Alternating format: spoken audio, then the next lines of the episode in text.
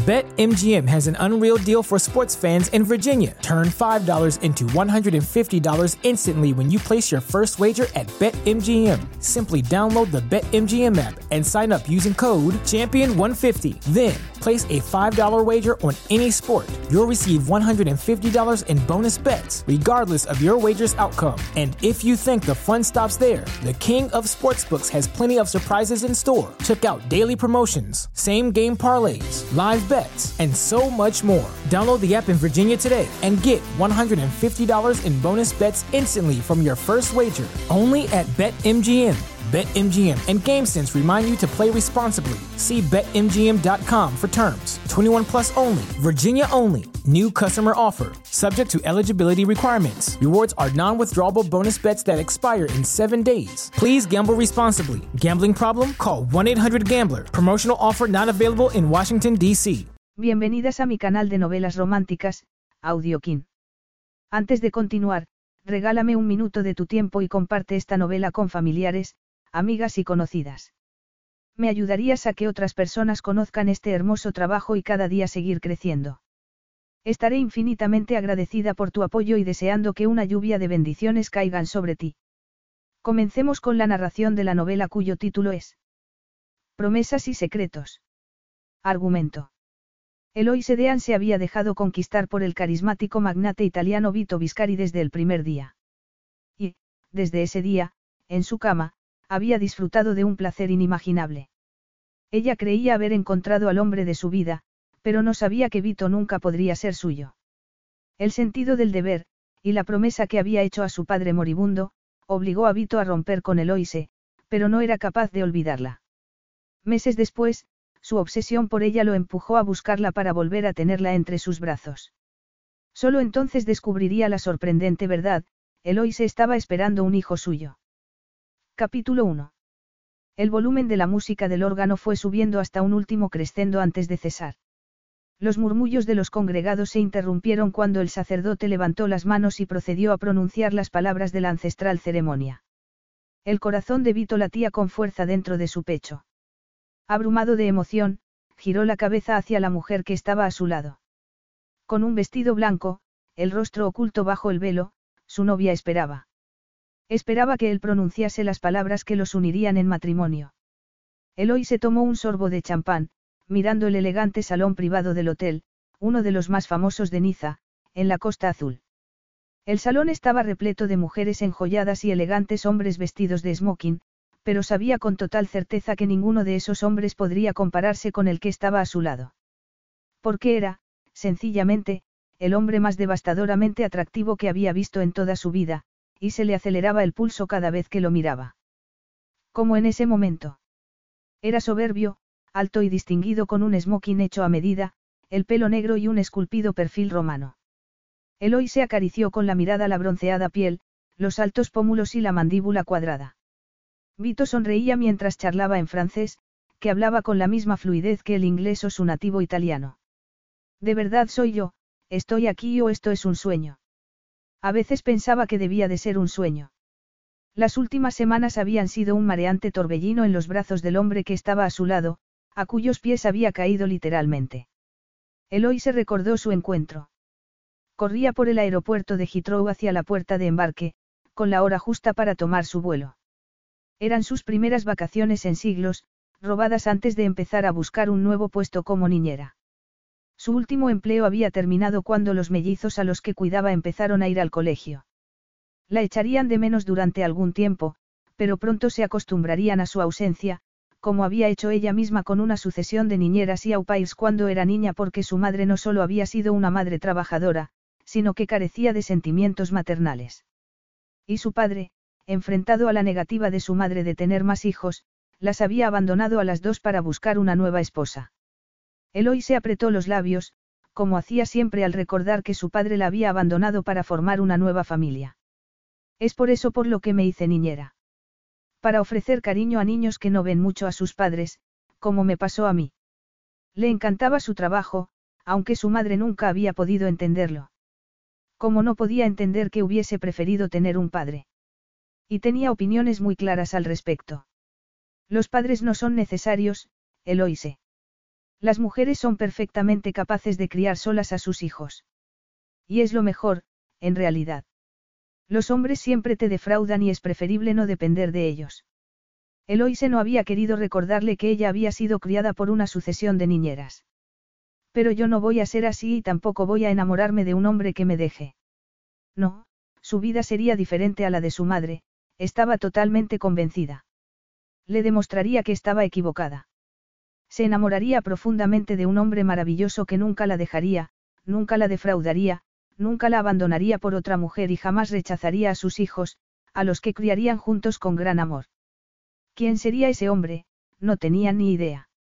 En fin, a los 26 años había tenido su cuota de novios y sabía, sin ser vanidosa, que siempre había llamado la atención de los hombres, pero ninguno de ellos había logrado enamorarla. Aún no. Pero lo encontraré.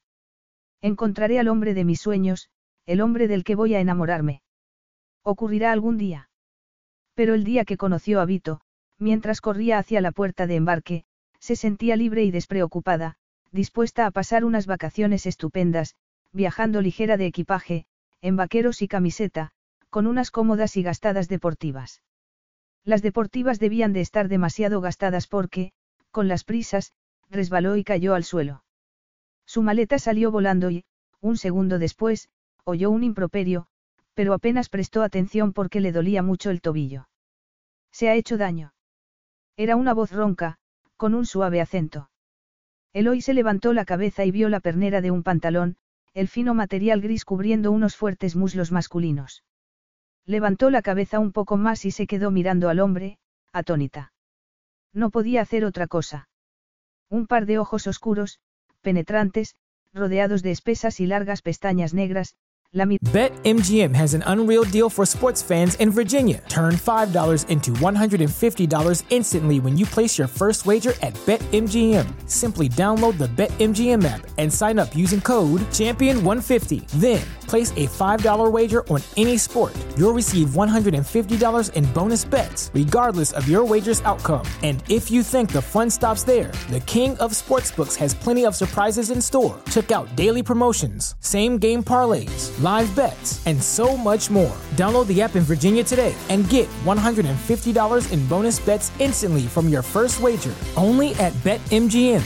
BetMGM and GameSense remind you to play responsibly. See BetMGM.com for terms. 21 plus only, Virginia only. New customer offer, subject to eligibility requirements. Rewards are non withdrawable bonus bets that expire in seven days. Please gamble responsibly. Gambling problem? Call 1 800 Gambler. Promotional offer not available in Washington, D.C. Daban con preocupación. Se ha hecho daño. Repitió. Ella intentó hablar, pero tenía la garganta seca. Yo, empezó a decir por fin. No, estoy bien. Un par de fuertes manos tiraban de ella como si no pesara nada. Tenía la extraña sensación de estar flotando a unos centímetros del suelo. La gente caminaba a toda prisa a su alrededor, como si ellos no existieran, y Eloy se siguió mirando al hombre. Seguro que está bien. Quiere que llame a un médico. En su tono había una nota de humor, como si supiera por qué no podía apartar la mirada.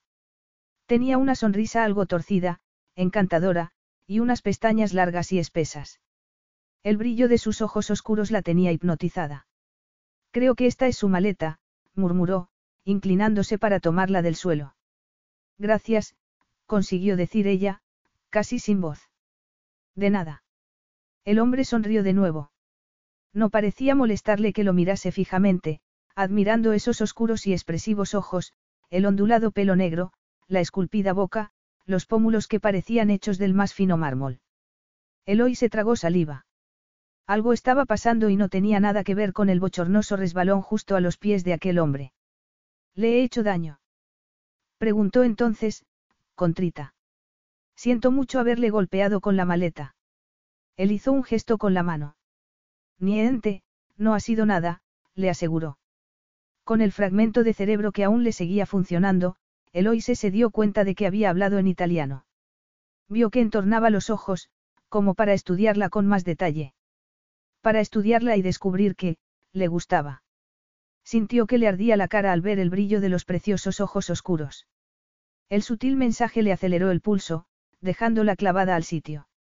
Dios mío, ¿qué me está pasando? Porque ella nunca, jamás, había experimentado una reacción así ante un hombre. Pero él estaba diciendo algo y Eloy se intentó ordenar sus pensamientos. Dígame, ¿a qué puerta de embarque se dirigía? Eloy se miró la pantalla y dejó escapar un gemido al ver que el número de su vuelo había desaparecido. Oh, no, he perdido el avión. ¿Dónde iba? A París, respondió ella, mirando alrededor con desesperación. ¡Qué coincidencia! Yo también voy a París.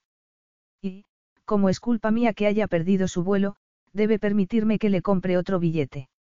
Eloy se lo miró, abriendo y cerrando la boca como un pez. Un pez que estaba siendo levantado sin ningún esfuerzo por un pescador muy experimentado. Muchas gracias, pero no creo que. Dos oscuras cejas se enarcaron sobre los ojos oscuros. ¿Por qué no? ¿Por qué? ¿Por qué no nos conocemos?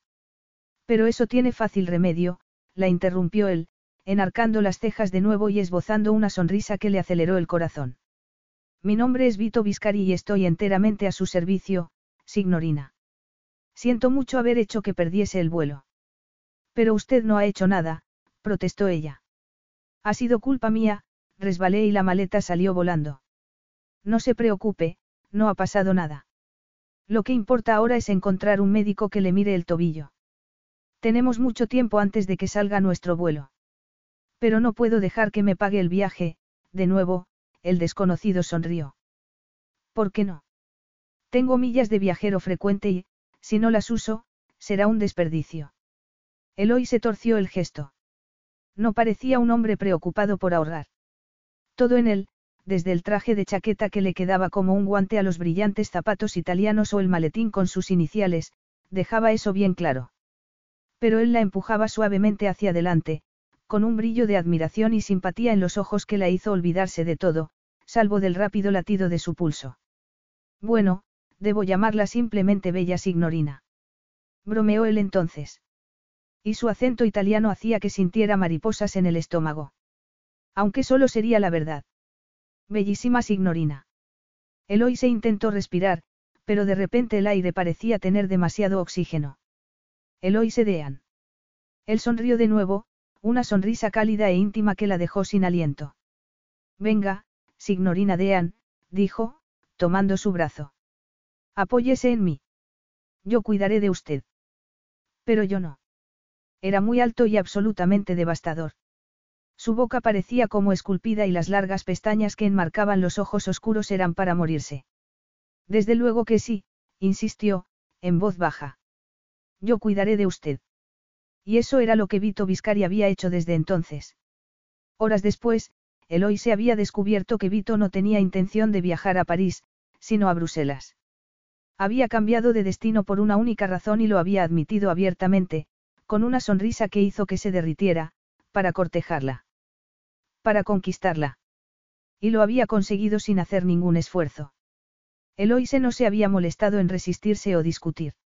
De hecho, pensó, compungida, había participado en el proceso encantada porque ir a París, la ciudad más romántica del mundo, con el hombre más atractivo que había conocido nunca, era un sueño hecho realidad. Y seguía sintiendo lo mismo después de unas semanas que habían sido un torbellino. Sus pies no parecían tocar el suelo mientras Vito la llevaba por toda Europa de un lujoso hotel a otro, todos de la cadena Viscari, una de las grandes cadenas hoteleras del mundo, que pertenecía a su familia. Le había contado que estaba haciendo una inspección de sus hoteles europeos, situados en las ciudades más hermosas e históricas, desde Lisboa a San Petersburgo. Y mientras viajaba con él, envuelta en un capullo de romántico entusiasmo, la idea de volver a Gran Bretaña había empezado a esfumarse. ¿Cómo iba a despedirse de Vito? Estar con él era tan embriagador como el champán. Sí, pero incluso el champán se termina tarde o temprano, y al final siempre nos despertamos de los sueños. Tenía que recordar eso. A su lado, en aquel fabuloso ambiente de hoteles lujosos y gente de la alta sociedad, tenía que hacer un esfuerzo para escuchar esa vocecita interior. ¿Por qué? Por romántico que fuera viajar por Europa del brazo de Vito, sintiéndose al borde de algo que nunca había sentido antes por un hombre, seguía habiendo preguntas que exigían respuesta. ¿Puedo confiar en mis sentimientos? Son reales. ¿Y qué siente Vito por mí? La deseaba, no había la menor duda.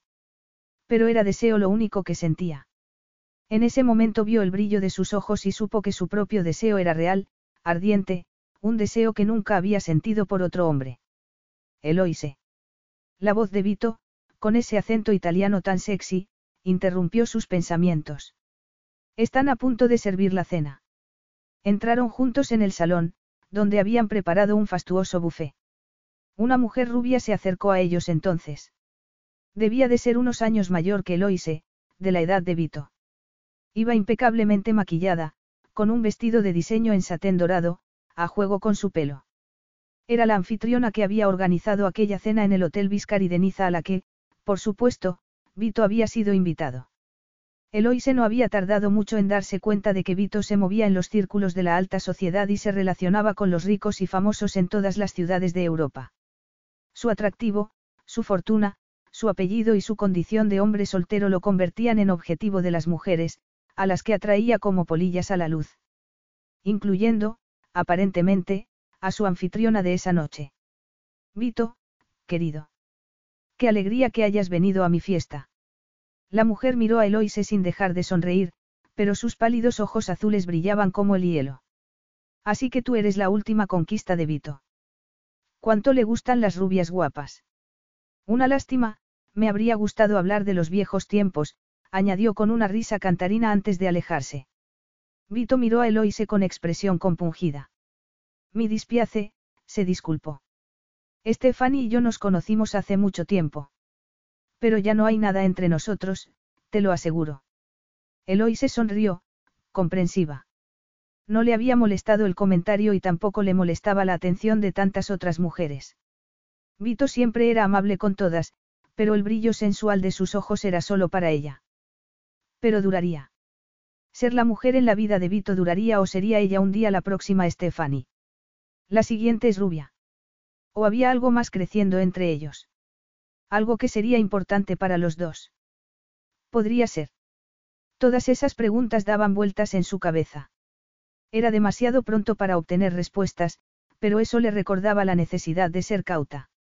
No se había enamorado como su madre, que se había casado después de un breve romance solo para descubrir que su marido y ella eran incompatibles. Un descubrimiento que los había alejado y, como resultado, había hecho que ella perdiese a su padre. Yo no debo cometer ese error. Sería fácil creer que estoy enamorada de Vito. Especialmente viviendo esta existencia de ensueño, yendo de un maravilloso hotel a otro. Vito estaba haciendo su presentación como presidente de la cadena de hoteles Viscari, un papel del que había tenido que hacerse cargo a los 31 años, tras la inesperada muerte de su padre. Soy el único Viscari que queda, el único que puede salvaguardar nuestro legado. Ahora todo depende de mí y no puedo defraudar a mi padre, le había dicho con expresión seria. Le había parecido notar cierta tensión en su voz, algo más que pesar por la muerte de su progenitor. Pero después siguió contándole que la cadena de hoteles Viscari había sido fundada por su bisabuelo, el formidable Ettore Viscari, a finales del siglo XIX, durante el auge de los hoteles de gran lujo. Ettore le había dejado su herencia a su hijo y él a sus dos nietos, el padre de Vito, Enrico, y su difunto tío Guido, que no había tenido descendencia. Había sido su tío Guido quien se encargó de la expansión de la cadena por todo el mundo, abriendo hoteles en los destinos de moda para sus ricos clientes. Vito era responsable del legado que debía dirigir y de lo que eso exigía de él, incluyendo su vida social, como esa noche y todas las noches desde que estaba con él. Relacionarme con nuestros clientes es algo inevitable, le había explicado. Es agotador, pero tenerte a mi lado lo hace menos aburrido. La animó escuchar eso y su emoción se acentuó al ver un brillo en los lustrosos ojos oscuros. Pronto, muy pronto, se despedirían cordialmente de su anfitriona y de los demás invitados para irse a la suite. Allí lo tendría para ella sola y disfrutarían de una noche de exquisito y sensual placer. Eloise experimentó un temblor de anticipación. Lo que sentía cuando hacía el amor con Vito era algo que no había sentido con ningún otro hombre. Solo él podía llevarla al éxtasis, a un lugar desconocido para ella, y eso eclipsaba todas las preguntas y las dudas sobre aquel loco romance. Después, mientras estaba entre sus brazos, con el corazón latiendo como las alas de un pajarillo, se sintió llena de anhelo. Vito, sé el hombre para mí. Sé el único hombre para mí. Era tan fácil, tan peligrosamente fácil, creer que podría ser el hombre de su vida. Pero se atrevería a creerlo. No podía responder a esa pregunta. Solo sabía que anhelaba atreverse. Anhelaba creer que Vito era el hombre de su vida. Anhelaba amarlo por encima de todo. Capítulo 2. Vito redujo la velocidad después de pasar la frontera franco-italiana en Mentone. Se dirigían a la siguiente parada, el Hotel Viscari de San Remo, en la llamada Riviera de las Flores. Por la mañana se había reunido con los gerentes del Viscari de Montecarlo para diseñar estrategias, abordar problemas específicos y aceptar opiniones. Después de eso, había tenido una comida de trabajo y solo en ese momento, a media tarde, volvían a Italia. Se alegraba de volver a Roma después de tantas semanas viajando por Europa, aunque no había hecho ese largo y necesario viaje solo para presentarse como nuevo presidente de la cadena hotelera. Irse de Roma le había dado un respiro de la ciudad y de las complicaciones que lo esperaban allí. Unas complicaciones que no necesitaba. Vito apretó los labios. Esas complicaciones seguían esperándolo en Roma y tendría que lidiar con ellas. Pero aún no. No, decidió, no había necesidad de arruinar esos últimos días de felicidad, cuando Eloise estaba a su lado. Eloise. Se volvió para mirarla y se le iluminaron los ojos al ver el hermoso perfil. Se alegraba tanto de haber hecho caso de su instinto cuando la conoció en el aeropuerto de Heathrow. Por supuesto, había sido su belleza lo que lo había cautivado.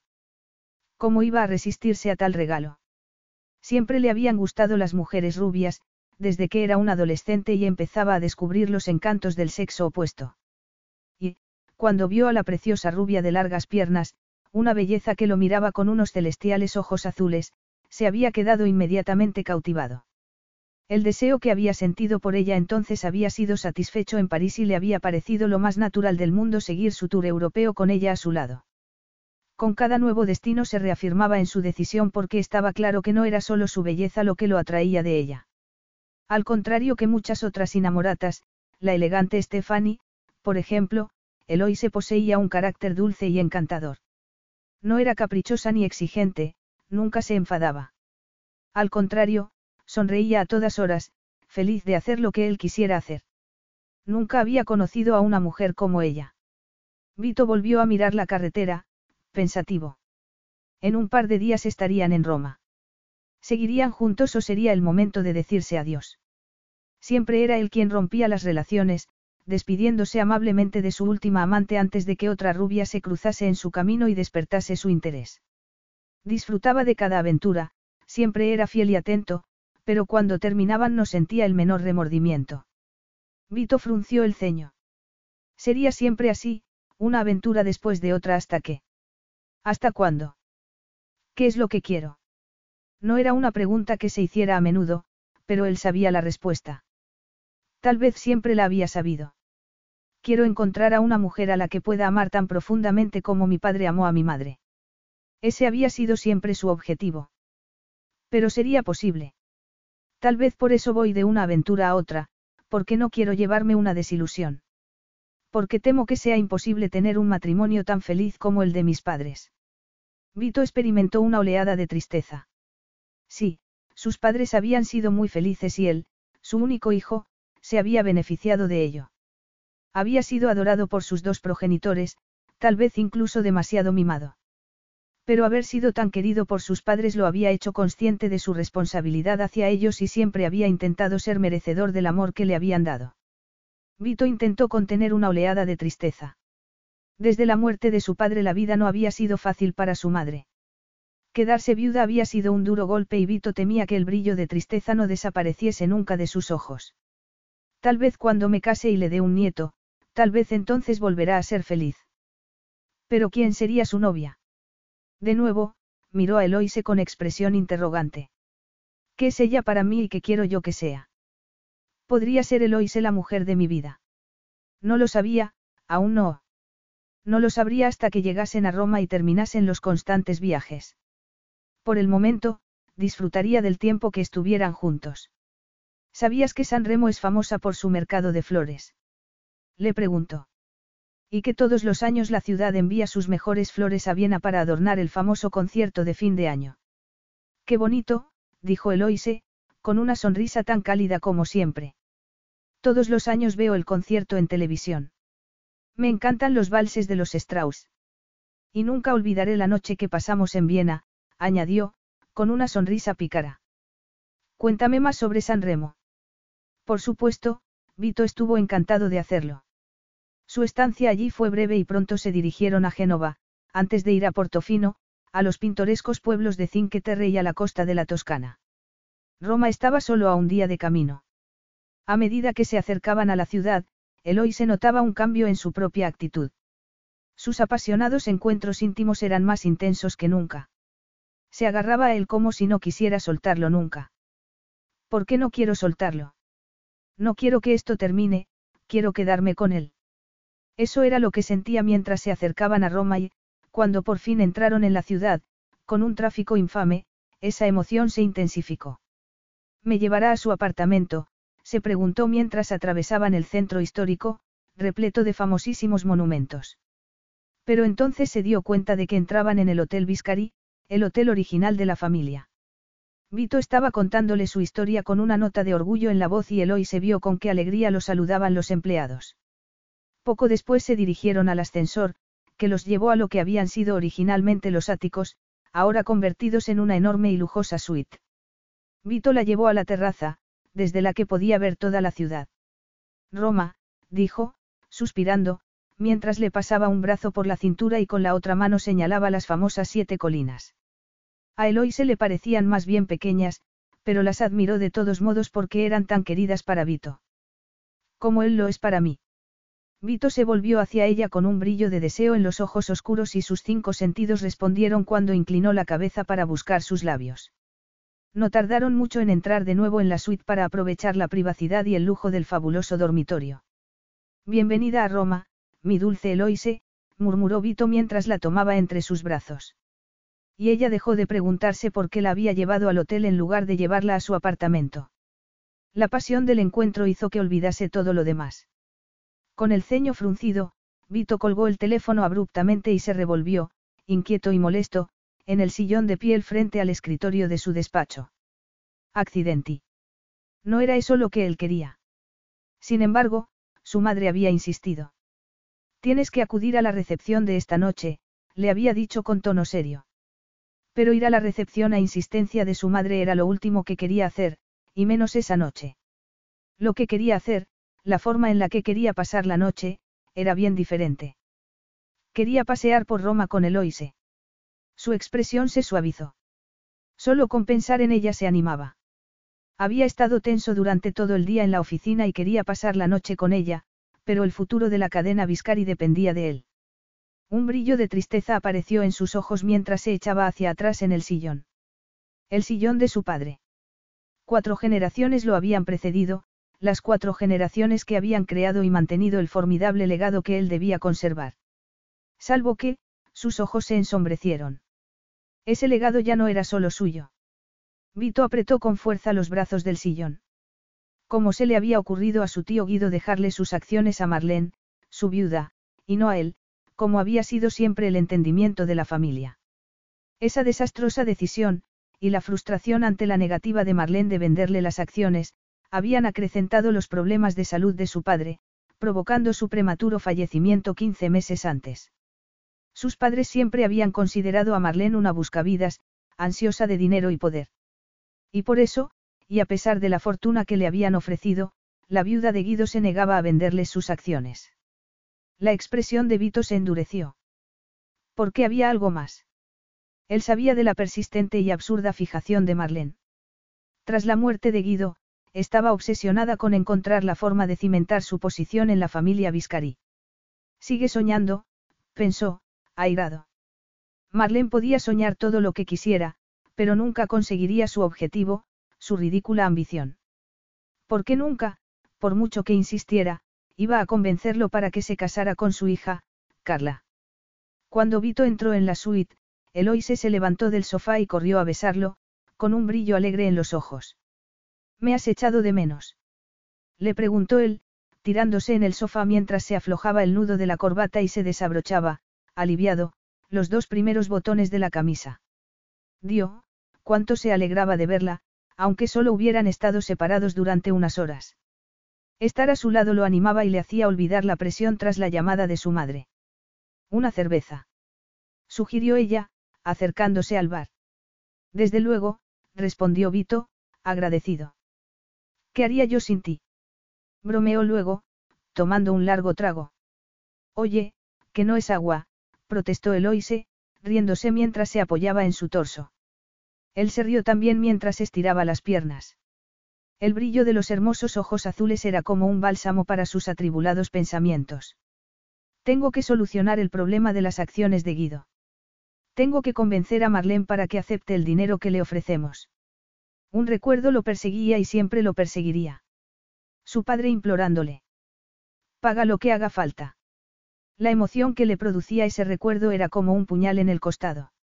Vito tomó otro trago de cerveza, intentando disipar sus angustiosos recuerdos. Va todo bien. En la voz de Eloy se había una nota de preocupación y lo miraba con expresión interrogante. Ojalá pudiese tenerla a mi lado esta noche. La recepción en la fastuosa villa de su tío Guido, organizada para presentar unas obras de arte que la familia Viscari iba a donar temporalmente a un museo, era una ocasión que Marlene aprovecharía para darse aires de reina. Y su madre estaría indignada, haciendo comentarios mordaces sobre su odiada cuñada. Ir con Eloy se haría que todo fuese más soportable, pensó Vito. Y también le dejaría claro a Marlene que no tenía el menor interés en su hija. Carla y él se llevaban bien, a pesar de la fricción entre sus madres. Era una chica muy atractiva, morena y seductora, pero a él le gustaban las rubias. Guapas, de largas piernas, con el pelo dorado y los ojos muy azules. Como Eloise.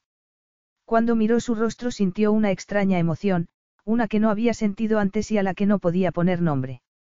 Por un momento, deseó no haberla llevado al hotel sino a su propio apartamento. Pero, habría sido sensato. Le habría dado a entender algo de lo que aún no estaba seguro. O estoy seguro, pero no quiero admitirlo. Claro que había otra razón para no llevarla a su apartamento, su madre, que habría empezado a hacerse ilusiones y aún no estaba preparado para eso. Necesitamos tiempo para descubrir que somos el uno para el otro. Además, la velada de esa noche estaría cargada de tensión y lo último que quería era exponer a Eloise a la discordia familiar por las acciones de Guido. Tengo que conseguir las acciones y luego podré concentrarme en Eloise, descubrir lo que siento por ella y lo que ella siente por mí. Vito se aclaró la garganta antes de responder. Esta noche tengo que acudir a una recepción de la que no puedo escapar, le dijo. Es un fastidio, pero no tengo más remedio que ir. Ah, qué pena. Me encantaría quedarme contigo. Había pensado enseñarte Roma de noche. La fontana de Trevi, los escalones de la Plaza de España, dijo Vito, suspirando. En fin, me temo que tendremos que esperar hasta mañana. No importa, no te preocupes. Vito se tomó el resto de la cerveza y dejó el vaso vacío sobre la mesa, dándole una distraída palmadita en la mano antes de levantarse. Muy bien, ya he recargado las pilas. Hora de ducharse y ponerse el smoking. Se pasó una mano por el mentón con gesto distraído. También tenía que afeitarse. Entonces miró el reloj de oro de su muñeca. Tal vez había tiempo para algo más agradable que una ducha y un afeitado. Mientras le ofrecía su mano pensó que era la primera vez que no iban a pasar la noche juntos desde que se conocieron en el aeropuerto de Heathrow. Bueno, razón de más para aprovechar el tiempo antes de hacerse cargo de sus obligaciones. Pero no quería pensar en obligaciones en ese momento, cuando le quedaba tan poco tiempo con Eloise. Vito enredó los dedos en la rubia melena, inclinando la cabeza para buscar sus labios. Y ella respondió inmediatamente, como hacía cada vez que la besaba. Sintió un incendio en su interior mientras tiraba de ella para guiarla hacia la cama. El deseo prendió rápidamente, consumiéndolo. Eloise, la mujer a la que deseaba. Ese fue su último pensamiento racional durante mucho, mucho tiempo. Capítulo 3. Yo creo que todo ha ido de maravilla, anunció Marlene con tono satisfecho mientras sonreía a Vito y su madre, que estaba tras él, como había estado durante toda la noche, con gesto inexpresivo. Y ella no era la única que mantenía un gesto inexpresivo. Carla Charteris, la hija de Marlene, también parecía más seria que de costumbre. Hacía tiempo que no se veían y lo último que sabía de ella era que mantenía un torrido romance con Cesare di Mondave, conde de Mantegna, ni más ni menos. Seguramente, Carla también estaba deseando volver con su amante, como él con Eloise. Marlene, aprovechando que los invitados se habían marchado, los invitó a quedarse para tomar café. Tenemos tantas cosas que hablar ahora que has vuelto de tu larga excursión, Vito. Que se refiriese a su viaje de negocios como a, una excursión, lo molestó, como le molestaba casi todo en ella. Sí, claro. Y tenemos que solucionar el asunto de las acciones, no. Vito se puso tenso.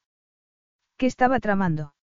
Había estado vigilando los movimientos del mercado, atento a los rumores de la industria hotelera en caso de que Marlene hubiera querido vender sus acciones a una empresa rival, pero no había visto ninguna actividad sospechosa. Ni siquiera por parte de Nick Falcone, que estaba claramente interesado en darle un mordisco a los hoteles Viscari para alimentar sus ambiciosos planes. Vito siempre vigilaba de cerca a tan peligroso rival. Quería creer que Marlene no traicionaría a la familia de su marido de ese modo, pero no podía permitirse ignorar tan descarada insinuación. Mamá, te acompaño al coche. Voy a quedarme un rato para charlar con Marlene. Su madre asintió, fulminando con la mirada a su cuñada, que parecía el gato que se comió al canario. Vito se armó de valor cuando volvió al salón. Marlene estaba sentada en un sillón, con Carla de pie tras ella.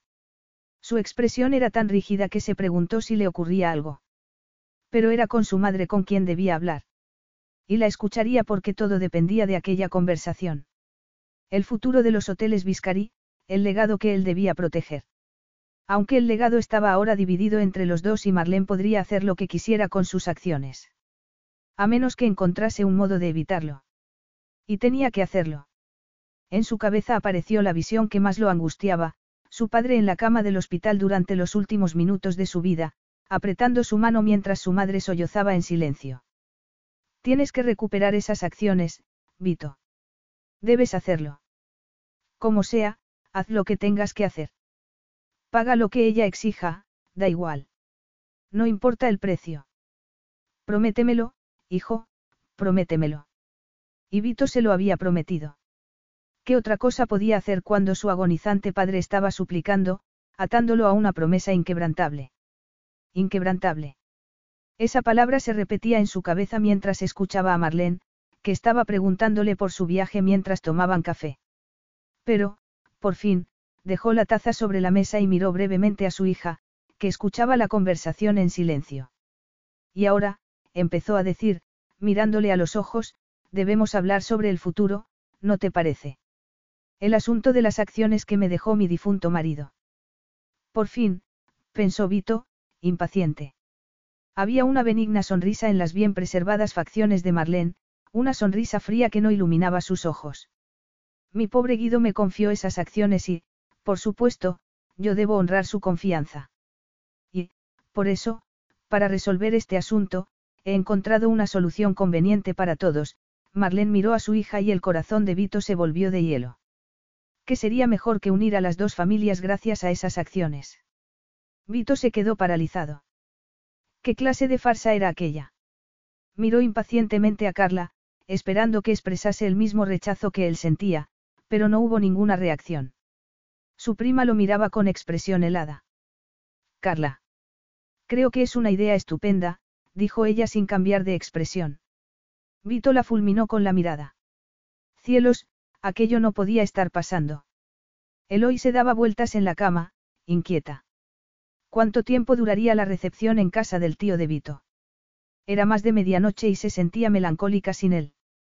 Había pedido la cena al servicio de habitaciones, pero apenas la había probado mientras miraba distraídamente la televisión. Echaba de menos a Vito, se sentía abandonada y, por fin, se había ido a la cama. Pero no podía dormir sin tenerlo a su lado. Intentó ser positiva. Después de todo, Vito llevaba muchas semanas lejos de Roma y era natural que su madre quisiera acapararlo un poco. Tal vez estaba hablándole de ella. Pero ¿qué podía contarle? Esa elegante mujer de Niza, una de sus ex, la había llamado ácidamente, su última conquista. Dando a entender que solo soy una más en una larga lista de mujeres, y que ninguna significa nada para él. Era ella alguien especial para Vito. Y quería serlo. Quiero pasar tiempo con él, mantener una relación de verdad. Quiero descubrir lo que significa para mí y yo para él. Viviendo en Roma, instalándose allí, conseguiría ese objetivo. Podría encontrar trabajo como niñera, tal vez con una familia británica, mientras Vito tomaba las riendas del negocio familiar. Aprendería el idioma, aprendería a cocinar platos italianos, incluso aprendería a hacer pasta fresca. Su imaginación empezó a volar. Se veía haciendo la cena para Vito, siendo parte de su vida. Emocionada, se dio cuenta de lo atractiva que era esa imagen y por qué. Debe de significar que Vito es importante para mí, mucho más que un romance pasajero, no. Seguía dando vueltas y vueltas en la cama, deseando que Vito volviese cuanto antes porque echaba de menos su compañía. Por fin, debió de quedarse dormida y se despertó de repente. Vito. murmuró, adormilada. Él estaba frente a la ventana del dormitorio, su silueta recortada a la luz de la luna, inmóvil. ¿Ocurre algo?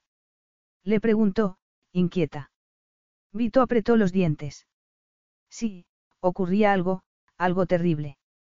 Le parecía escuchar las fatídicas palabras de Carla. Creo que es una idea estupenda. La furia y la incredulidad explotaron dentro de él. No puedes decirlo en serio. Le había espetado. Carla no se había molestado en responder. Sencillamente, había apartado la mirada mientras Marlene, dejando escapar una risita, se levantaba del sillón. Mi querido Vito, empezó a decir. Tú debes de saber cuánto me gustaría que fueras mi yerno. Es un sueño largamente acariciado por mí. El brillo de triunfo de sus ojos acrecentó la furia de Vito, que se volvió hacia su prima en cuanto Marlene salió del salón. ¿Se puede saber a qué diantres estás jugando, Carla? Le espetó, encolerizado. Tú siempre has ignorado la absurda obsesión de tu madre por casarnos, como he hecho yo. Y en cuanto a las acciones de mi tío, te he dicho muchas veces que estoy dispuesto a pagar un precio más que generoso. Y el precio es casarte conmigo, lo había interrumpido ella con voz tensa. Carla, no pienso tomar parte en la humillante y desagradable fantasía de tu madre. Vito notó que la joven se ponía colorada. ¿Crees que casarte conmigo sería humillante y desagradable? No, lo siento, no quería decir eso, se disculpó él. Carla, ¿qué está pasando aquí? Sé que mantienes una relación con Cesare di Mondave, Vito se interrumpió al ver un brillo de emoción en los ojos de color violeta. ¿Qué ocurre? Cesare ha roto contigo. Su prima se ruborizó. Al parecer, tú no eres el único que considera humillante y desagradable casarse conmigo, respondió por fin. Lo siento mucho, de verdad. Bueno, francamente, yo sabía que terminaría así. Los orígenes de la familia Mantegna se remontan hasta la antigua Roma y Cesare se casará con una mujer con el mismo linaje. Puede que tenga aventuras mientras tanto, pero nunca se casará con una mujer que... Una mujer que está a punto de anunciar su compromiso con otro hombre, volvió a interrumpirlo ella. Y casarte conmigo es la única forma de conseguir esas acciones. Después de decir eso salió del salón y Vito se quedó inmóvil, sintiéndose atrapado, engañado. Y seguía sintiéndose así mientras miraba a Eloise. Eloise. Con ella podía olvidar la trampa que le habían tendido. Se inclinó sobre la cama y la tomó entre sus brazos. Su delicado cuerpo era como plumón, el pelo como seda, su piel tan suave como el terciopelo. La estrechó contra su pecho y el olor de su piel fue como un bálsamo para su alma. Allí era donde quería estar. Allí, con Eloise. La abrazó con fuerza, aplastando sus pechos, excitándose con el roce de sus duros pezones. Hundió la cara en su pelo, buscando el satén de su piel, y deslizó los labios por su garganta, su barbilla, antes de llegar a su objetivo, los suaves labios entreabiertos. Ella dejó escapar un suspiro que Vito conocía bien, el suspiro que era el presagio del éxtasis. Disfrutó de ella, deleitándose en su dulzura. Siguió besándola apasionadamente mientras se desabrochaba los botones de la camisa para liberarse de la prenda. Para liberarse de la trampa que le habían tendido, para tener lo que más anhelaba. A Eloise entre sus brazos, con su cuerpo dándole la bienvenida, los pechos aplastados contra su torso, los muslos abiertos para él, recibiéndolo, llevándolo al sitio en el que quería estar, el sitio al que solo ella podía llevarlo. El resto del mundo desaparecía y solo importaba lo que sentía en ese momento, lo que estaba haciendo. ¿Por qué no había nada más? Lo único que importaba era Eloise y solo ella, solo ese momento. Y, cuando el incendio los consumió a los dos, dejando solo una dulce languidez de miembros enredados, de cuerpos sudorosos, solo entonces un pensamiento se formó en su cabeza. No quiero perder esto. Ocurre algo, Vito. El tono de Eloise estaba cargado de preocupación. Le había hecho esa pregunta la noche anterior, pero él no había respondido. La había llevado al paraíso sensual al que siempre la llevaba, haciendo que se olvidase de todo salvo de la felicidad de su posesión. Haciendo que olvidase la inquietud que había sentido cuando entró en el dormitorio y la miró con expresión tensa, ausente, como si estuviera en otro sitio. Sentía la misma inquietud en ese momento, mientras tomaban el desayuno en la terraza de la suite. Vito, a pesar de su amable sonrisa, parecía abstraído. No, todo está bien, le aseguró él, intentando parecer convincente. No quería preocuparla con sus problemas. Pero mientras la miraba, la imagen de otra mujer apareció en su cabeza. Carla, dolida por el rechazo del amante que la había despreciado, empujada a lanzar ese absurdo ultimátum para salvar su orgullo. Casarse con ella era la única forma de conseguir las acciones de Guido. Se sentía frustrado, furioso. Más que eso, experimentaba un dolor abyecto. De nuevo, recordó a su padre suplicándole en su lecho de muerte que recuperase las acciones de Marlene para salvaguardar el legado familiar. Esas serían las últimas palabras que pronunciaría antes de morir. ¿Cómo voy a romper esa promesa? ¿Cómo voy a traicionarlo cuando me lo suplicó en el último instante de su vida? No, no podía romper esa promesa, pensó, con el corazón encogido. Vito. La voz de Eloy se interrumpió sus pensamientos e intentó sonreír, aunque tuvo que hacer un esfuerzo. No quiero que nada de esto la afecte. Es demasiado triste, demasiado horrible. Quería protegerla, aislarla hasta que se hubiera librado de aquella terrible pesadilla. Cuando todo esto haya terminado, cuando haya recuperado las acciones, entonces. Entonces sería libre para hacer lo que quisiera y lo que quería era concentrarse en Eloise y descubrir lo que significaba para él. Descubrir si es la mujer de mi vida. Pero no había oportunidad de hacer eso por el momento. No la habría hasta que encontrase la forma de escapar de la trampa que le había tendido Marlene. Lo siento, se disculpó. Me espera un largo día de trabajo y, por desgracia, debo irme a la oficina. Sonrió con gesto compungido, dejando la servilleta sobre la mesa antes de levantarse. Dejarla era lo último que quería hacer, pero no podía evitarlo. Eloy se lo vio marchar con expresión preocupada. Quiere romper conmigo. Es por eso por lo que se muestra tan evasivo. Esas preguntas, y el dolor que sentía en el corazón, delataban una dolorosa verdad. No quiero separarme de él. Vito estaba sentado tras su escritorio, el escritorio que una vez había sido de su padre, escuchando la estridente voz de Carla en su cabeza, casarte conmigo es la única forma de conseguir esas acciones. Su cabeza parecía a punto de explotar, pero tenía que hacer un esfuerzo para calmarse. Tal vez por la mañana su prima vería las cosas de otro modo y se daría cuenta de que lo que pedía era imposible, absurdo. Oh, con un poco de suerte, Cesare di Mondave volvería a su lado y le pediría que se casase con él. Ese breve destello de esperanza murió instantáneamente. Él no conocía bien a Cesare, pero estaba seguro de que el conde tenía alguna aristócrata escondida en alguna parte y se casaría con ella cuando se hubiese cansado de mantener aventuras con mujeres seductoras y voluptuosas como Carla Charteris. Sintió una punzada de simpatía por ella, a pesar de la desagradable escena de la noche anterior. Si estaba enamorada de Cesare di Mondave, por insensato que fuera, solo podía sentir compasión por ella.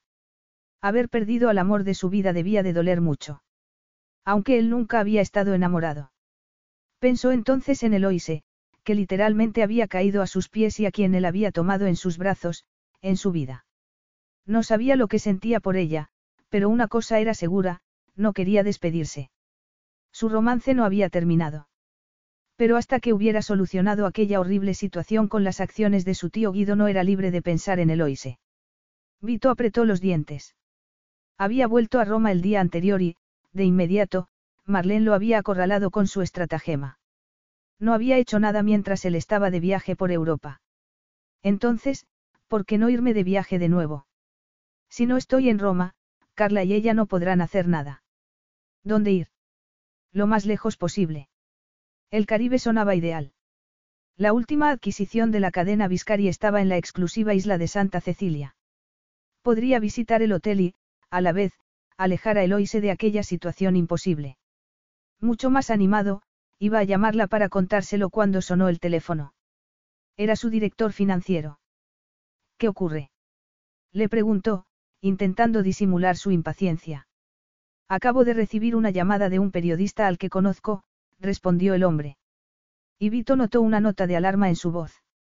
Quería saber si era cierto el rumor de que Falcone está en discusiones con la viuda de tu tío para comprar sus acciones. ¿Qué quieres que le diga? Vito se quedó inmóvil. El viaje con Eloise al Caribe acababa de irse por la ventana. Quince minutos después, furioso, se enfrentaba con Carla en su apartamento del centro histórico de la ciudad. No puedes seguir adelante con esta locura y tú lo sabes tan bien como yo. Era evidente que Marlene se había puesto en contacto con Falcone para apresurar su consentimiento a la boda, pero Carla tenía que darse cuenta de que era una idea absurda. Siempre se habían llevado bien. Había cuidado de ella cuando llegó a Roma siendo adolescente, le había presentado a sus amigos, y, después de todo, ella no era responsable del impopular segundo matrimonio de su madre. Tú no tienes el menor interés en casarte conmigo. En realidad, sí lo tengo, respondió ella. Quiero que todo el mundo me vea casándome con Vito Viscari. Lo que quieres es que Cesare te vea casarte conmigo. Eso es lo único que te interesa. Así es.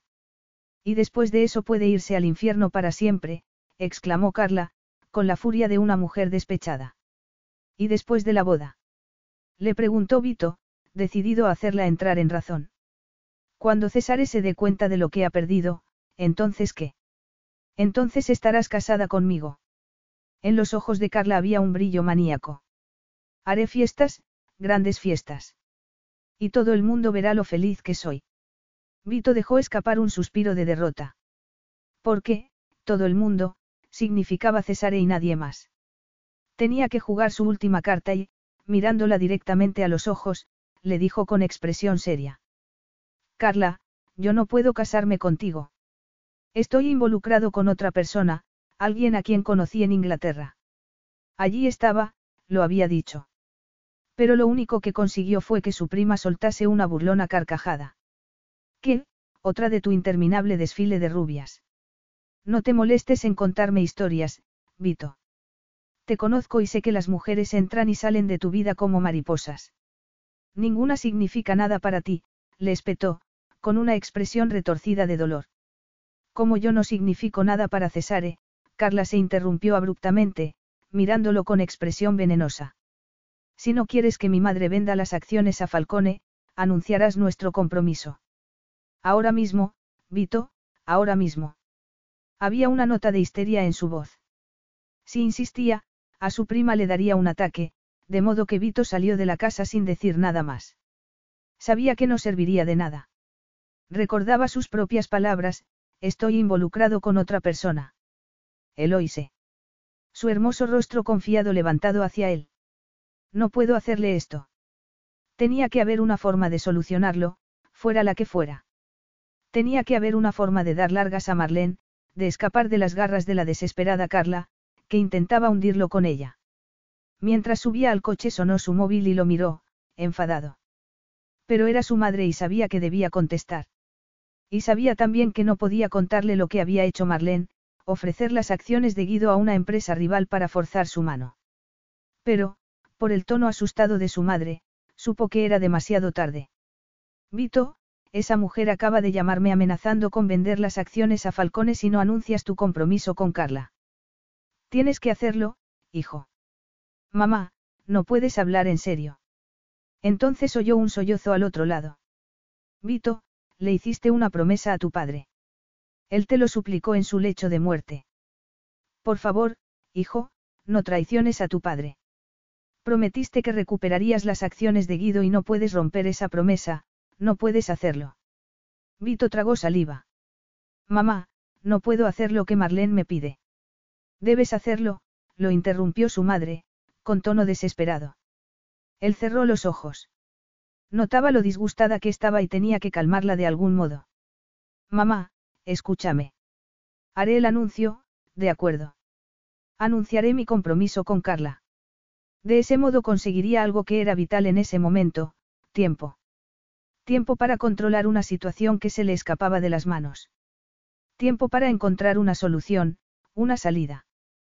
Tiempo para pensar. Gracias a Dios, dijo ella, aliviada.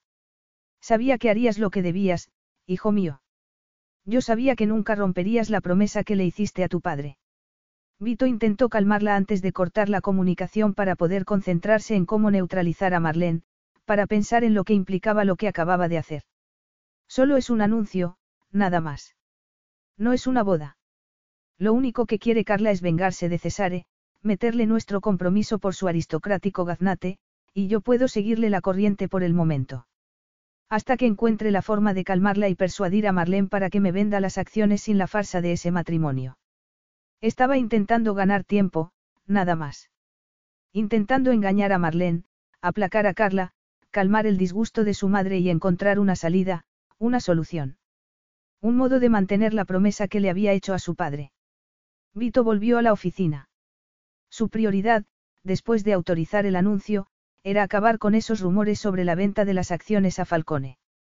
Tenía que hablar con los miembros del Consejo de Administración, con los analistas financieros, con los periodistas económicos. Y, sobre todo, tenía que hablar con Eloise. No puedes anunciar tu compromiso con Carla sin explicarle la situación. Vito masculló una palabrota. Tenía que volver a la oficina para solucionar aquel embrollo. O podía hacer las llamadas desde el hotel y luego hablar con Eloise, explicarle. ¿Explicarle qué? Dio, explicarle que voy a comprometerme con otra mujer. Yo no quería nada de esto. Lo único que quería era estar con Eloise en Roma, los dos solos, explorando nuestra relación, descubriendo qué significamos el uno para el otro. Pero Marlene y Carla habían destruido esa posibilidad. No les importaban nada las complicaciones que estaban provocando en su vida o lo que era importante para él. Y él tenía que cumplir la promesa que le había hecho a su padre en su lecho de muerte, eso era lo primordial. Sintió como si una garra le apretase el corazón. No había modo de escapar. Aquello estaba ocurriendo en el peor momento y no podía dejar que hiciese peligrar su relación con Eloise. Pero ¿cómo evitarlo? ¿Cómo alejarla de los rumores que empezarían inevitablemente en cuanto el anuncio de su compromiso con Carla se hiciera público? Tenía que protegerla. Entonces se le ocurrió una posibilidad. No era perfecta, pero al menos era factible. La llevaré a Amalfi. Eloise puede quedarse allí, esperándome. Le explicaré por qué, le pediré paciencia y confianza mientras yo busco una forma de escapar de la trampa de Marlene y le doy tiempo a Carla para que recupere el sentido común. Pero, aunque sabía que sacar a Eloise de Roma era vital, una sensación de inminente pérdida lo asaltó. No quería separarse de ella en absoluto, ni siquiera durante unos días. Su cabeza amenazaba con estallar mientras pensaba en la situación, indignado con su tío, que había tirado la mitad del legado de los Viscari, indignado con Marlene, que estaba decidida a forzar su mano. Indignado con Carla, que estaba determinada a vengarse del hombre que la había dejado plantada. Con su padre, que lo había atado a una promesa inquebrantable de amor y lealtad. Y con su madre, desesperada porque él aceptase llevar esa cadena alrededor del cuello. Una imagen se formó en su mente entonces, una visión tan abrumadoramente tentadora que estuvo a punto de alargar una mano para tocarla. Eloise y él, caminando de la mano por una playa tropical a la luz de la luna.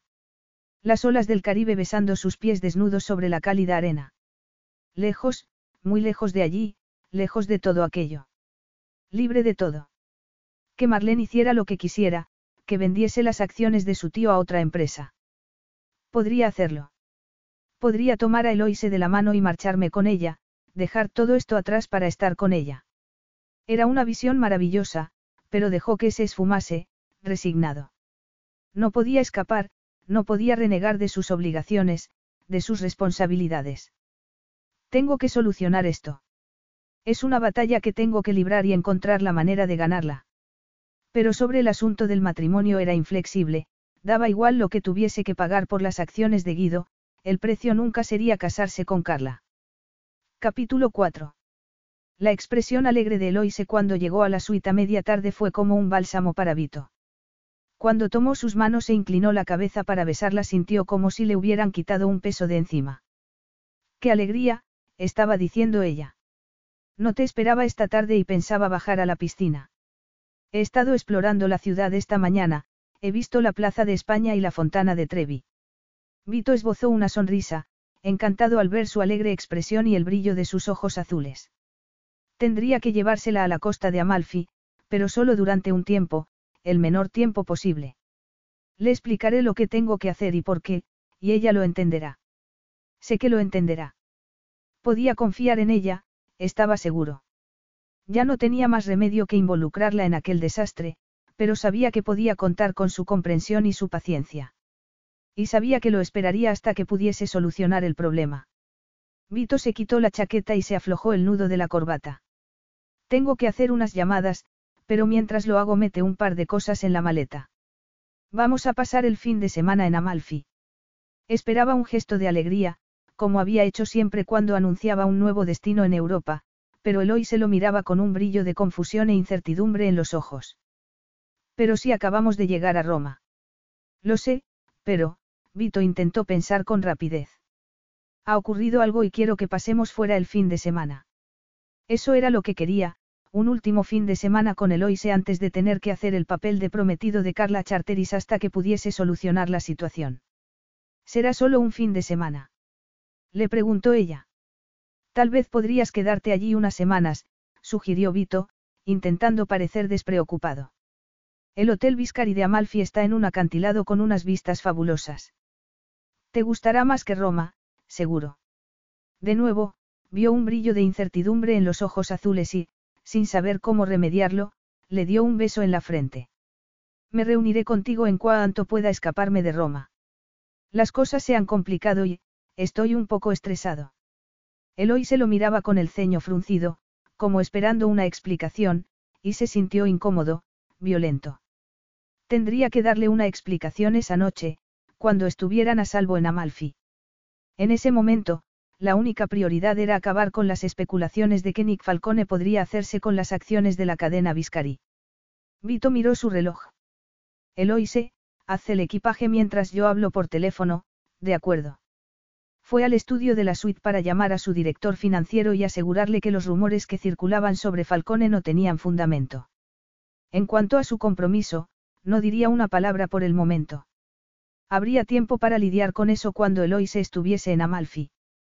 Era complicado y estresante, pero lo conseguiría.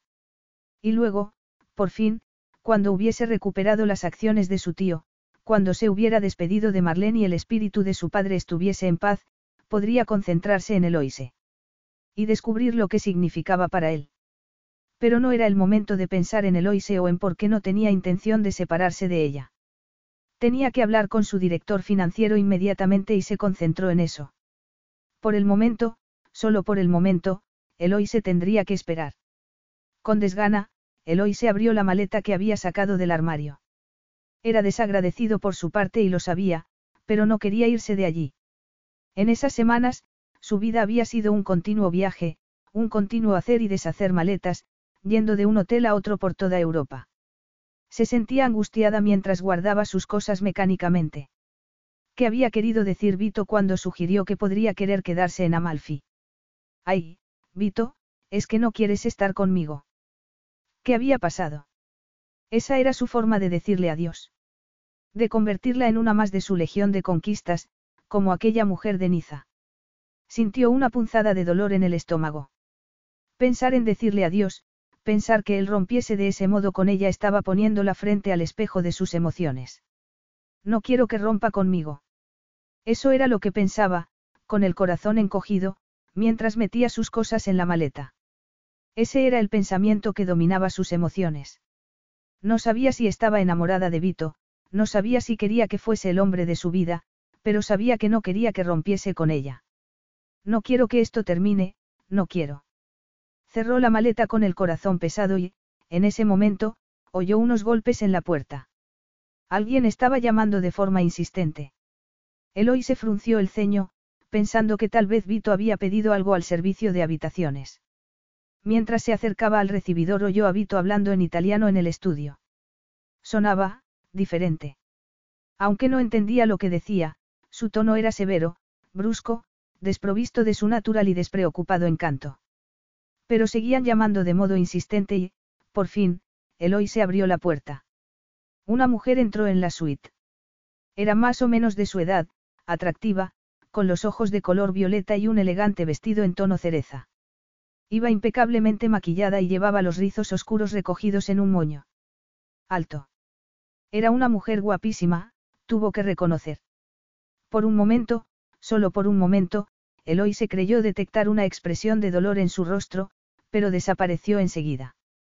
La mujer miró hacia el dormitorio y vio la maleta sobre la cama. Ah, estupendo, ya estás haciendo la maleta. Eloy se parpadeó, extrañada por el comentario.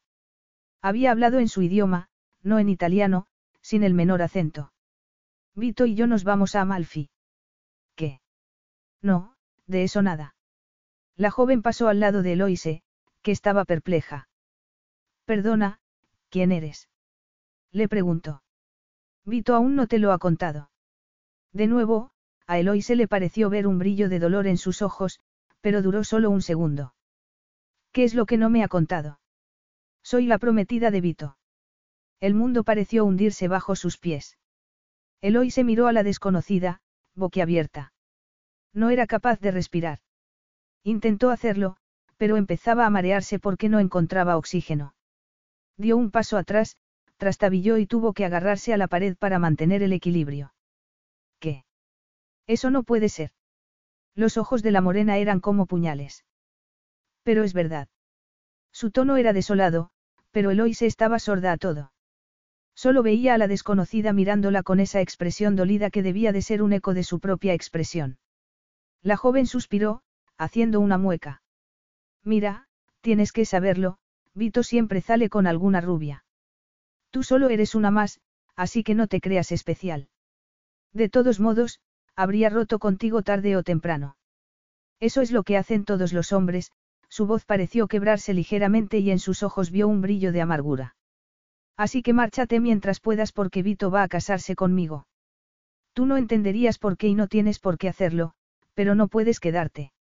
Alégrate de haberte librado de él. En realidad, estoy haciéndote un favor. Esas palabras fueron como una bofetada. Aquello no podía ser cierto. Era imposible. Oyó pasos y, cuando Vito salió al recibidor, Eloise se echó en sus brazos. Dime que no es verdad. Esta mujer dice que es tu prometida. Dime que no es verdad. Vito la abrazó, mirando con expresión furiosa a la mujer que acababa de soltar esa bomba. Lo oyó decir algo en italiano que no pudo entender y la morena respondió en su idioma. Pero estoy aquí y parece que ha sido una suerte. No se te ocurra marcharte a Amalfi, le advirtió. No voy a permitirlo, ¿me entiendes? No voy a permitirlo. Insistió, al borde de la histeria. Basta ya, Carla. Le espetó Vito. Ya está bien. Eloise se agarró a él. Vito, por favor, dime que no es verdad. Dime que no vas a casarte con ella. Lo miraba con unos ojos enormes y suplicantes, desconcertada y afligida. Díselo, Vito, lo animó Carla. Él apretó los dientes. Eran dos fuerzas tirando de él en direcciones opuestas. El instinto le pedía que sacase a Carla de allí cuanto antes, que la mandase al infierno. Pero en su cabeza, como una sentencia, estaba la desesperada súplica de su padre. Recupera las acciones, hijo mío. Consigue esas acciones, no dejes que Marlene se las venda a otra empresa, te lo suplico. Te lo suplico con mi último aliento. Miró la expresión angustiada de Eloise, oyó su tono angustiado. Dime que no es verdad. Dime que no vas a casarte con ella. ¿Qué podía decir? La situación era sencillamente imposible. Tiempo, eso era lo que necesitaba. Si pudiese librarse de Carla para hablar con Eloise, para hacerla entender lo que estaba pasando y por qué. Pero, histérica como estaba, solo había una forma de librarse de Carla. ¿Por qué si no lo hacía? Si niego el compromiso, si le digo a Carla que se marche, Marlene llamará a Falcone sin perder un minuto. Y Falcone compraría las acciones y dividiría la cadena hotelera Viscari por la mitad. Destruiría lo que su familia había tardado cuatro generaciones en levantar. Habría traicionado a mi padre, a mi familia, habría perdido el legado que me fue encomendado. Mi madre se sentiría desolada. Vito tomó aire. Tenía que ganar tiempo, hacer que Carla saliese de allí creyendo que había conseguido lo que quería. Tenía que sacarla de allí para poder hablar con Eloise y explicárselo todo. Las palabras se formaron en su cabeza. Unas palabras que le costaba un mundo pronunciar, más de lo que nunca se hubiese podido imaginar. Miró a Eloise, tragando saliva. Es cierto, dijo por fin, con una voz que no parecía la suya. Eloise dejó escapar un gemido. Cuando se apartó de él, Vito intentó sujetarla. No. No me toques, le espetó ella, dando un paso atrás. Eloise, lo siento. No sabes cuánto lo siento. Unas uñas de color rojo apretaron su muñeca como un grillete de acero. Hora de irse, Vito, anunció Carla, con un brillo desesperado en los ojos. Tenemos que elegir un anillo de compromiso. Vito no podía hacer nada, salvo mirar a Eloise. Tengo que hablar contigo, dijo con voz ronca. Tengo que explicártelo todo. Es esencial que hablemos. En sus palabras, en su expresión, en sus ojos, puso todo lo que quería que ella entendiese. Todo lo que tan desesperadamente quería que Carla no entendiese. Siento tanto que esto haya ocurrido así. Quería hablar contigo, explicártelo. Vito. exclamó Carla, clavándole las uñas en la muñeca. Vito se soltó y dio un paso hacia Eloise, pero ella se apartó. No podía soportar que lo mirase de ese modo, con horror, con rechazo. Eloise, que era siempre tan acogedora, tan ardiente, tan feliz de estar con él. Pero en ese momento solo veía rechazo en sus ojos. Tomó su mano y no permitió que se apartase hasta que hubiera dicho lo que debía decir. Incluso delante de Carla. Te quiero en mi vida, Eloise. Te deseo y encontraré la forma de que estemos juntos. No sé cómo, pero encontraré la forma de hacerlo. Pero no había comprensión en los ojos azules. Solo un brillo de sorpresa y horror. No, de eso nada, intervino Carla. No vas a mantenerla como amante. No me harás quedar en ridículo. Ningún hombre volverá a hacerme quedar en ridículo. Y tampoco vas a hacerle eso a ella. Vito no le hizo caso, concentrado solo en Eloise, que estaba pálida, temblando. Dio, tenía que explicárselo todo cuanto antes, pero no podía hacerlo en ese momento. No podía hacer nada salvo decir de nuevo. Espérame. Espérame aquí para que pueda explicártelo todo. Después de eso tiró de Carla para salir de la suite. Eloise oyó esas palabras como si llegasen desde muy lejos. La brecha que se había abierto entre ellos era insalvable, como si un terremoto hubiera sacudido el mundo desde sus cimientos. Tapándose la cara con las manos, intentó contener un sollozo que llenaba todo su ser, pero entonces experimentó una repentina oleada de náuseas y se dio la vuelta para correr al baño. Se quedó temblando sobre el inodoro, con la angustia y la sorpresa acelerando su corazón. ¿Qué voy a hacer? Dios mío, ¿qué voy a hacer? No podía quedarse allí, era imposible, pensó, recordando las palabras de Vito. Tengo que explicártelo. ¿Qué había que explicar? Esa mujer había dicho la devastadora verdad, era su prometida y Vito no lo había negado. De hecho, lo había admitido. Un sollozo estuvo a punto de ahogarla. Y yo preguntándome si sería el hombre de mi vida, el amor de mi vida, mi marido. Unas lágrimas ardientes rodaron por su rostro. Qué tonta he sido. Recordó entonces lo que le había dicho Carla, no te creas especial. Eloy se cerró los ojos, con el corazón en un puño. Eso era precisamente lo que había pensado, lo que había soñado. Pero solo había sido una rubia más, llenando un hueco hasta que contrajese matrimonio con Carla. No, era peor que eso. No vas a mantenerla como amante. Eloise se miró al espejo, con el rostro deshecho en lágrimas. No puedo quedarme aquí. Vito había dicho que volvería para darle una explicación, pero no estaba dispuesta a esperarlo. Vito no se reiría de ella. Ya no. Ni un momento más. Lentamente, se dio la vuelta para entrar en el dormitorio. Al menos ya había hecho la maleta, pensó, conteniendo un nuevo sollozo. Aturdida, tomó la maleta y su bolso y salió de la suite, del hotel, de la vida de Vito.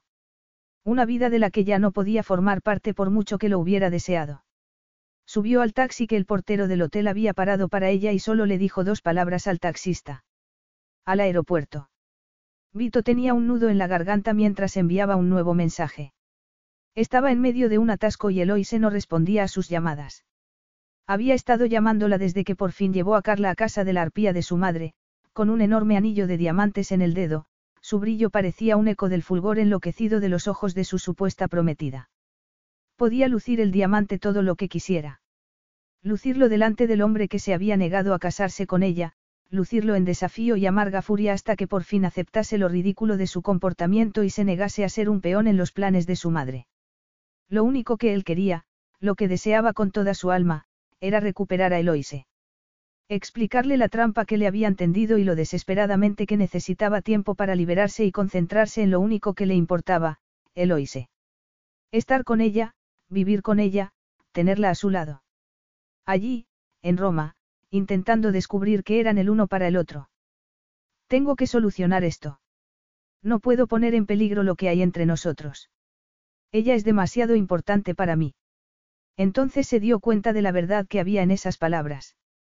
Lo había sabido en el momento que Eloise se apartó de él, un gesto que aún seguía sintiendo como una puñalada en las entrañas. Cuando se lo explique todo, lo entenderá. Sé que lo entenderá.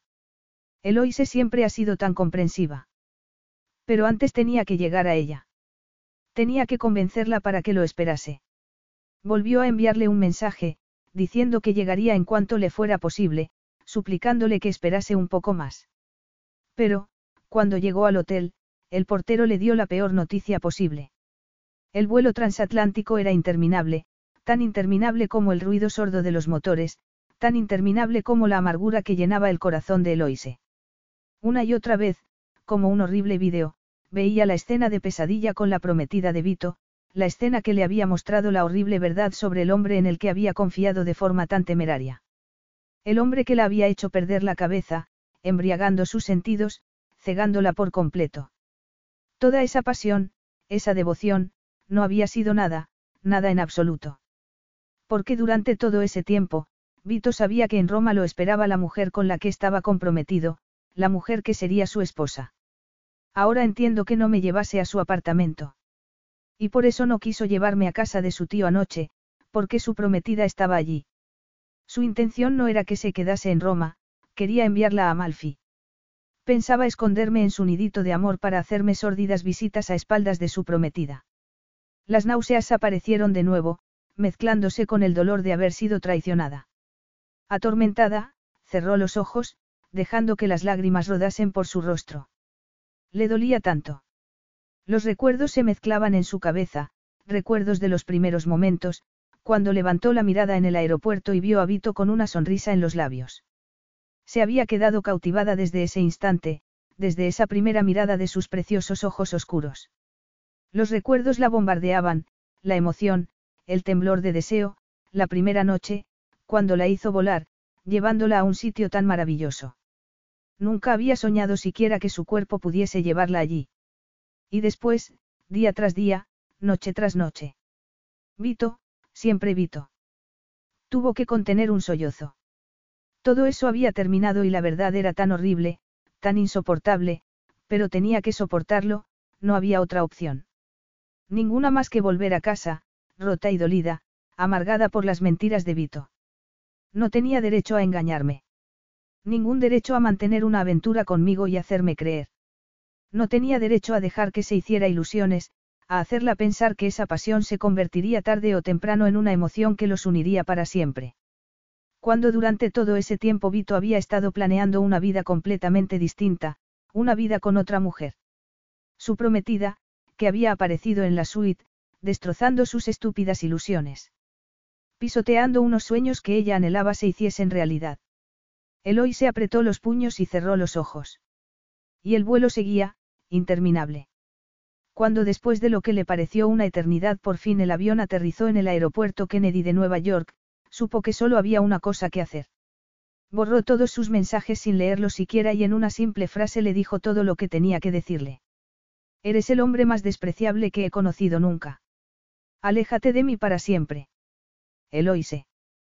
Capítulo 5. Seguía siendo por la tarde en Nueva York, a pesar de las interminables horas de vuelo desde que salió de Roma. Pero la mente de Eloise estaba en una extraña y dislocada tierra de nadie mientras miraba por la ventanilla del taxi que la llevaba a Manhattan. Se alojaría durante unos días en el apartamento de su madre, con quien había hablado brevemente por teléfono. El conserje le dio la llave y, mientras subía en el ascensor, experimentó una nueva oleada de náuseas. Sentía un profundo cansancio, pero era algo más que físico, mucho más que el jet lag. Necesitaba dormir, perderse en el sueño para olvidar su corazón roto. Una vez en el apartamento, entró en el cuarto de invitados y dejó la maleta en el suelo. Le dolían los ojos y apenas pudo quitarse los zapatos antes de caer en la cama, rendida. Un minuto después se quedó dormida. Debió de dormir durante horas porque era por la mañana cuando se despertó. Abrió los ojos, parpadeando rápidamente, y vio una taza de café sobre la mesilla.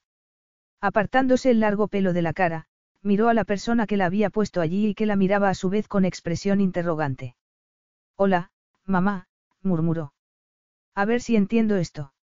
Has dejado que un mimado playboy italiano te llevase por toda Europa, te fuiste con él sin pensártelo dos veces. Te metiste en su cama y resulta que no solo tenía una prometida esperándolo en Roma, sino que pensaba mantenerte como su amante. ¿Cómo has podido dejarte engañar por un hombre como ese? Eloy se cerró los ojos. No lo sé, susurró. Pero sí lo sabía, sabía perfectamente lo que había pasado y por qué había pasado. Parecía un hombre maravilloso, dijo con la voz quebrada. Su madre resopló. Sí, bueno, las mujeres hacen el ridículo por los hombres todos los días. Yo lo sé muy bien porque hice el idiota con tu padre. En fin, puedes quedarte aquí el tiempo que quieras, pero no pierdas un solo día llorando por ese canalla. Has hecho bien en librarte de él, le dijo. Es mejor que vuelvas a trabajar cuanto antes. Preguntaré por ahí por si alguien necesita una niñera, así te olvidarás de él. Lo olvidarás, repitió, con una traza de simpatía al ver su expresión angustiada. Y ha salido de esta situación a tiempo, al contrario que yo. En este caso no habrá repercusiones, gracias a Dios, añadió, mirando su reloj. Tengo que irme. Llego tarde a trabajar. Después de darle un ligero beso en la mejilla salió de la habitación, dejando a Eloise con una expresión desolada. No habría repercusiones, había dicho su madre. Pero estaba equivocada, totalmente equivocada. En los ojos de Vito había un brillo de desolación desde que leyó el mensaje de Eloise. Las palabras habían quedado grabadas en su cerebro como con un cincel. Eres el hombre más despreciable que he conocido nunca. Aléjate de mí para siempre.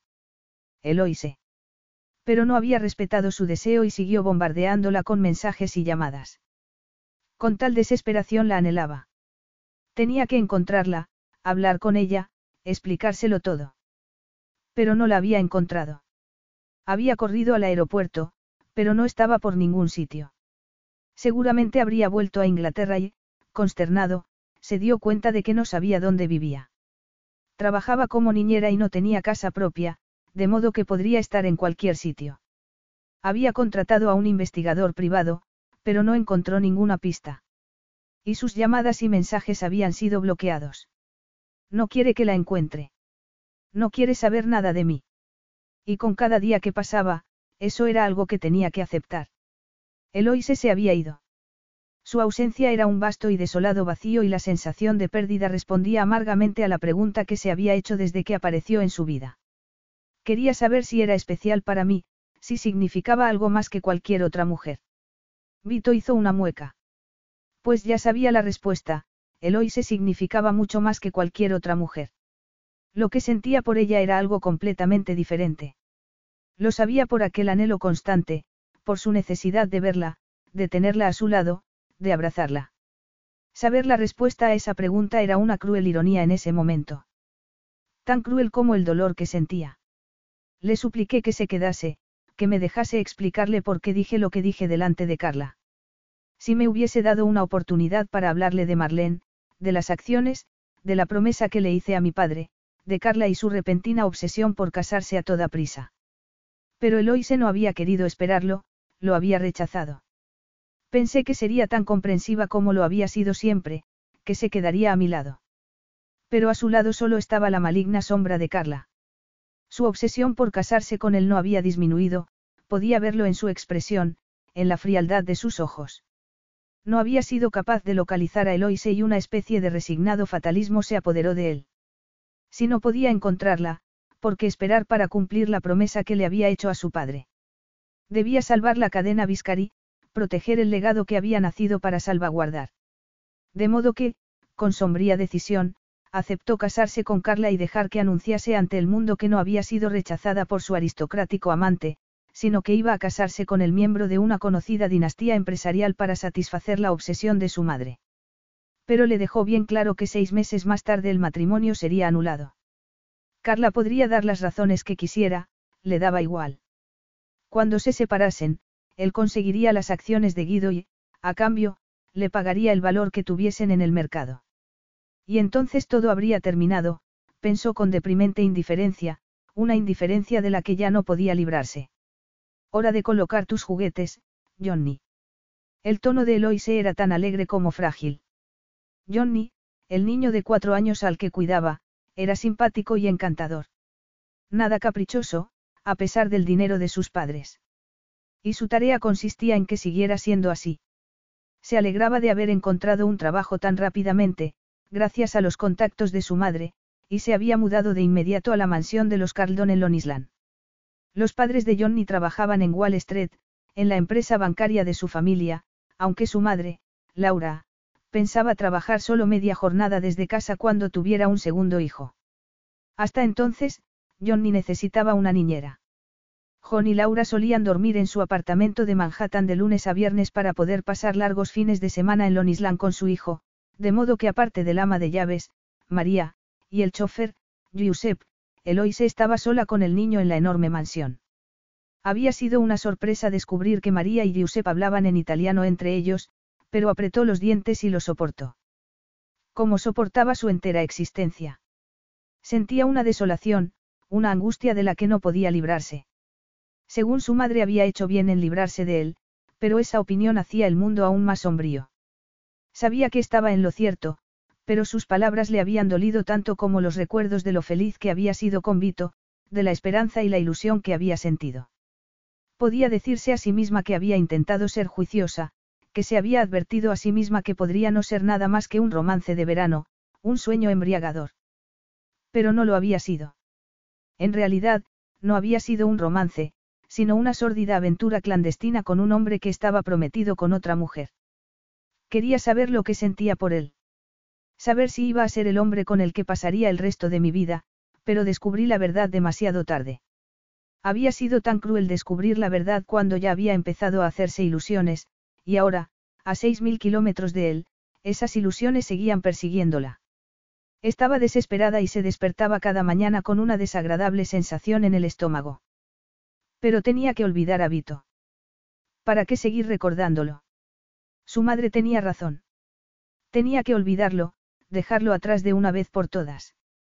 Dejar de sentirse angustiada por lo que había pasado.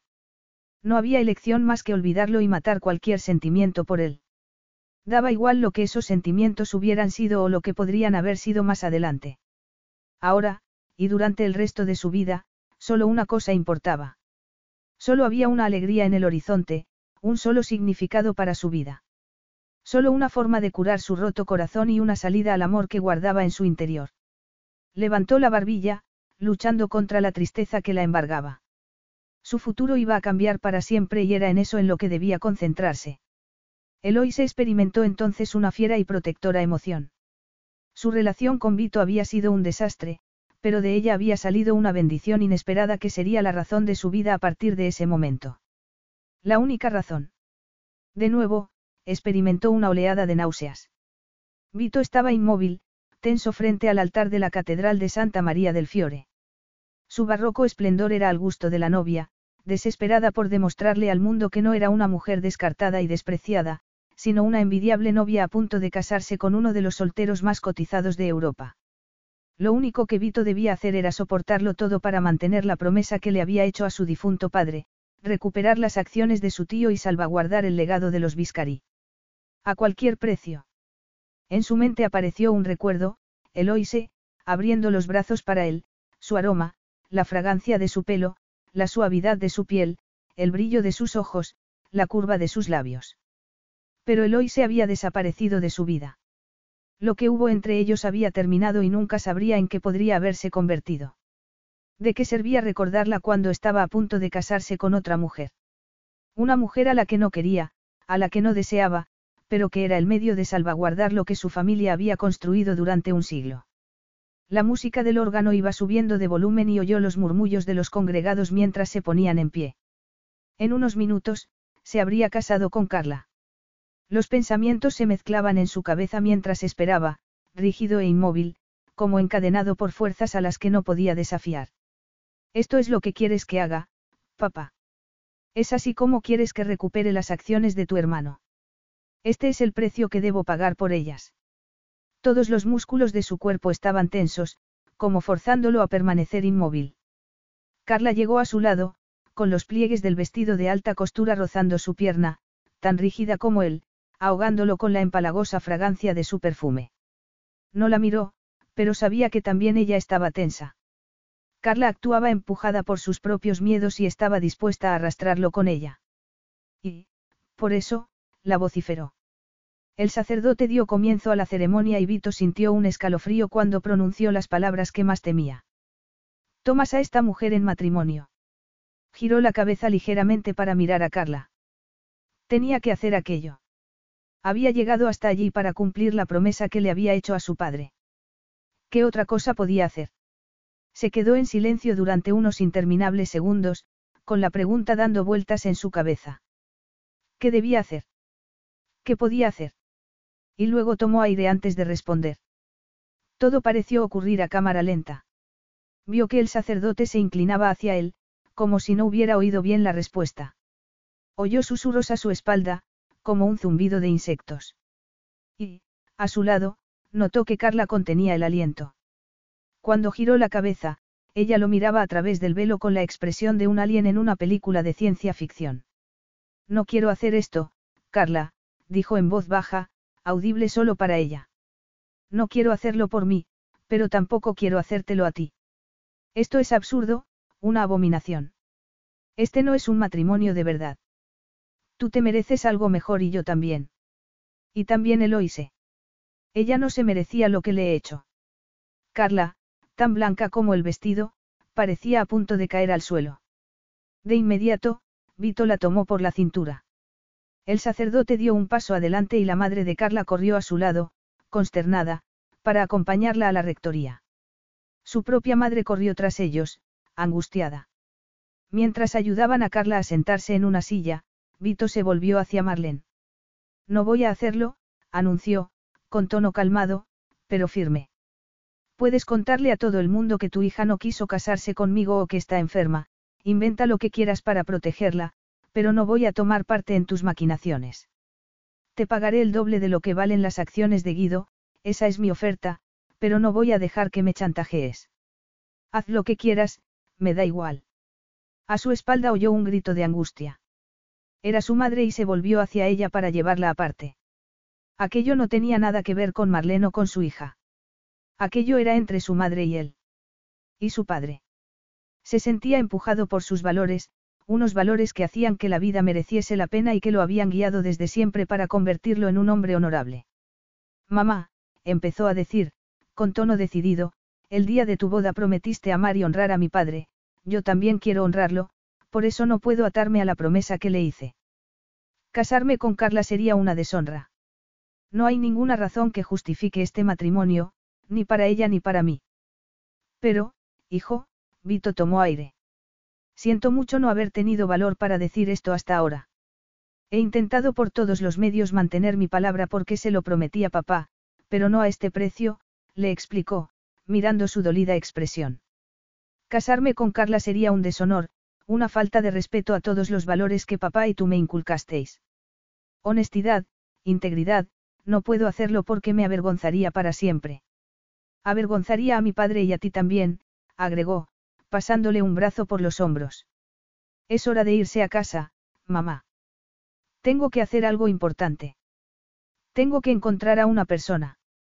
Tenía que encontrar a Eloise. Y descubrir lo que significa para mí de una vez por todas.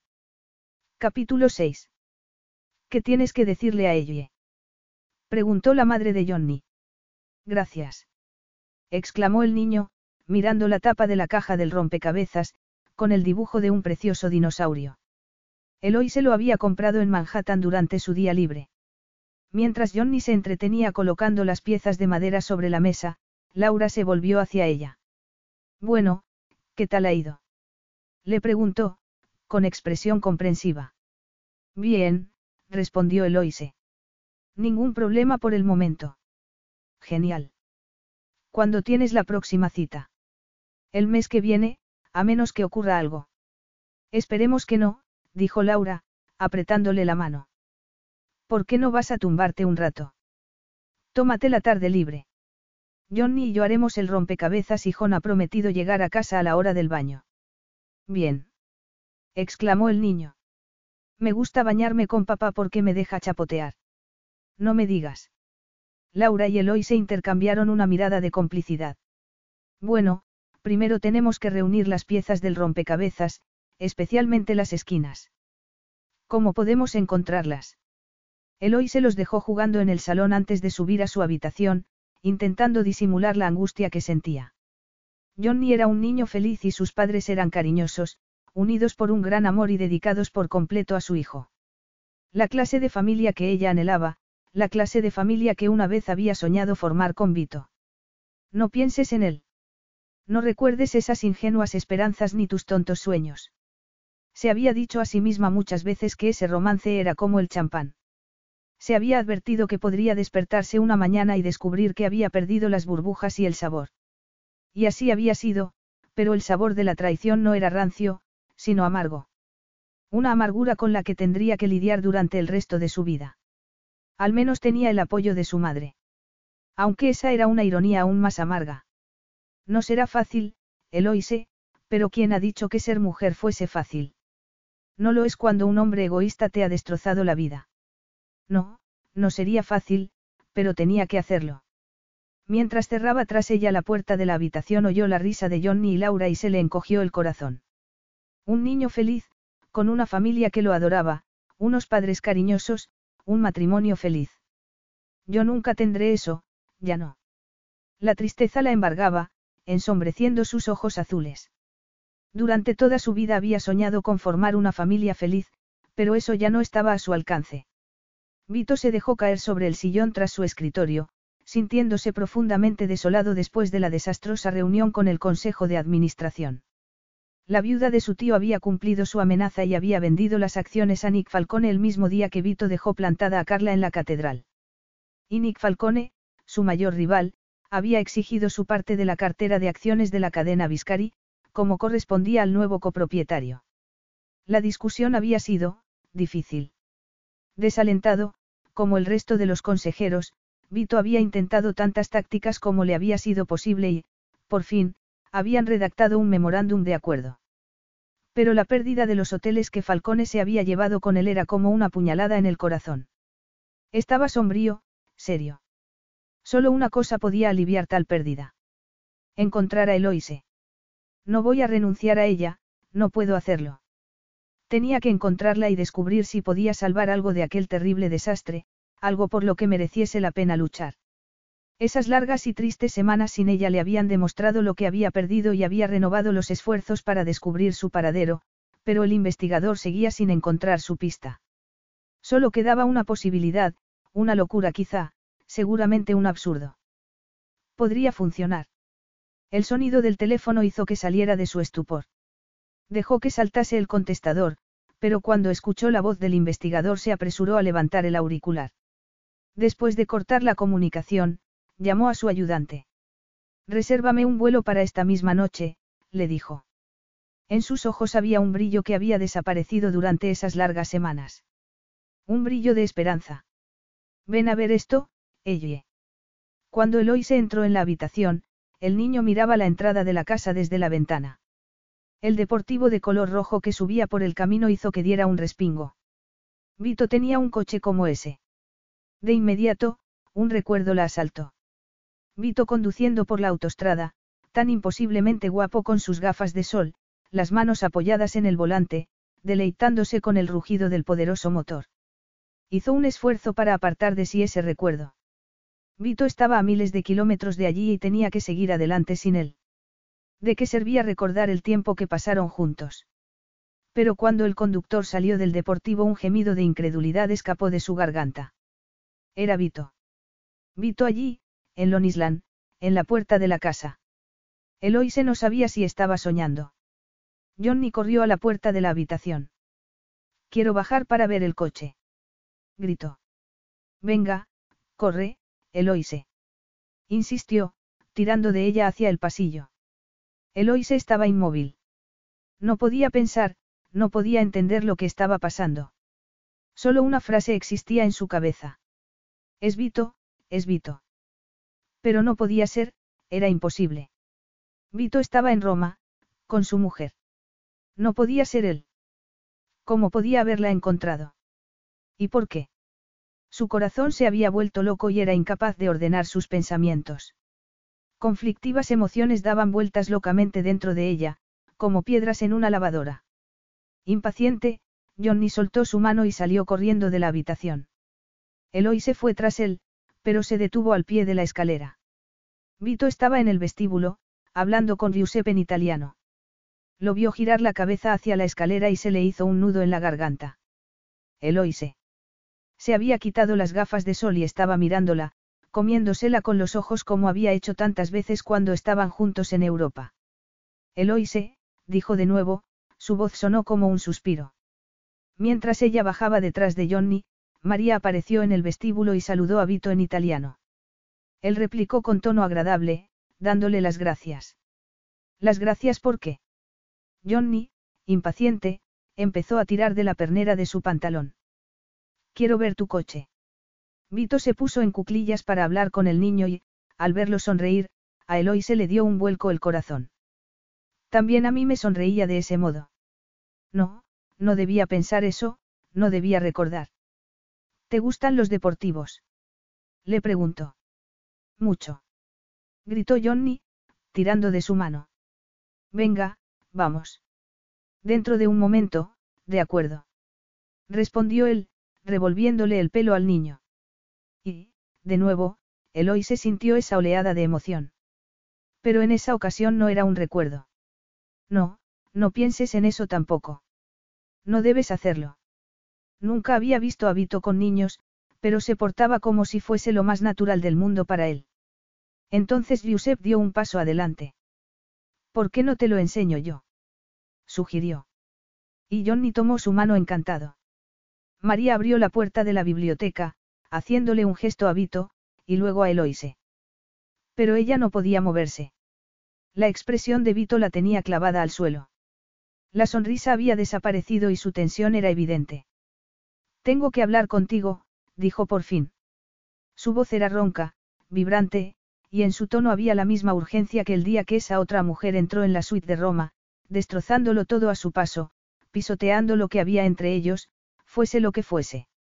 Mirando a María, que seguía esperando en la puerta de la biblioteca, Eloise entró en la espaciosa habitación y Vito entró tras ella. ¿Cómo me has encontrado? Le preguntó. Es imposible. Tú lo has hecho casi imposible, desde luego.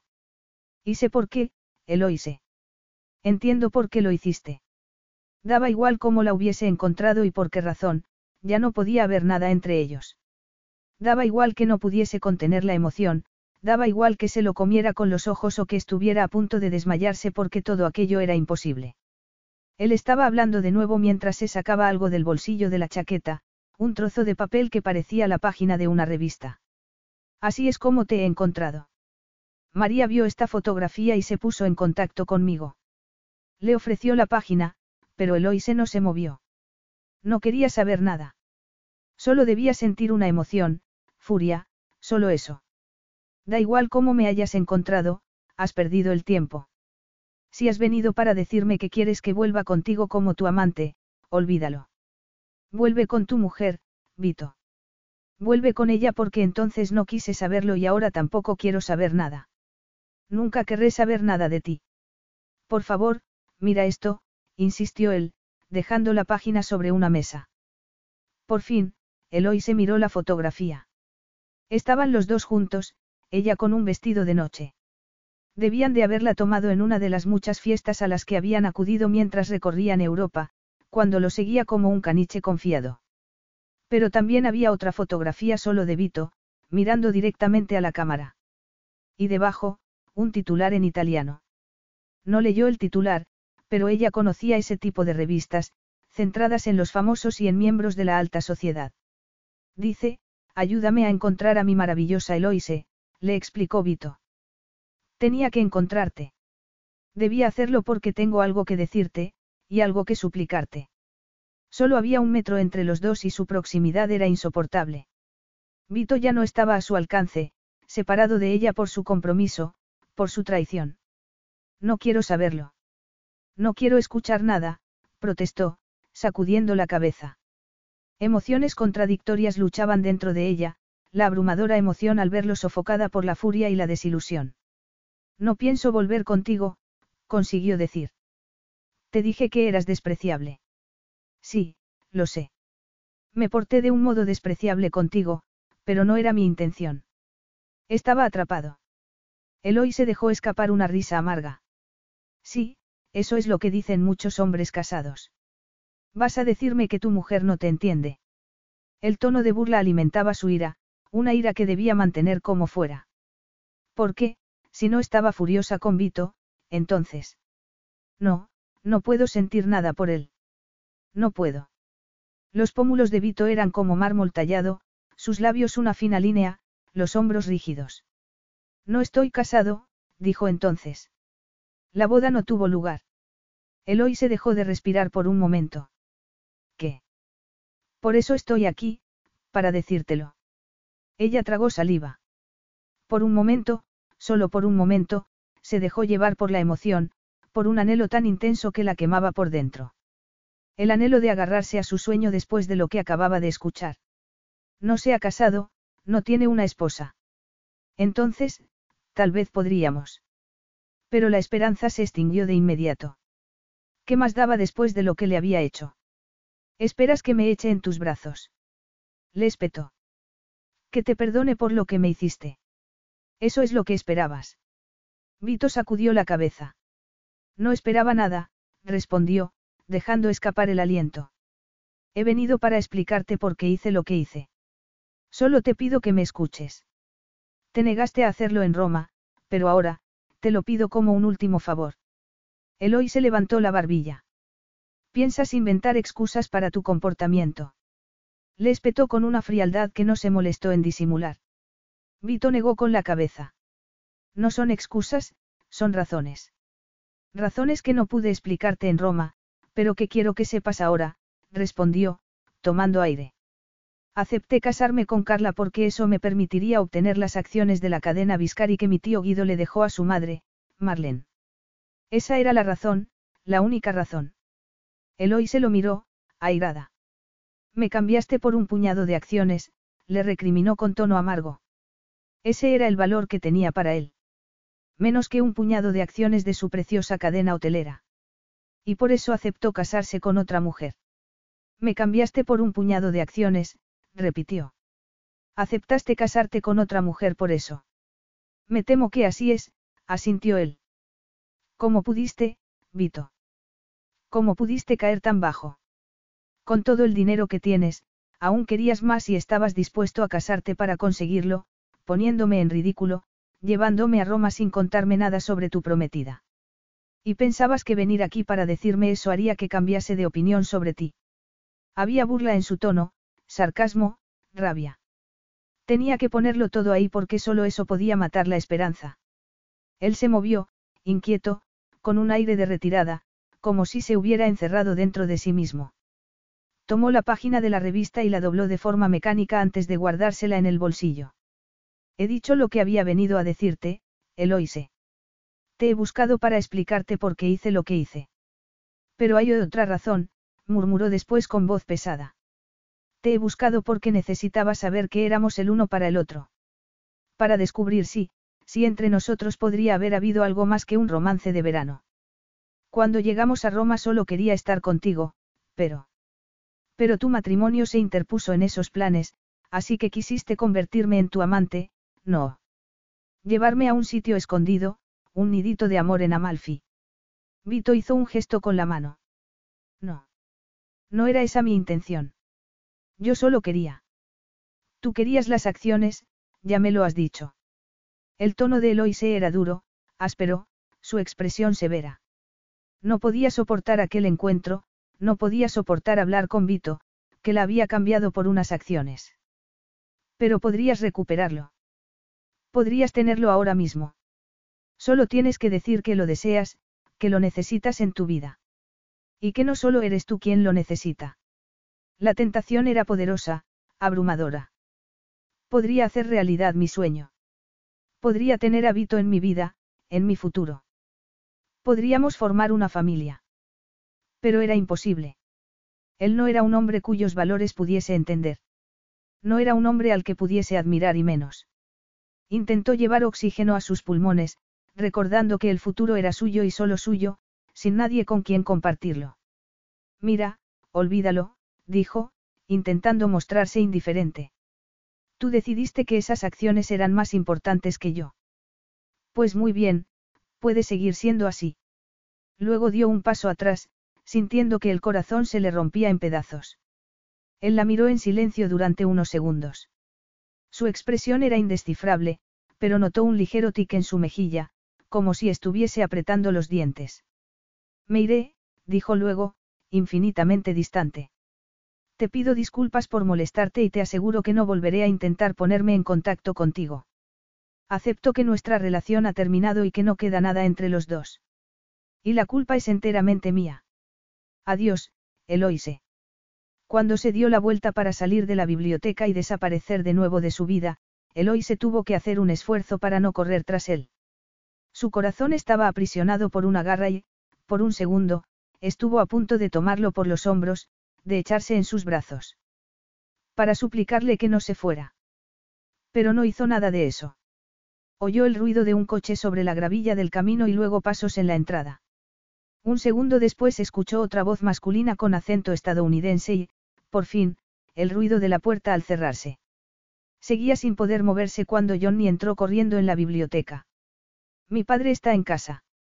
Ha venido a jugar conmigo. Vamos a nadar en la piscina. Eloy se reaccionó entonces, como una estatua animada. Me alegro mucho, murmuró con tono mecánico. Al otro lado de la ventana vio un brillo de color rojo y oyó el familiar rugido de un motor alejándose. Papá. gritó Johnny. Vamos a nadar.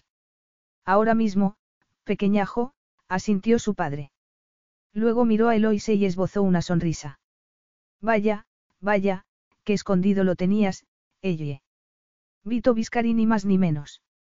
Menudo pretendiente. Johnny estaba intentando convencerlo para que lo dejase conducir el deportivo. Era precioso, dijo el niño, corriendo por la habitación como si manejase un volante. Pero sospecho, siguió John Carldon, mirando a Eloise, que no es el coche lo que a ti te interesa, sino el atractivo de estrella de cine que le ha otorgado una injusta providencia. Laura se llevará un disgusto cuando sepa lo que se ha perdido. Claro que cuando se lo cuente seguro que lo invita a cenar. Ah, y, si necesitas unos días libres, dínoslo. Supongo que se alojará en el Hotel Viscari, o tal vez no. Creo que ya no pertenece a su familia. Ese fue uno de los que cayó en manos de Falcone, el hombre sacudió la cabeza, sin darse cuenta de que la niñera de su hijo estaba completamente inmóvil. Supongo que fue muy duro para él que le quitasen la mitad de su herencia así, de repente. La prensa económica armó un gran escándalo, incluso en Nueva York. La viuda de su tío vendió la mitad de la cadena hotelera a su mayor rival. Nick Falcone se ha llevado un tesoro, los mejores hoteles. Un golpe duro del que tardará en recuperarse, pero lo hará, seguro. Intentará recuperar todo lo que le han quitado, John esbozó una sonrisa. Aunque me imagino que habrá venido aquí por otras razones, no. Eloise no le devolvió la sonrisa porque no podía hacerlo. No podía mover un músculo. Solo podía escuchar a su jefe, inmóvil, mientras Johnny tiraba de su mano para llevarlo a la piscina. Yo no suelo invertir en hoteles, pero si Laura organiza esa cena invitaré a algunos inversores. Después de todo, si Vito Viscari es tu pretendiente debemos tratarlo bien. No queremos perderte antes de tiempo, John miró a su hijo, que tiraba de él hacia la puerta. Ya voy, ya voy, me vas a arrancar la mano. Nos vemos luego, ella. Cuando salió de la biblioteca con el niño, ella se dio la vuelta para subir a su habitación con unas piernas que no parecían capaces de sostenerla. Vito pisó el acelerador, haciendo rugir el poderoso motor para que el ruido ahogase la angustia que sentía. La amargura de la derrota total. No debería haberla buscado.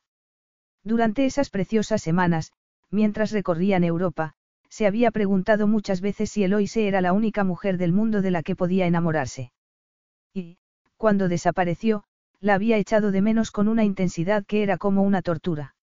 Encontrarla por fin, tenerla cerca, había dejado claro lo que sentía por ella. Estaba desesperado por hacerla entender por qué había hecho lo que había hecho. Desesperado por recuperarla. Pero había sido un desastre, una catástrofe que había destrozado sus esperanzas para siempre. Esperabas otra cosa. Vito se regañó a sí mismo mientras apretaba el volante. De verdad esperabas que cayese en tus brazos, como si esta pesadilla no hubiese ocurrido. Debería haber sabido que no sería así. Debería haberse dado cuenta de que eso era imposible. Me cambiaste por un puñado de acciones. Vito apretó el volante de nuevo. Dio, lo he estropeado todo. Lo he perdido todo. Todo lo que quería, todo. Tenía que enfrentarse con lo que había hecho, con lo que había dejado escapar. Había querido conservar a Eloise en su vida, descubrir lo que significaba para él, pero la había perdido para siempre. Ella lo había dejado bien claro. Había querido cumplir la promesa que le hizo a su padre en su lecho de muerte y también la había roto. Había querido mantener intacto el legado Viscari y también lo había perdido. Todo ha sido para nada, menos que nada. He traicionado la confianza de Eloise y he traicionado la confianza de mi padre. Siguió conduciendo, desesperado. Se iría de Nueva York esa misma noche. Iría a Santa Cecilia. Al menos ese hotel seguía siendo suyo porque Nick Falcone ya tenía una fuerte presencia en el Caribe y no estaba interesado en otro hotel. Aunque, por supuesto, se había quedado con parte de sus hoteles de Estados Unidos, incluyendo el prestigioso Viscari de Manhattan. Por lealtad al antiguo director, con quien mantenía una cordial amistad, se alojaría en su suite habitual, aunque las señales del cambio de imagen eran para él como una bofetada. Pero no puedo rendirme y no lo haré. Vito apretó los dientes. Falcone se había llevado la mitad de sus hoteles, pero habría nuevos hoteles Viscari. Tardaría tiempo, pero eso era algo que tenía. Tanto tiempo entre las manos. Era hora de reconstruir su legado, de reponer lo que había perdido. ¿Qué otra cosa podía hacer? ¿Qué otra cosa le quedaba? Eloise. El nombre apareció en su cabeza como un fantasma. ¿De qué ha servido encontrarte y verte de nuevo? Qué tonto había sido. Esperar que lo perdonase, que entendiese la situación. Esperar que se echase en sus brazos. Eloise llamó a su madre desde su habitación en la mansión de los Carldon. Mamá, necesito tu ayuda. Puedo dormir en tu apartamento esta noche. Tengo que ver a Vito. Vito. Repitió su madre. No me digas que es el italiano con el que mantuviste esa desastrosa relación. Ella tragó saliva. No le había contado a su madre nada sobre Vito y ella no le había preguntado por qué, después de todo, no había necesidad. Así es, Vito Viscari. Ha descubierto dónde trabajo y ha venido a buscarme. Viscari, como los hoteles. Sí, respondió Eloise. No quería una inquisición sobre la identidad de Vito, lo único que quería era su ayuda. No tenía ni idea. ¿Por qué vas a verlo? Le preguntó su madre con tono seco. Tengo que hablar con él. Espero que hablar sea lo único que hagas. Ya te has portado de una forma muy poco sensata, su madre dejó la frase a medias y Eloise escuchó voces de fondo. Lo siento, hija, tengo que colgar. Pídele la llave al conserje. Hoy tendré que trabajar hasta muy tarde. Cuando cortó la comunicación, Eloy se dejó escapar un suspiro. Esa había sido la llamada más fácil. Con dedos temblorosos marcó el número del Hotel Viscari de Manhattan. Vito se alojaría allí, no. Pero si ya no es su hotel. Falcone Manhattan, dígame. Eloise se concentró en lo que tenía que hacer y dejó el mensaje que debía dejar. Mi nombre es Eloise Dean. Por favor, dígale al señor Viscari cuando llegue al hotel que tengo que hablar urgentemente con él. Dígale que llegaré sobre las ocho. No dijo nada más. No podía hacerlo. Capítulo 7. Vito esperaba, tenso. Era una locura volver a pasar por eso dos veces en un solo día. Había estado dispuesto a tomar un vuelo esa misma noche, huir al Caribe como si los sabuesos del infierno estuvieran persiguiéndolo. ¿Y ahora? Ahora estaba esperando en el elegante bar del hotel que una vez había sido suyo, con un martini en la mano, haciendo lo posible por controlar su nerviosismo. Mirando hacia la entrada como un halcón. El mensaje decía que llegaría a las ocho y eran las ocho y cinco. Iría Eloise. ¿Y por qué? He esperado demasiado, he puesto demasiadas esperanzas en decirle lo que no pude decirle en Roma y no ha servido de nada.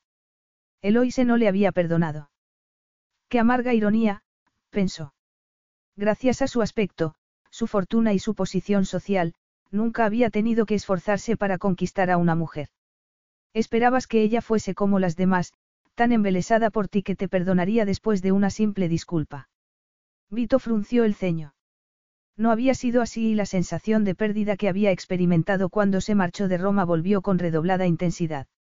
Se había preguntado muchas veces qué significaba Eloise para él y perderla se lo había demostrado. Perderla no una vez, sino dos.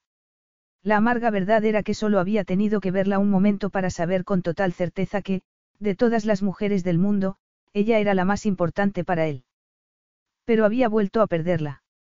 A menos que su visita de esa noche significase. No, no debía hacerse ilusiones. Se las había hecho antes de ir a Nueva York y Eloy se las había destrozado. Era mejor, más seguro, terminarse el martini y prepararse para verla de nuevo. Quizá por última vez. Levantó su copa, pero no pudo llevársela a los labios. Porque ella estaba allí, en la entrada del bar, con los ojos clavados en él. Eloy se tenía el corazón acelerado, pero intentó disimular. Estaba allí con un único propósito, retractarse de lo que le había dicho unas horas antes, tan enfadada, tan injustamente. Me cambiaste por un puñado de acciones.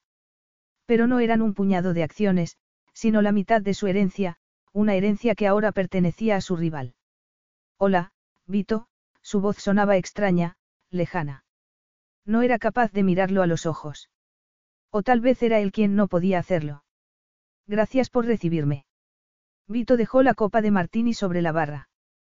¿Qué querías decirme? Eloise se sentó en un taburete a su lado, dejó el bolso sobre la barra y tomó aire. Yo no sabía lo que había pasado, empezó a decir. No sabía lo que significaban esas acciones para ti. El padre de John ni me lo ha contado. Lo siento, de verdad. Vito asintió con la cabeza. ¿Qué quieres tomar? Le preguntó, como si fueran dos simples conocidos. Ella vaciló. Una vez hubiera dicho, me encantaría tomar un bellini. Pero ya no podía hacerlo. Y no solo por los recuerdos. Un zumo de naranja, por favor, respondió. Se fijó en el emblema de la empresa Falcone en el uniforme del camarero. El rival de Vito había marcado su nueva propiedad, pensó. Pero, tras un largo e incómodo silencio, supo que debía decir algo. Si te hubieras casado con tu prima, habrías perdido los hoteles. Él negó con la cabeza. Marlene, la viuda de mi tío, me habría dado la mitad de las acciones después de la boda. Ese era el plan, así pensaba obligarme a casarme con su hija. ¿Pero por qué? Le preguntó Eloise, haciendo una pausa cuando el camarero volvió con el zumo de naranja. Porque quería que te casaras con su hija. Estaba enamorada de ti. Era por eso por lo que Carla había sido tan desagradable, por celos. No, estaba enamorada de un hombre que la había dejado por otra mujer. Casarse conmigo era una forma de salvar su orgullo, supongo. Aunque la única manera de hacerlo fuese gracias a un soborno. Eloise se quedó callada un momento, pensativa. Si ya habías tomado la decisión de aceptar ese soborno, que te hizo pensar que era aceptable mantener una relación conmigo. Marlene lanzó la bomba la noche que llegué a Roma. Yo no sabía nada hasta ese momento. Y aceptaste casarte con Carla esa noche. Vito negó con la cabeza. No. Les dije que era una locura. Y, sin embargo, al día siguiente intentaste llevarme a Amalfi. Cambiaste de opinión sobre tu matrimonio con Carla y decidiste mantenerme como tu amante. No, Eloise, ¿cómo puedes pensar eso? Vito tomó aire. Solo quería sacarte de Roma, alejarte de todas las complicaciones. Se tomó el resto del martini, agitado, pero intentando contenerse. Tener a Eloise tan cerca, y a la vez tan lejos, era un tormento. ¿Y para qué? Cuando me haya hecho todas las preguntas que quiera se marchará. Se irá de todos modos. Y yo me iré al aeropuerto y nunca volveré a verla. Quería sacarme de Roma hasta cuándo. Siguió ella. ¿Y para qué? Ibas a casarte con Carla de todas formas. No, dijo Vito. No tenía intención de casarme con ella. Eloy se hizo una mueca. Quería permanecer calmada, pero la escena de pesadilla de Roma se repetía en su cabeza. Me dijiste a la cara que Carla era tu prometida. Él apretó los dientes. Lo dije para sacarla de allí, para aplacarla, respondió. Necesitaba hacerla creer que había aceptado el acuerdo, pero solo estaba intentando ganar tiempo. ¿Por qué? insistió Eloise. Esos juegos maquiavélicos la ponían enferma. Necesitaba tiempo para que Carla se calmase. Estaba histérica, tú misma debiste verlo. Esperaba que entendiese que nuestro matrimonio no resolvería sus problemas. Al contrario, sería más infeliz que nunca. Y, cuando Carla se hubiera dado cuenta, su madre habría tenido que olvidar sus esperanzas de casarme con ella. Tendría que resignarse a venderme las acciones o seguir siendo una socia pasiva como lo había sido desde la muerte de mi tío Guido. Y entonces, por fin, yo habría sido libre para volver contigo. Libre para. No terminó la frase. ¿Cómo voy a decirle ahora, cuando apenas puede mirarme a los ojos, que pensé que ella podría ser la mujer de mi vida? Eloy se sintió que se apartaba y le dolió como un golpe. Había tanta distancia entre ellos, tantas cosas que los separaban. Incluyendo su impetuosa escapada y su negativa a escucharlo. Se había negado a darle la oportunidad de explicar la situación. Se había ido de Roma condenándolo, pensó, compungida. Pero, cuando te fuiste, cuando desapareciste, siguió Vito, y dejaste claro que no quería saber nada de mí, en fin, me pareció menos importante negarme a ese matrimonio, así que acepté casarme con ella. Me pareció la forma más rápida de hacerme con las acciones de Marlene. Carla tendría la boda que tanto ansiaba, pero seis meses más tarde habríamos solicitado la anulación del matrimonio alegando que no había sido consumado y nos separaríamos. Yo me quedaría con las acciones de Guido y le pagaría a Carla un precio elevado por ellas. Pero me has dicho que no hubo boda, murmuró Eloise. Al final, no pude hacerlo. ¿Por qué? Vito tardó un momento en responder. ¿Por qué habría sido una deshonra? dijo por fin, sin mirarla. No podía hacerlo. Se quedaron en silencio de nuevo, un silencio profundo, impenetrable. Eloise podía sentir el latido de una vena en su frente. Miró a Vito intentando verlo de verdad, no tras la niebla del romance que lo había envuelto cuando estaban juntos en Europa, y sin la amargura y la ira que había sentido al verse traicionada. Una traición que él no había pretendido, pero que había cometido de todas formas. Había estado dispuesto a casarse con Carla solo porque lo habían sobornado para que lo hiciera. Había estado dispuesto a venderse, a poner el beneficio económico por delante de las personas.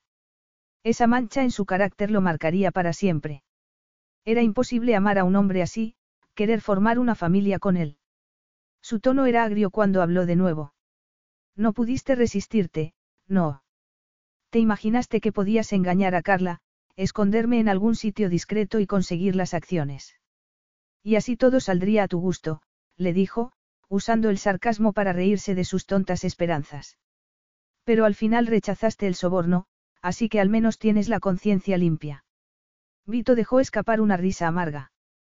No, en absoluto, respondió, antes de pedirle otro martini al camarero. A la basura con todo. Si iba a tener que sufrir esa tortura podía hacerlo tomando otro martini.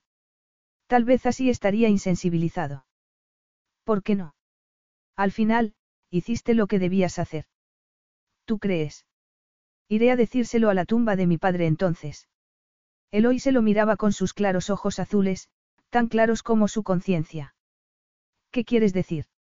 Le preguntó, sin entender. Vito tomó un trago del martini, pero le quemó la garganta como el recuerdo que daba vueltas en su cabeza. Tienes que recuperar esas acciones, Vito. Haz lo que tengas que hacer. Paga lo que ella exija, da igual. Prométemelo, hijo, prométemelo. Escuchaba la voz estrangulada de su padre implorándole, suplicándole que le hiciera esa promesa antes de morir.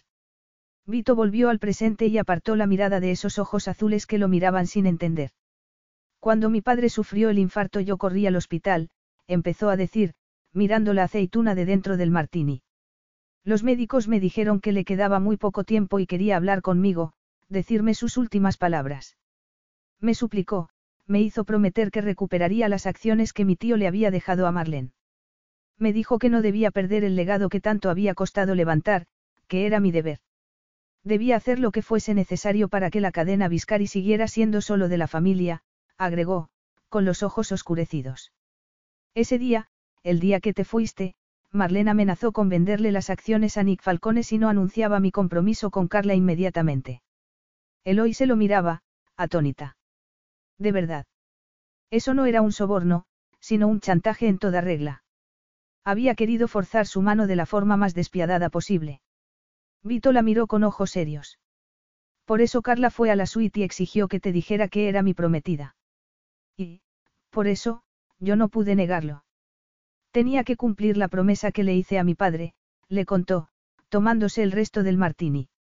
Una promesa que traicioné cuando dejé a Carla plantada ante el altar. Marlene le vendió las acciones a Falcone esa misma tarde, así que no, Eloise, no tengo la conciencia limpia. Nunca la tendré. Puedo decirme a mí mismo que hice bien al no casarme con Carla, pero eso no me absuelve de haber roto la promesa que le hice a mi padre en su lecho de muerte. Luego se quedó en silencio, inclinado sobre su copa, oyendo los sollozos de su madre, sintiendo cómo su padre le apretaba el brazo mientras la muerte se lo llevaba, apartándolo de su mujer y de su hijo para siempre.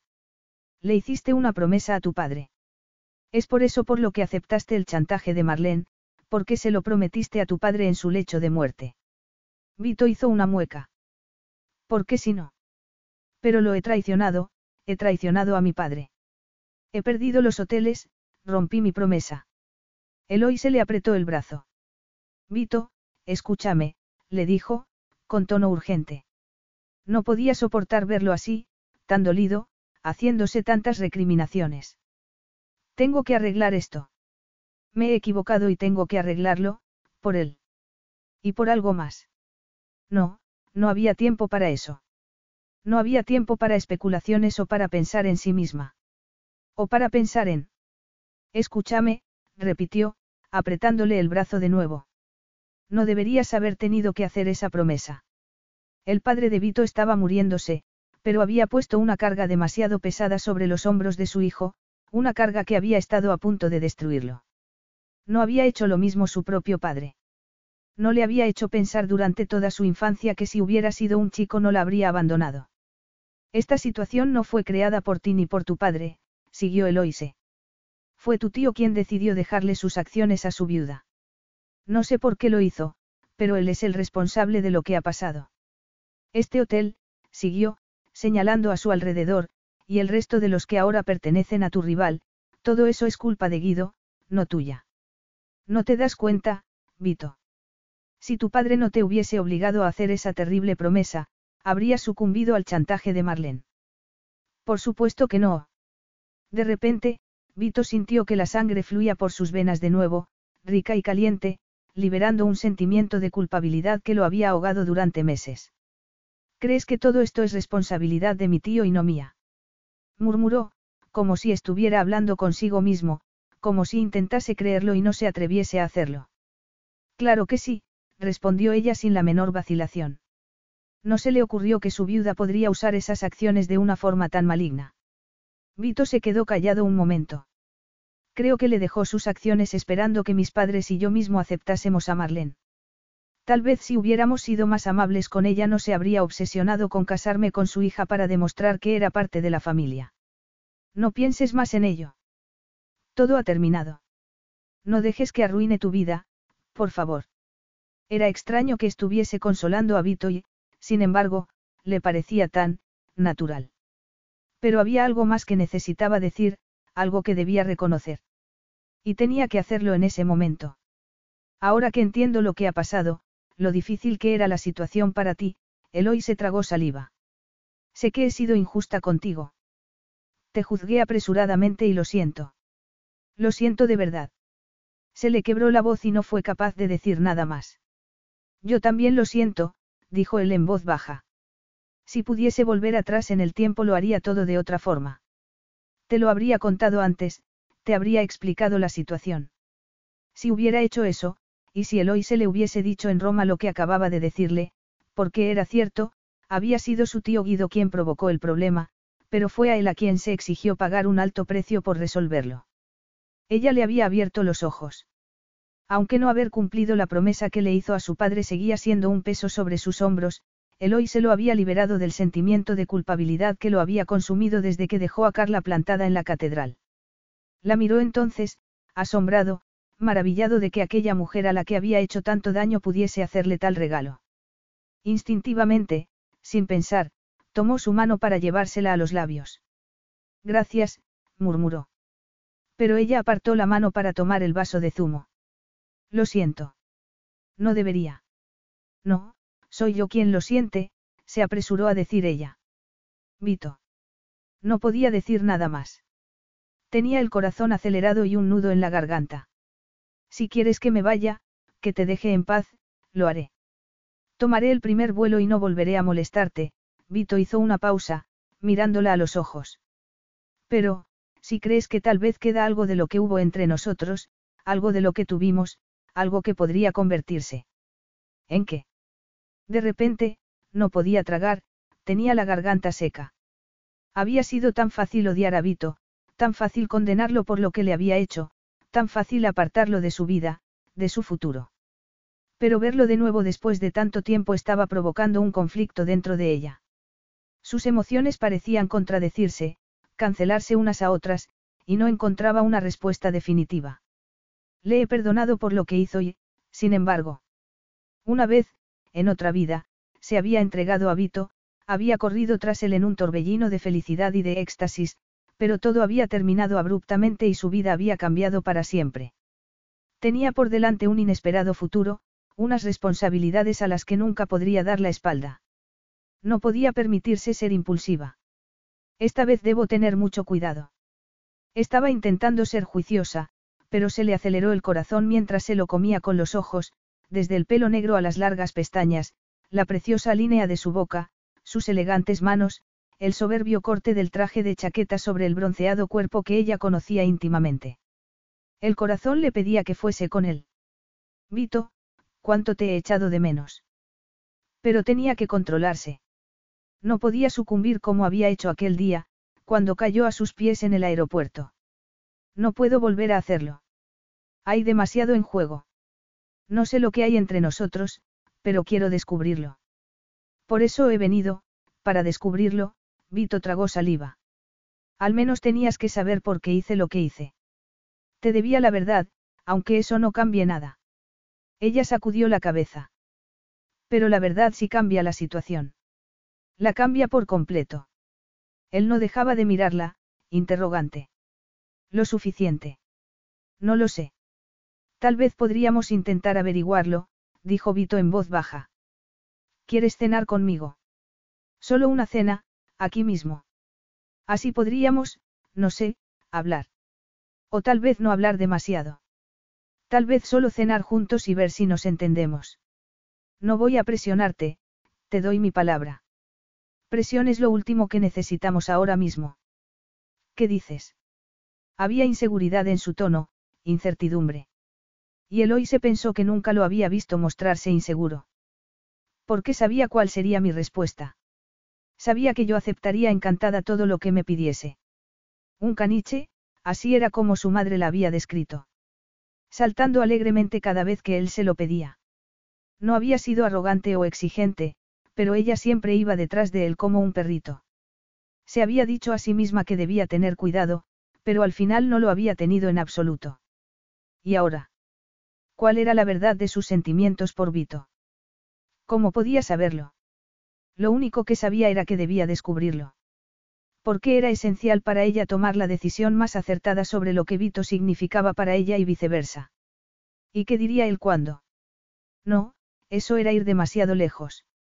Por el momento, solo debían hablar de ellos mismos, de su relación, de modo que asintió con la cabeza. Esbozando una sonrisa de alivio, Vito llamó al camarero. Cenaremos en el hotel, le dijo.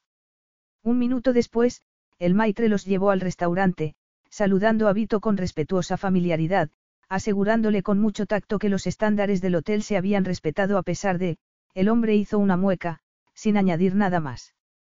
Cinco minutos después estaban sentados a una mesa, mirando la carta, como habían hecho cientos de veces durante su viaje por Europa.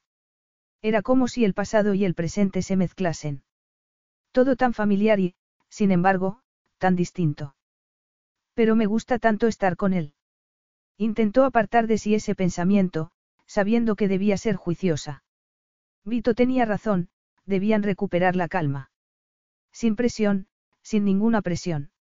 Apartó instintivamente su copa cuando el camarero iba a servirle vino, pero se dio cuenta de que Vito la miraba con curiosidad y esbozó una sonrisa.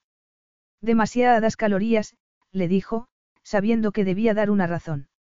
Luego, con repentina decisión, apartó la mano y dejó que el camarero llenase la copa. Un poco de vino no iba a hacerle daño, pensó. Notó que Vito la miraba y se sintió incómoda.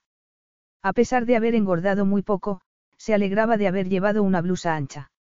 Estás muy guapa, dijo él, su voz era tan cálida como su mirada. Eloise se ruborizó. No, por favor. Lo siento. No tengo derecho. No, no es eso.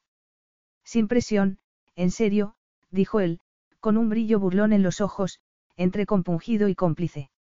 Gracias, murmuró Eloise, tomando un sorbo de vino. Sabía tan bien que dejó la copa sobre la mesa con cierta pena.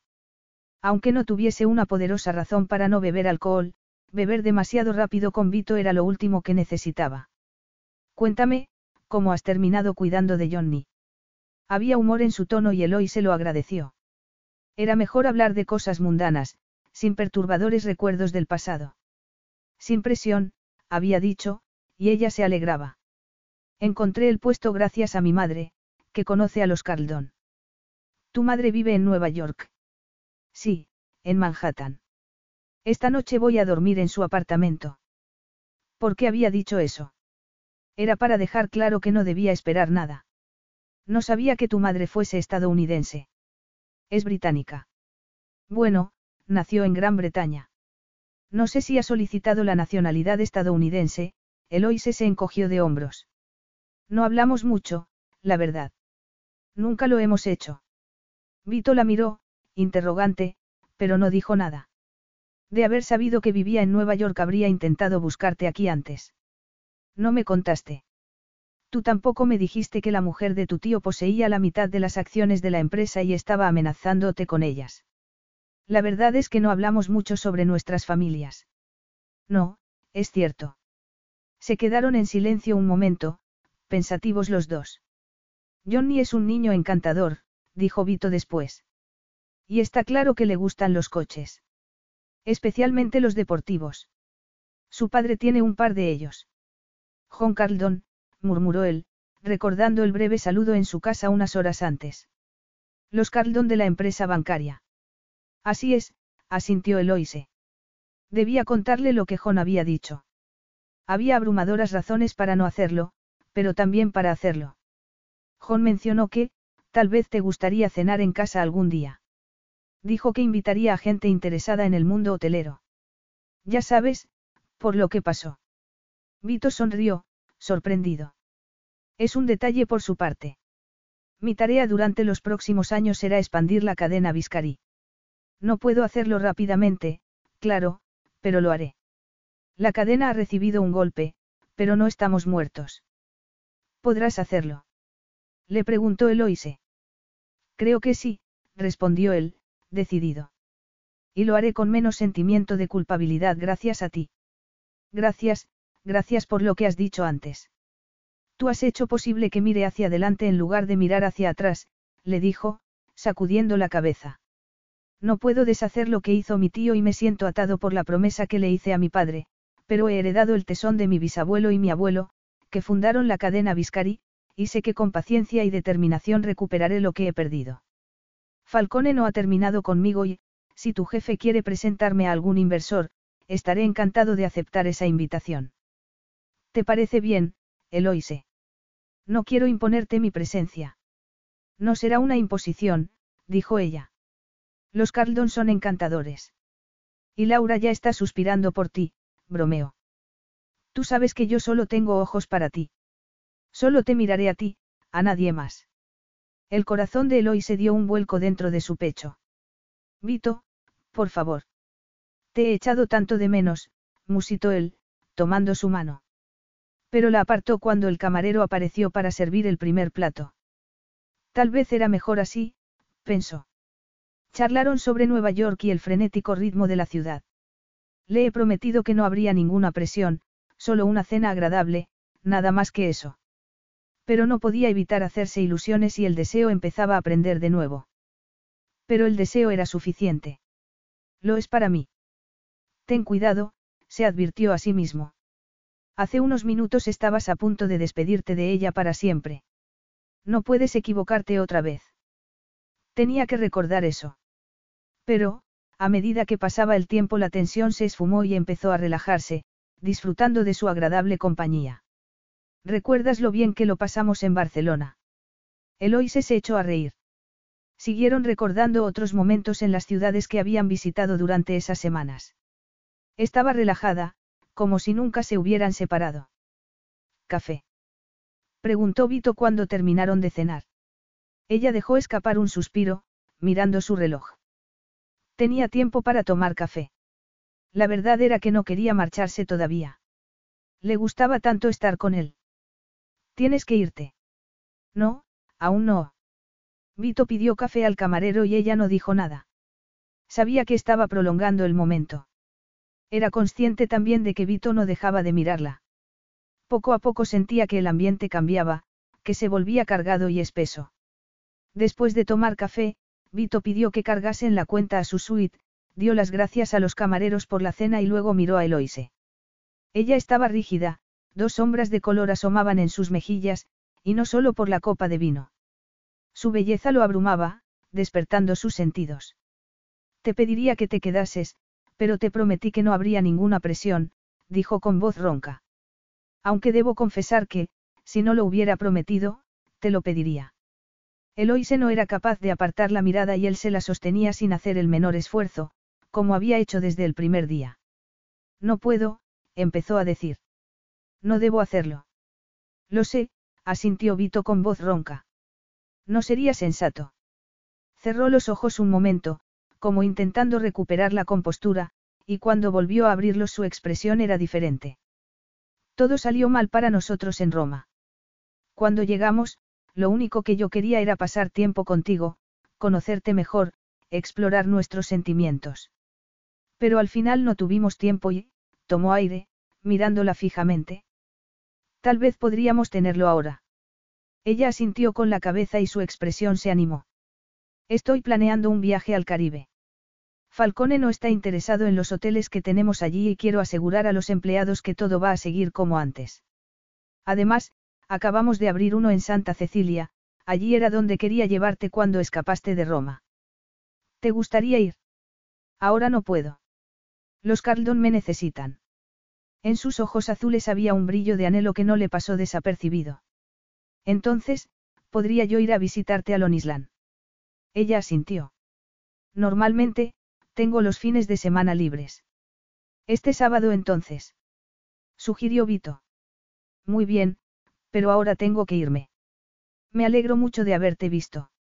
Esta noche, esta cena, estar contigo otra vez. Pero yo, por favor, no quiero ir deprisa. Ayer, a esta misma hora, no sabía que volvería a verlo. No sabía que ya no estaría enfadada con él, que estaríamos así, como antes. Pero, era como antes. No podía ser, ya no. El suyo ya no podía ser un simple romance de verano. Ahora solo podía ser todo o nada. Y aún no sabía lo que quería. Lo que tú digas, Eloise, murmuró Vito, apretándole la mano. Ella levantó la mirada y por un momento, un largo momento, sus ojos se encontraron. Gracias, susurró. Luego apartó la mano, tomó su bolso y se levantó. Voy a pedir la limusina del hotel, dijo él. No hace falta, tomaré un taxi. Vito la acompañó a la puerta y la ayudó a subir al taxi, experimentando una oleada de anhelo. Qué preciosa era, qué maravillosa. Desde el pelo dorado a las largas piernas, la estrecha cintura, los amplios pechos que empujaban contra la tela de la blusa. Más generosos de lo que recordaba. Intentó sonreír mientras cerraba la puerta y ella lo despedía con un gesto. El taxi se abrió paso entre el tráfico de Manhattan hasta desaparecer de su vista. En el interior del coche, Eloy se cerró los ojos. Le daba vueltas la cabeza y no solo por el vino al que ya no estaba acostumbrada, sino por algo mucho más embriagador. Ay, Vito, mi deseo por ti es tan fuerte como antes, pero no puedo lanzarme de cabeza. Sin embargo, a pesar de esa advertencia, tenía el pulso acelerado. Miró las luces de neón que iluminaban las calles de Manhattan, pero todo se convirtió en un borrón. A esa misma hora el día anterior todo le había parecido tan simple, el futuro tan claro. Rígido, implacable, solitario. Y, ahora, de repente, Vito había puesto ese mundo patas arriba. Un gemido ahogado escapó de sus labios. Capítulo 8.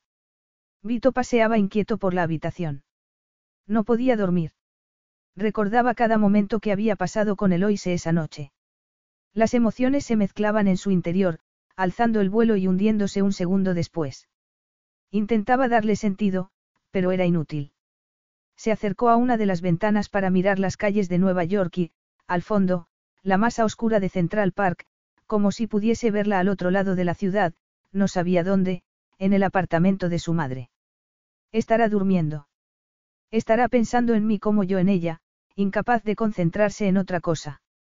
La esperanza hacía que su corazón no pudiese descansar. Estaba tan cerca y, sin embargo, tan lejos. Era solo deseo lo que le provocaba esa inquietud. Sabía que el deseo estaba ahí, cómo no. Había despertado en cuanto puso los ojos en ella esa tarde. Morirá este deseo algún día.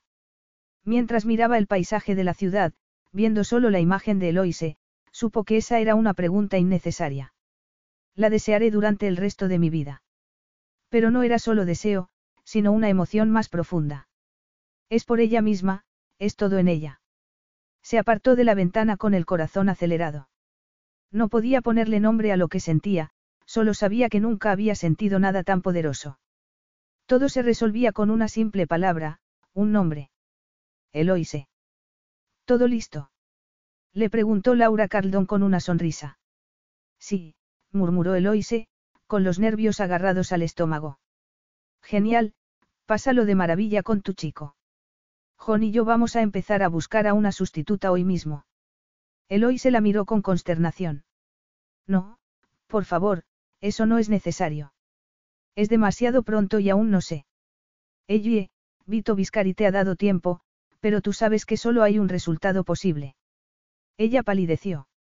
Sabía que su jefa tenía razón, pero no era tan sencillo como creía. ¿Cómo iba a serlo? Laura se había puesto en plan hermana mayor cuando volvió de Manhattan y le contó la verdad sobre Vito. Su jefa había sido mucho más comprensiva que su propia madre. Eloise aún podía escuchar el áspero consejo de Susan Forrester.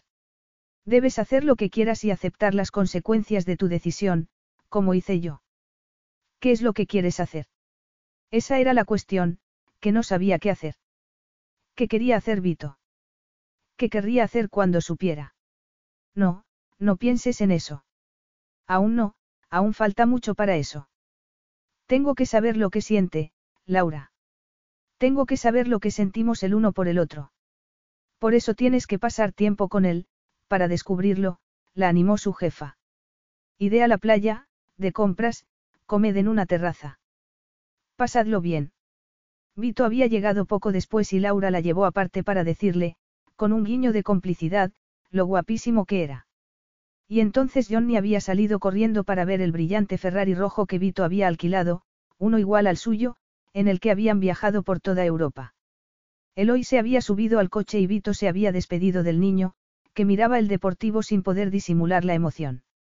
Cuando salieron de la finca de los Carldon, Eloy se giró la cabeza para mirarlo, dolorosamente consciente de su presencia. Estaba tan cerca que se le aceleró el corazón. Él iba concentrado en la carretera y eso le dio un precioso momento para mirarlo, el ondulado pelo oscuro, las gafas de sol, el esculpido perfil, el polo de algodón que se pegaba a su ancho torso, el brillo dorado del reloj que llevaba en la muñeca, el largo y moreno antebrazo. Eloy se tragó saliva. El impacto en sus sentidos era tan poderoso y abrumador como siempre. Y supo, como había sabido desde la primera vez que lo vio, que también él la encontraba atractiva. Ese día llevaba un atuendo que encajaba con aquella elegante zona de Lonisland, cortesía del fabuloso guardarropa de Laura, que había insistido en prestarle un conjunto. Te quedará de maravilla ahora mismo, le había dicho, mostrándole un pantalón azul marino con cinturilla elástica y una blusa azul y blanca con cuello barco, ambas prendas con la etiqueta de un famoso diseñador. Un par de sandalias planas de color blanco y un bolso de paja completaban el atuendo. Con el pelo apartado de la cara por una cinta blanca, y cayendo por su espalda en una larga trenza, tenía un aspecto elegante y moderno. Y el brillo de admiración de los ojos de Vito se lo había confirmado, devolviéndole mil recuerdos de su viaje por Europa. Entonces solo tenía ojos para ella. Como si le hubiera leído el pensamiento, Vito giró la cabeza para mirarla en ese momento e incluso bajo las gafas de sol Eloy se sintió la fuerza de su mirada. ¿Dónde vamos? Le preguntó él, esbozando una sonrisa. Las playas del sur son las mejores, pero en el norte hay menos gente y es una zona más histórica, respondió Eloise. Nunca he estado en Lonisland, así que donde tú digas me parece bien. Se abstuvo de decir que cruzar un desierto también le parecería bien siempre que estuviese con ella. Eloise. Ese nombre se repetía en su cabeza mientras se la comía con los ojos, deleitándose con su presencia después de tantos meses separados. De verdad una vez di por sentado que podría pasar todo el tiempo que quisiera con ella, que siempre estaría ahí para mí. Ese era un pensamiento turbador. Nunca más volvería a dar nada por sentado cuando se trataba de ella. Pensé que podría hablarle de la trampa que me había tendido Marlene, que me esperaría hasta que hubiese podido solucionarlo todo. Pero no había sido así y no volvería a dar nada por sentado con Eloise. Se le aceleró el pulso al mirarla, con el mismo impacto que el primer día. Solo sabía que era esencial solucionar aquella situación y descubrir de una vez por todas lo que había entre ellos. La cuestión más importante de todas. Muy bien, cuéntame todo lo que sepas sobre Lonisland. Eloise se alegró de poder charlar sobre un sitio del que, por una vez, ella sabía más que Vito. En Europa había sido él quien hacía de guía y resultaba curioso pensar que en aquella ocasión era al revés. Más que curioso, tal vez simbólico. Simbólico del sutil, pero innegable cambio que se había producido en su relación. Ya no era una novia manejable, siempre dispuesta a hacer todo lo que él quería. Por primera vez se sentía más, como se sentía. Más en situación de igualdad, más adulta. Menos dependiente. Era algo sobre lo que debía meditar, pero no en ese momento. Cuando tuviese tiempo para reflexionar, para intentar ordenar sus pensamientos. Eloy se sacudió ligeramente la cabeza. Por el momento, solo quería pasar un día agradable. Debía divertirse como le había aconsejado Laura. Originalmente, Lonisland estaba habitada por nativos americanos. Luego, cuando los europeos que llegaron a estas costas los echaron de aquí, se convirtió en una zona de granjas de holandeses e ingleses. Y más tarde, en el siglo XIX, la expansión del ferrocarril trajo más colonos, especialmente desde Nueva York. Pero a finales de siglo, los neoyorquinos más ricos empezaron a construir enormes mansiones. Mientras seguía contándole todo lo que sabía sobre Lonisland, lo que había descubierto desde que vivía con los Carldon, y Vito la interrumpía de vez en cuando con alguna pregunta, empezó a sentirse cómoda y todo volvió a ser, familiar. Fácil, natural. Cuando pararon para comer, en uno de los atractivos y elegantes pueblecitos de los Hampton, se dio cuenta de que de verdad estaba pasándolo bien. Era tan agradable estar con Vito otra vez. Su sentido del humor, las sonrisas de complicidad que compartían, sus observaciones y bromas, todo parecía tan natural. Como si nunca nos hubiéramos separado. Era un pensamiento extraño y seductor. Y, sin embargo, sabía que ya nunca podría volver a ser como antes. ¿Qué podría haber entre ellos? Esa era la pregunta que la perseguía. Pero ¿cómo podía seguir atormentada mientras estaban sentados allí, bajo el toldo del restaurante, viendo cómo el sol iluminaba el azul del mar y los carísimos yates amarrados en el puerto? ¿Cómo podía hacer algo más que disfrutar de la compañía de Vito? La respuesta a mi pregunta llegará tarde o temprano y lo que sea, será. Eso era lo único que sabía con seguridad. Y aquello era lo único que podía hacer por el momento. Vito se echó hacia atrás en la silla, saciado después de un estupendo almuerzo. El toldo y una ligera brisa aliviaban el calor de mediodía. Frente a él, Eloy se tomaba un telado mientras le contaba historias sobre los Vanderbilt, los Morgan y todas esas familias multimillonarias de la época dorada de Nueva York que habían construido fabulosas mansiones en la costa norte. Creo que algunas de las mansiones están abiertas al público, estaba diciendo. Para los estadounidenses, son lo más parecido a las mansiones aristocráticas europeas. Creo que muchas de ellas fueron decoradas con el contenido de castillos franceses y escoceses, que trajeron aquí cuando sus propietarios se arruinaron. Chimeneas, espejos, cuadros, lo trajeron todo en barcos. Vito hizo una mueca. Supongo que los europeos debemos tomarnos eso como un cumplido. Desplumaron nuestra historia para crear la suya, dijo, sonriendo. ¿Recuerdas la visita a Versalles, cuando fuimos a París? Tú querías ver los palacios de Trianón, el grande y el pequeño, la aldea, y eso es lo que hicimos durante todo un día. Eloy se asintió con la cabeza. Eras muy complaciente. Quería complacerte, asintió él. Había querido complacerla. Había hecho un esfuerzo por ella. No solo ese día, sino durante todo el tiempo que estuvieron juntos. Su aire despreocupado habría camuflado el esfuerzo que había puesto en esa relación. Según su madre, era ella quien había complacido a Vito, quien había hecho todo lo que él quería. Pero tal vez eso no era justo. Que yo no me diese cuenta no significa que él no hiciera ningún esfuerzo. Eloy se esbozó una sonrisa. Fue un día maravilloso. Siempre lo recordaré como un tesoro. Lo pasamos bien, ¿verdad? Sí, lo pasamos muy bien, respondió ella, pensativa. ¿Es eso lo que estamos intentando hacer ahora? Revivir el pasado. Le preguntó, mirando el mar, Europa estaba tan lejos. No podemos revivir el pasado, Vito. No es esa mi intención. Clavó en ella sus ojos y Eloy se sintió esa mirada como una descarga eléctrica que le llegó al alma. Quiero mirar hacia adelante, hacia el futuro, dijo Vito entonces.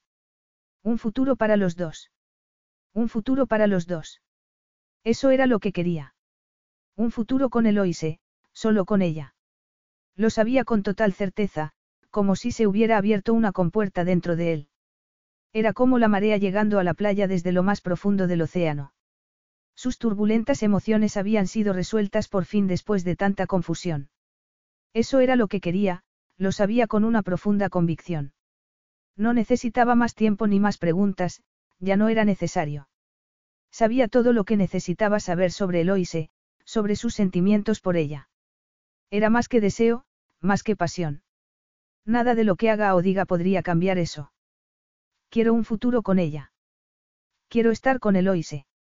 Era un nombre que había pronunciado tantas veces. Eloise, la única mujer a la que quería. La única a la que querría para siempre en su vida. Me preguntaba si sería ella, si estábamos destinados a estar juntos durante el resto de nuestras vidas. Y ahora lo sé, es ella. Bajó la mano para enredar sus dedos con los suyos, para enredar su vida con la de ella. Y la sintió temblar. ¿Lo dices en serio? Su voz era apenas un susurro y el brillo de sus ojos indescifrable, como ocultos por un fino velo. Es lo único que quiero de verdad. Lo había dicho en voz baja, pero con absoluta convicción. Puede que creas que es demasiado pronto, pero no lo es para mí. Cuando te fuiste me dolió tanto, no podía ceder ante ese dolor, tenía que seguir con la amarga farsa de mi compromiso, pero ese dolor estaba ahí todo el tiempo, en mi corazón, y no me dejaba respirar. Ese dolor me dio la determinación que necesitaba para no casarme con ella, Vito tragó saliva. Ese dolor se quedó conmigo mientras te buscaba por todas partes, y me rompió el corazón cuando por fin te encontré y volviste a decirme que me alejase de tu vida. Solo dejo de sentirlo cuando estoy contigo, le confesó. ¿Por qué te has convertido en lo más importante de mi vida? Eloise, te necesito a mi lado. Lo dices de corazón, Vito. Con todo mi corazón, respondió él. Estamos tan bien juntos, siempre ha sido así. Siempre, desde el principio. No soy solo una rubia más. Él negó con la cabeza, acariciando el dorso de su mano con el pulgar. Siempre has sido mucho más que eso. Contigo era diferente, Vito tomó aire, sabiendo lo que debía decir. Admito haber tenido muchas aventuras, pero contigo, contigo fue diferente desde el principio y perderte me ha demostrado que necesito estar a tu lado, mi preciosa Eloise. Sus ojos eran tan cálidos y suaves como el terciopelo y ella sintió el poder de esa caricia hasta lo más hondo. Es demasiado pronto, dijo, sin embargo. Pero no me rechazas. Una poderosa emoción la empujaba hacia adelante, como la marea, llevándola a un puerto seguro donde podría refugiarse de la tormenta que había provocado la supuesta traición de Vito. Pero tenía que contenerse porque ya no se trataba solo de sí misma. O de él. Dijiste que no habría presión, le recordó, haciendo un esfuerzo. Él le soltó la mano, asintiendo con la cabeza. Tienes razón. Y te doy mi palabra de que será así, le prometió, rozando brevemente su mano por última vez. Te he dicho lo que siento y eso no va a cambiar. Estoy aquí para ti, si tú quieres. Da igual lo que la vida nos ponga por delante, siempre podrás contar conmigo. Ella lo miraba, trémula, oyendo el eco de sus palabras. Da igual lo que la vida nos ponga por delante. Si eso fuera cierto.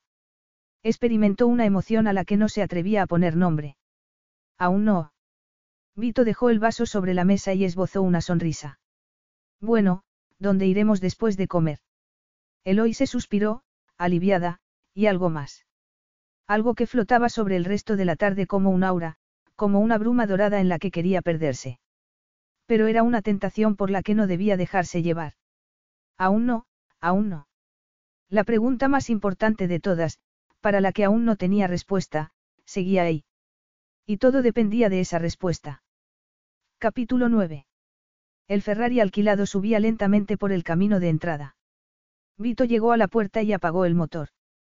Eloise estaba sonriendo, pero era una sonrisa tensa. Habían explorado la isla como turistas, habían charlado sobre cosas mundanas, divertidas, sin presión. Pero en aquel momento, el momento de la despedida, podía sentir la tensión de nuevo. Pensarás en lo que te he dicho. Le rogó Vito. ¿Cómo no iba a hacerlo? Por ahora, eso es todo lo que te pido. Debo irme a Santa Cecilia mañana. No puedo posponer más el viaje. Claro, lo entiendo. ¿Volverás a Nueva York después o tienes que irte a Roma? ¿Tú prefieres que me vaya a Roma? Eloy se apretó el asa del bolso, con el corazón acelerado. Yo, creo que deberías volver a Nueva York, respondió en voz baja, como si le costase trabajo. Dijiste que volverías, claro que podrías cambiar de opinión cuando estés en el Caribe. No voy a cambiar de opinión, dijo él. No había vacilación en su voz, solo una total certeza. No quiero que volvamos a discutir. Nunca volveré a ocultarte nada, te lo prometo.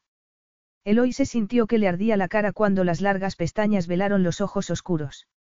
Se mantuvo inmóvil mientras Vito inclinaba la cabeza para buscar sus labios, que temblaron bajo la breve caricia. Hacía tanto tiempo que no la besaba. Vito, yo, empezó a decir cuando se apartó. Pero, ¿qué podía decirle?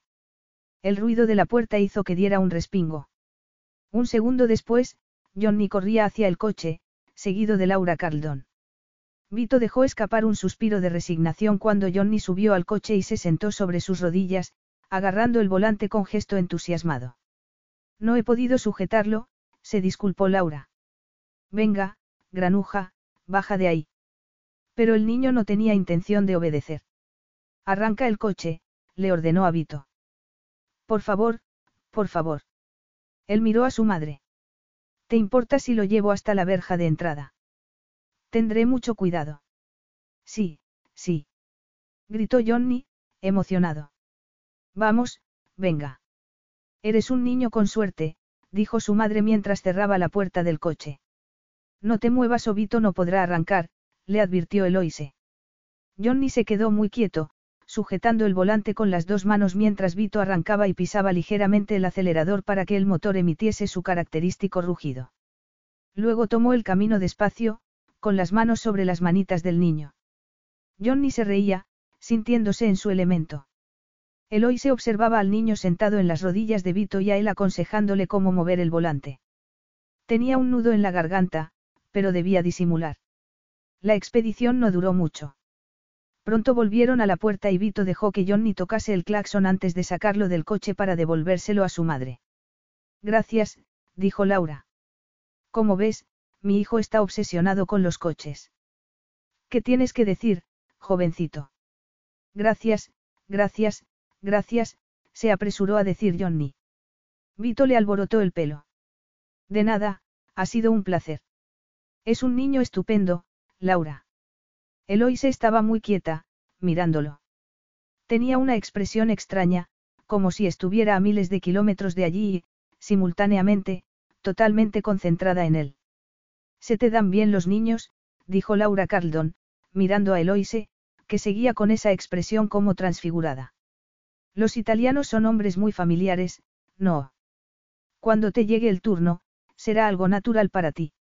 Su tono era despreocupado, pero de nuevo a Vito le pareció que miraba a Eloise mientras lo decía. No lo sé, supongo que sí. ¿Quieres entrar para tomar una copa? Mi marido llegará enseguida. Está jugando al golf. Vito negó con la cabeza. Muchas gracias, pero tengo que irme. Me voy a Santa Cecilia mañana a primera hora para supervisar la construcción de nuestro último hotel y quiero revisar unos documentos. Pero luego volverás a Nueva York, ¿no? Le preguntó Laura. De nuevo, le pareció que miraba disimuladamente a Eloise, que seguía quieta, con una expresión indescifrable. Desde luego, le aseguró con una sonrisa. Volverás el próximo sábado. Sí, creo que sí. Estupendo. Entonces tienes que venir a cenar, o tal vez a comer, Laura miró a su hijo, que tiraba de su mano. Espera un momento, cariño. Espero que tengas un buen viaje y que todo vaya bien en Santa Cecilia, le dijo Eloise, sintiéndose violenta. Más que violenta. Gracias, seguro que sí. La inauguración será el mes que viene. Tal vez podrías venir, si puedes tomarte unos días de vacaciones. Desde luego que sí, se apresuró a intervenir Laura, entusiasmada. Por supuesto que tendrá unos días libres. Gracias, dijo Vito. Pero querría Eloise ir con él. Lo que le he dicho era lo que ella esperaba escuchar. Bueno, os dejo para que os despidáis, dijo Laura entonces. No tengas prisa, ella. Su jefa se despidió, recordándole la invitación para el sábado, y le deseó buen viaje antes de entrar en la casa. Vito miró a Eloise, que apretaba el asa del bolso como si no supiera qué hacer. Sonriendo, tomó sus manos y se las apretó ligeramente, mirándola a los ojos. Gracias por este día. Ha sido muy importante para mí, le dijo. Piensa en lo que he dicho, te lo suplico. Estoy completamente seguro de mis sentimientos y quiero un futuro contigo, Eloise. Quiero que siempre estés a mi lado, que vivamos juntos. No tengo dudas ni preguntas. Lo que pasó entre nosotros, esa pesadilla en Roma, solo ha servido para que esté absolutamente seguro de ello, agregó, poniendo el corazón en sus palabras. Lo eres todo para mí y siempre será así. Tómate el tiempo que quieras antes de darme una respuesta. El sábado, cuando vuelva a Nueva York, o el año que viene, siempre estaré esperando. Eloise le sostuvo la mirada durante unos segundos y sintió de nuevo la oleada de felicidad que había sentido en el coche, antes de que Johnny apareciese. Había sido tan bueno con el niño, natural, como había dicho Laura. Se le hizo un nudo en la garganta cuando Vito se llevó su mano a los labios para besar sus dedos, uno tras otro. Experimentaba una sensación de felicidad que la transformaba.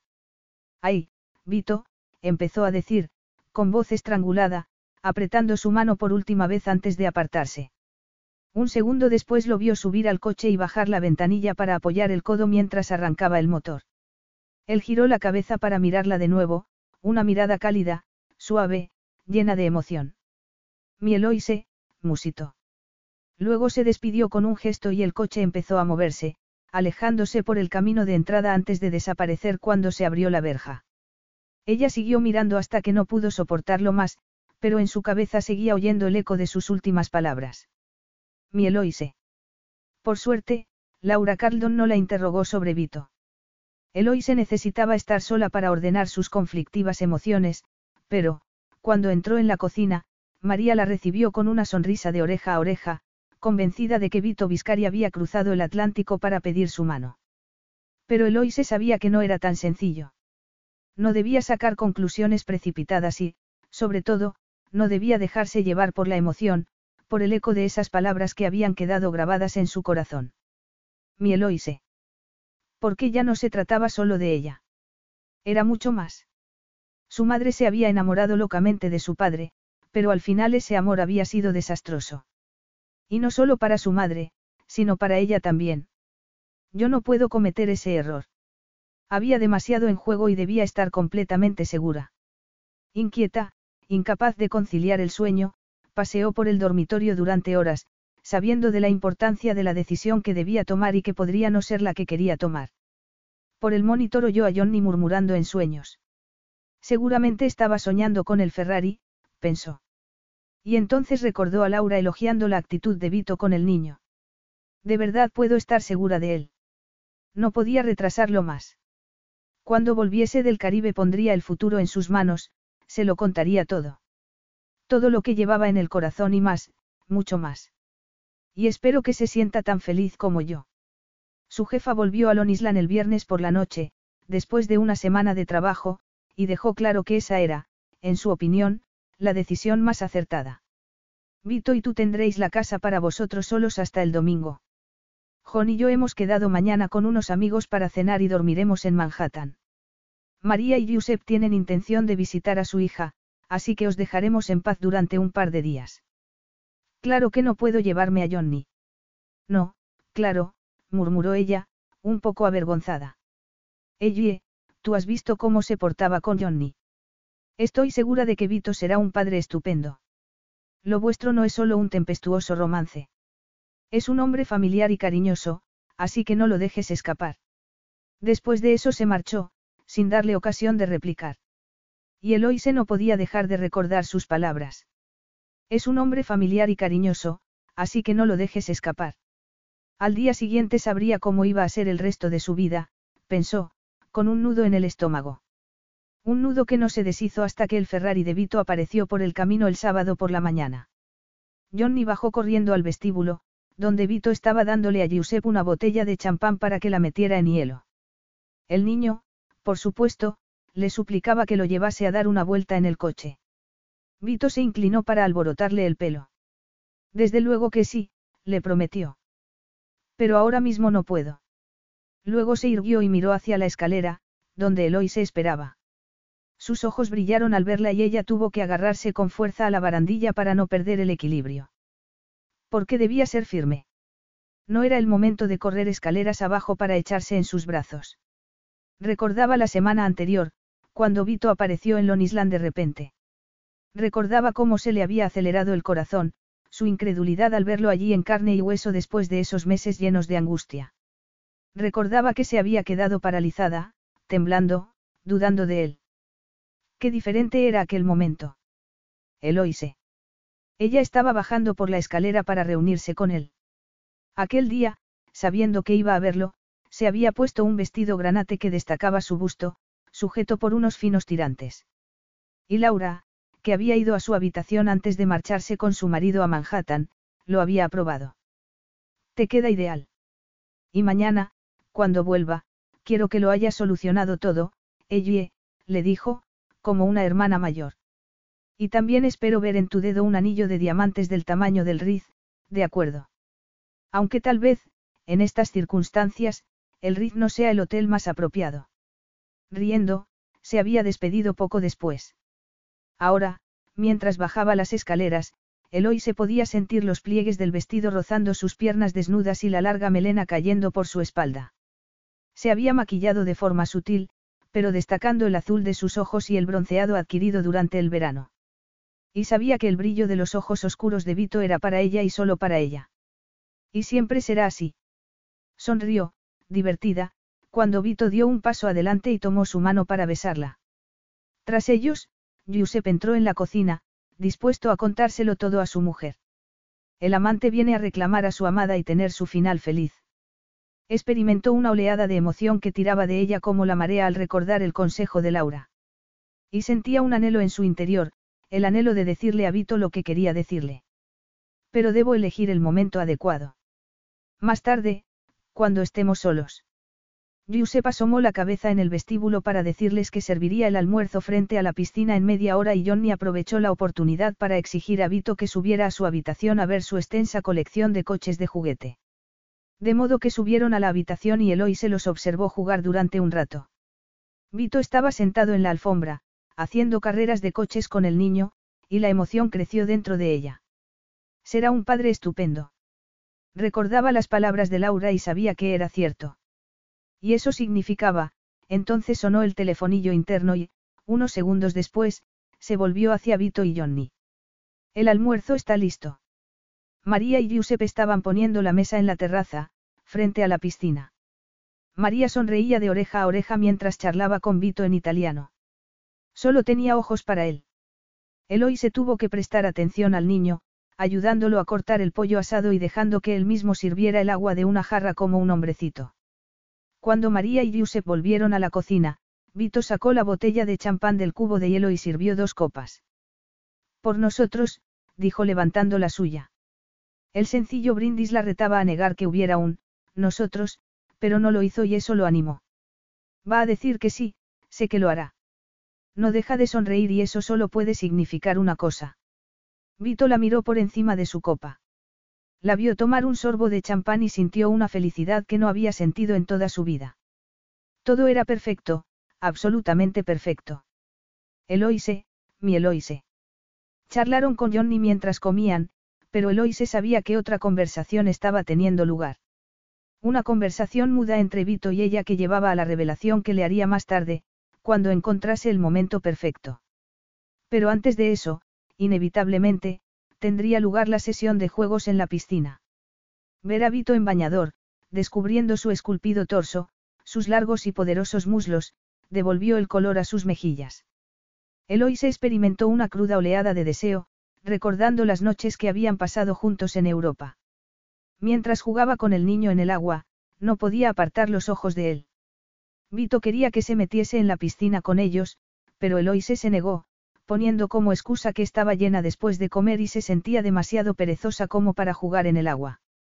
Tomando el último sorbo de la única copa de champán que podía permitirse, aprovechó la oportunidad para comerse a Vito con los ojos.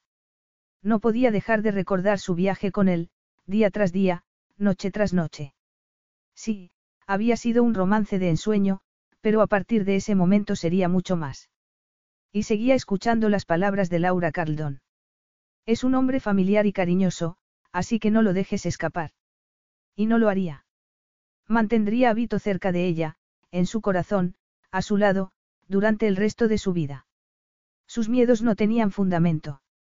Cuando se lo dijera, Vito la tomaría entre sus brazos, exultante de alegría. Estaba emocionada, feliz, ansiosa de quedarse a solas con Vito. Tengo sed. La vocecita de Johnny desde la piscina la despertó de su ensueño. Vito salió del agua con el niño en brazos y Eloy se tuvo que disimular su emoción mientras le daba un vaso de zumo, que Johnny se tomó ruidosamente. Luego lo envolvió en una toalla y lo sentó a su lado en la hamaca para secarlo. El niño intentó disimular un bostezo. Hora de la siesta, anunció Eloise. Iban a subir a la habitación cuando María salió de la cocina para anunciar que ella se encargaría de Johnny, prácticamente empujándolos de vuelta al jardín. Cuando Vito tomó su mano, el gesto le pareció tan natural que no protestó. Se sentaron en un balancín frente a la piscina y, aunque intentó disimular, tenía el pulso acelerado. El momento estaba tan cerca. Sintió el roce de sus dedos en la espalda. Le estaba acariciando el pelo, enviando estremecimientos por todo su cuerpo. Eloise, empezó a decir con voz ronca. El brillo de sus ojos oscuros parecía fuego líquido. El deseo era flagrante. No tenía que hablar y ella tampoco lo hizo mientras le levantaba la cara con las manos para mirarla a los ojos. Con infinita lentitud, infinita ternura, rozó sus labios con un dedo mientras la empujaba hacia él con la otra mano. Debería decir algo, pedirle que parase. Debería decir lo que tenía que decir, lo que había esperado contarle durante tanto tiempo, pero no se atrevía. Quería esperar hasta que supiera con total certeza que era el momento. Vito estaba inclinando la cabeza, pronunciando su nombre en voz baja antes de apoderarse de sus labios, y Eloy se cerró los ojos para concentrarse en la deliciosa sensación de su boca, como una fuente de agua en un árido desierto.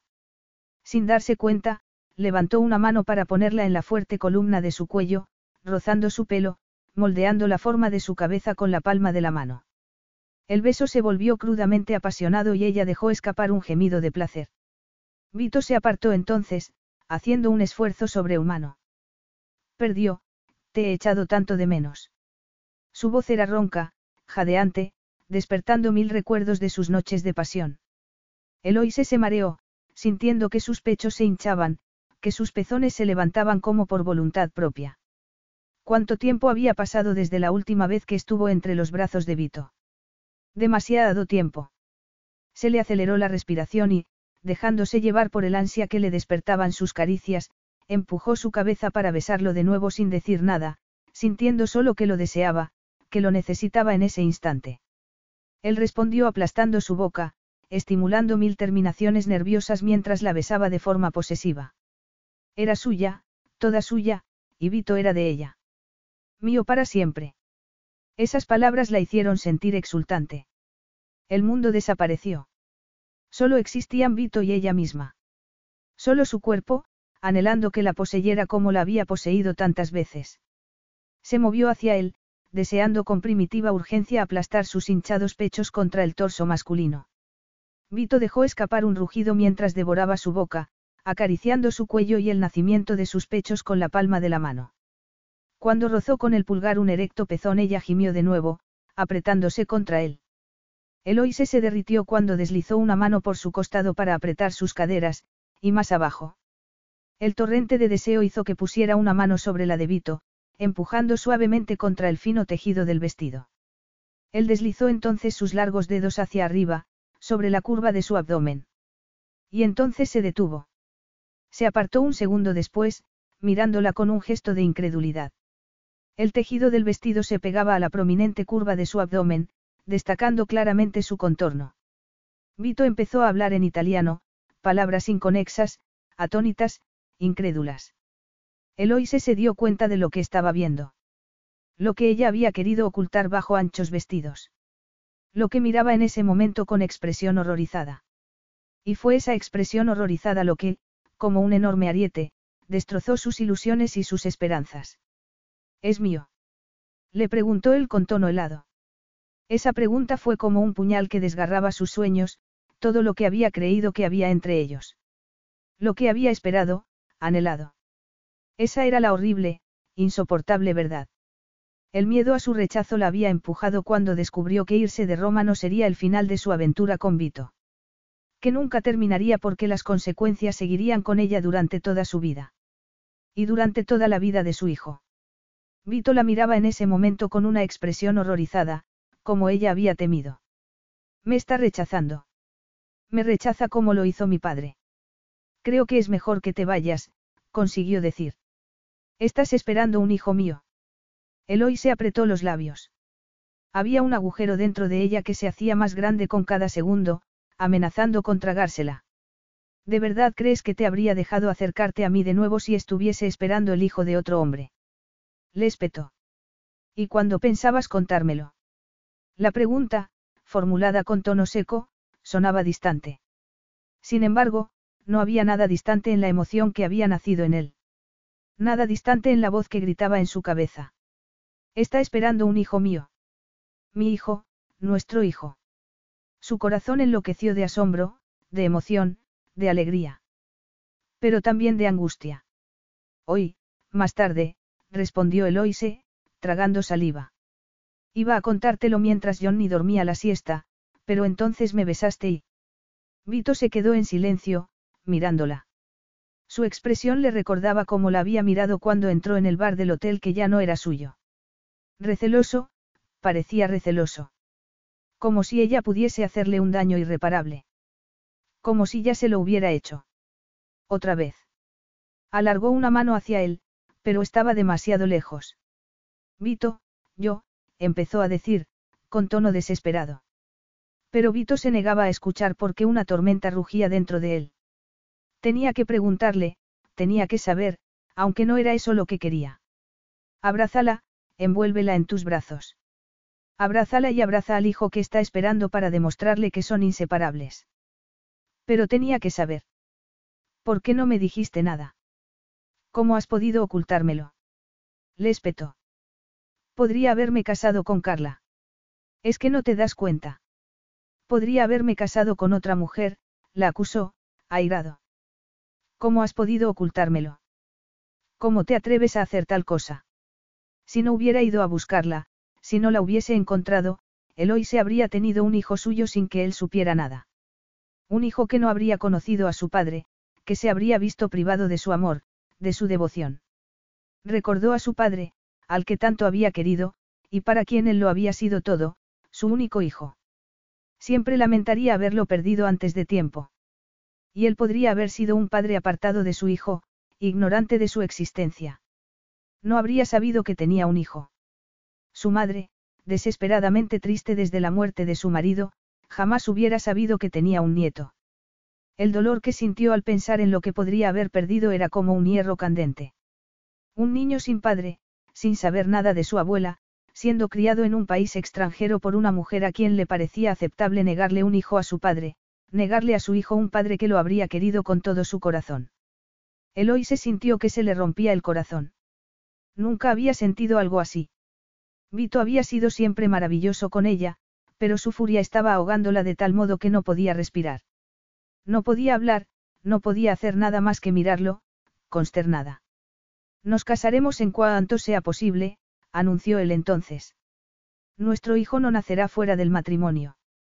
Eso es lo único que importa, nada más. Vio que Eloy se intentaba decir algo, pero no se lo permitió. ¿Qué podía decir para defenderse? Nada justificaba su silencio. Lo único que importa es que esperas un hijo mío y que si yo no hubiese venido a Nueva York no lo habría sabido nunca. ¿Cómo has podido hacerme esto, Eloise? Lo has sabido durante meses y no me has dicho nada, ¿qué clase de mujer hace algo así? ¿Qué clase de mujer le esconde un hijo a su padre? Vito sacudió la cabeza, con una pesadez en el corazón. ¿Cómo podía ser Eloise la mujer que había creído que era, la que había anhelado que fuera? Tenía que marcharse porque la tormenta que rugía dentro de él era incontrolable. Eloise, pálida, alargaba una mano implorante hacia él, pero Vito dio un paso atrás. Tengo que irme. No puedo seguir hablando ahora. No podía soportarlo, no podía hacer nada salvo darse la vuelta y cruzar el jardín, sintiendo que estaba a punto de estallarle la cabeza. Le pareció que Eloy se lo llamaba, pero no quería darse la vuelta. No lo haría. Solo podía subir al coche, arrancar el motor, perderse en el rugido atronador y marcharse de allí. Pero en su cabeza daba vueltas una pregunta, ¿qué clase de mujer le ocultaba un hijo a su padre? La respuesta era como una sentencia, la muerte de todas sus esperanzas, de todos sus sueños. Ninguna mujer a la que él pudiese amar. Capítulo 10. De algún modo, Eloy se consiguió bajar del balancín, temblando de arriba abajo. No sabía cuánto tiempo había estado allí. El tiempo se había detenido. La vida se había detenido. Sin darse cuenta, se llevó una mano al abdomen para tocar la suave curva que le había revelado la verdad. Aquel debería haber sido el momento en el que sellarían su promesa de estar juntos para siempre, sabiendo que su unión era inquebrantable. Por su hijo, por ellos mismos. Contárselo iba a ser el momento más maravilloso de todos. El momento en el que le diría que confiaba en él, que quería vivir con él. En lugar de eso. Eloy se empezó a sollozar. Estaba desmoronándose, temblando, las lágrimas rodaban por su rostro sin que pudiese evitarlo. No sentía nada más que una profunda desolación. Era como la escena de pesadilla en Roma, no, peor, mucho peor. Cuando por fin dejó de llorar porque ya no le quedaban más lágrimas, se abrazó a sí misma y miró la botella de champán, que parecía reírse de ella. Entró en la cocina, pensando que María seguiría arriba con Johnny, pero los encontró haciendo galletas. El niño estaba tan emocionado que no podía dormir y María había decidido darle un capricho. Johnny corrió a contárselo, pero cuando Eloy se intentó sonreír solo le salió una mueca. Y se daba cuenta de que María la observaba con gesto de preocupación. ¿Y el señor Viscari? Le preguntó. Ha tenido que irse a Nueva York. Recibió una llamada inesperada, consiguió decir ella. Pero la mujer no se dejó engañar y sacudió la cabeza con expresión triste. Sacando fuerzas de flaqueza, Eloy se esperó a que María sacase las galletas del horno y luego llevó a Johnny a su habitación. Pero yo quiero subir al Ferrari. Vito se ha ido, cariño, dijo ella, con el corazón encogido. Se sentía desolada. Vito había hablado de matrimonio, pero cómo iban a casarse cuando estaba furioso con ella. Horas antes había soñado con un final feliz, con Vito declarándole su amor y ella a él. Y luego, para coronar su felicidad, le diría lo que tanto anhelaba contarle, que ya habían sido bendecidos con un hijo. Era imposible contemplar el matrimonio después de ver su horrorizada reacción. No puedo, no me casaré con él. Sería una catástrofe, un matrimonio tan desastroso como el de mis padres. No dejaba de darle vueltas mientras jugaba con Johnny, urgiendo a María para que fuera a visitar a su hija. Porque necesitaba estar sola, meter al niño en la cama y luego ir a su habitación para llorar su pena. En la cama, incapaz de conciliar el sueño, miraba el techo mientras se acariciaba el abdomen. Todas sus esperanzas, todos sus sueños se habían hundido de nuevo. Como pasó en Roma. Eloy se abrió los ojos de repente, con el corazón acelerado. Se había equivocado en Roma. No había entendido el porqué del comportamiento de Vito. ¿Y si estoy equivocándome de nuevo? ¿Y si estoy cometiendo el mismo error, arruinándolo todo sacando conclusiones precipitadas. Recordó lo que él había dicho, su expresión abatida antes de irse. ¿Qué clase de mujer le esconde un hijo a su padre? Esas habían sido sus últimas palabras de condena. No le había dado tiempo a responder, no le había dado la oportunidad de explicarse. Pero había querido hablarle del miedo que la perseguía desde que supo que estaba embarazada. Un miedo cuya raíz estaba en su infancia, en el dolor por el rechazo de su padre. El miedo de que también Vito me rechazase. Por eso había guardado silencio cuando Vito la encontró. Por eso había tenido miedo de contarle la verdad. Y eso es lo que tengo que decirle. Un nuevo rayo de esperanza desafiaba la desesperación que la había consumido desde que Vito se marchó. Pero no se rendiría, decidió. No dejaría que la ira de Vito fuese el último clavo en el ataúd de sus sueños. Se había equivocado con Vito una vez, juzgándolo mal por su compromiso con Carla. Y había vuelto a equivocarse al no contarle la verdad de inmediato. La escucharía si iba a buscarlo de nuevo. No tenía ni idea. Solo sabía que si quería una oportunidad de ser feliz tenía que intentarlo. Había demasiado en juego. Vito miraba las copas de los árboles del oasis verde de Central Park desde la ventana de su suite, como había hecho unos días antes, cuando Eloy se fue a buscarlo. Se había hecho tantas ilusiones ese día, pero sus esperanzas habían muerto para siempre. Eloise no era la mujer que él había creído. Le había ocultado algo tan importante como un hijo, lo más importante de todo. ¿Cómo ha podido hacerme eso? ¿Cómo ha podido charlar conmigo, sonreírme, bromear, dejar que la besase, sin contarme que estaba esperando un hijo mío? Había estado a punto de casarse con Carla, pensó, sintiendo un escalofrío. Si no hubiese encontrado la presencia de ánimo para negarse, para alejarse de aquel fatídico pacto con ella y su madre, podría estar casado. Sin saber que había engendrado un hijo con Eloise, un hijo que nacería mientras él estaba atrapado en un matrimonio sin amor, esperando la anulación una vez que Carla hubiera salvado su orgullo. Eloise se había negado a escucharlo cuando fue a buscarla a casa de los Carldon y solo había vuelto a su lado cuando su jefe le contó que Falcone se había hecho con la mitad de los hoteles de la cadena Viscari. Vito hizo una mueca. Y aún así, no le había contado que estaba esperando un hijo suyo. Aún así, lo había guardado en secreto. ¿Qué clase de mujer le oculta un hijo a su padre? La condenaba por ello, pero esa condena era como una espada que destruía todas sus esperanzas, todos los sueños de recuperar a Eloise. Su Eloise. Pero ella no es esa mujer. No es la mujer que yo creía que era. Lo único que podría haber entre ellos era un formal y vacío matrimonio, una farsa como la que había contemplado con Carla. Qué terrible ironía. El sonido del teléfono interrumpió sus sombríos pensamientos. Descolgó el auricular, pensando que sería el empleado de recepción para decirle que la limusina del hotel estaba lista para llevarlo al aeropuerto. Volvía a Roma, no para hablarle a su madre de una feliz boda, sino para decirle que debía unirse legalmente a Eloise porque no quería que su hijo naciese fuera del matrimonio. Pero un segundo después se quedó inmóvil. Era una llamada de recepción, pero no la que él esperaba. Lentamente, colgó el teléfono con una sensación de déjà vu. Eloise había ido al hotel. Vito apretó los labios. ¿Qué podría querer decirle después de lo que había hecho? Eloise se llevó una mano al abdomen, haciendo un esfuerzo para contener los locos latidos de su corazón mientras subía a la suite en el ascensor. El periodo de náuseas había pasado por fin, pero tenía un nudo en el estómago. Tengo que intentarlo. Al ver a Vito en la puerta de la suite, dando un paso atrás para dejarla pasar, se les encogió el corazón. Querías verme, dijo con expresión helada. Aquel día se había puesto un vestido ajustado que revelaba lo que hasta entonces había intentado ocultarle y vio un brillo en sus ojos. Pero, ¿de qué? De ira, de ilusión, de rechazo. Eloy se entró en la suite y se armó de valor. Tenía que encontrar las palabras justas. Todo dependía de ello. He sido demasiado precavida, temiendo decírselo antes de estar preparada para ello, pero ahora la precaución es mi enemigo. Vito, tengo que hablar contigo. No veo la necesidad, dijo él. Lo único que debemos hacer es casarnos inmediatamente y legitimar al hijo que esperas. Su tono era frío, seco, contradiciendo sus verdaderas emociones.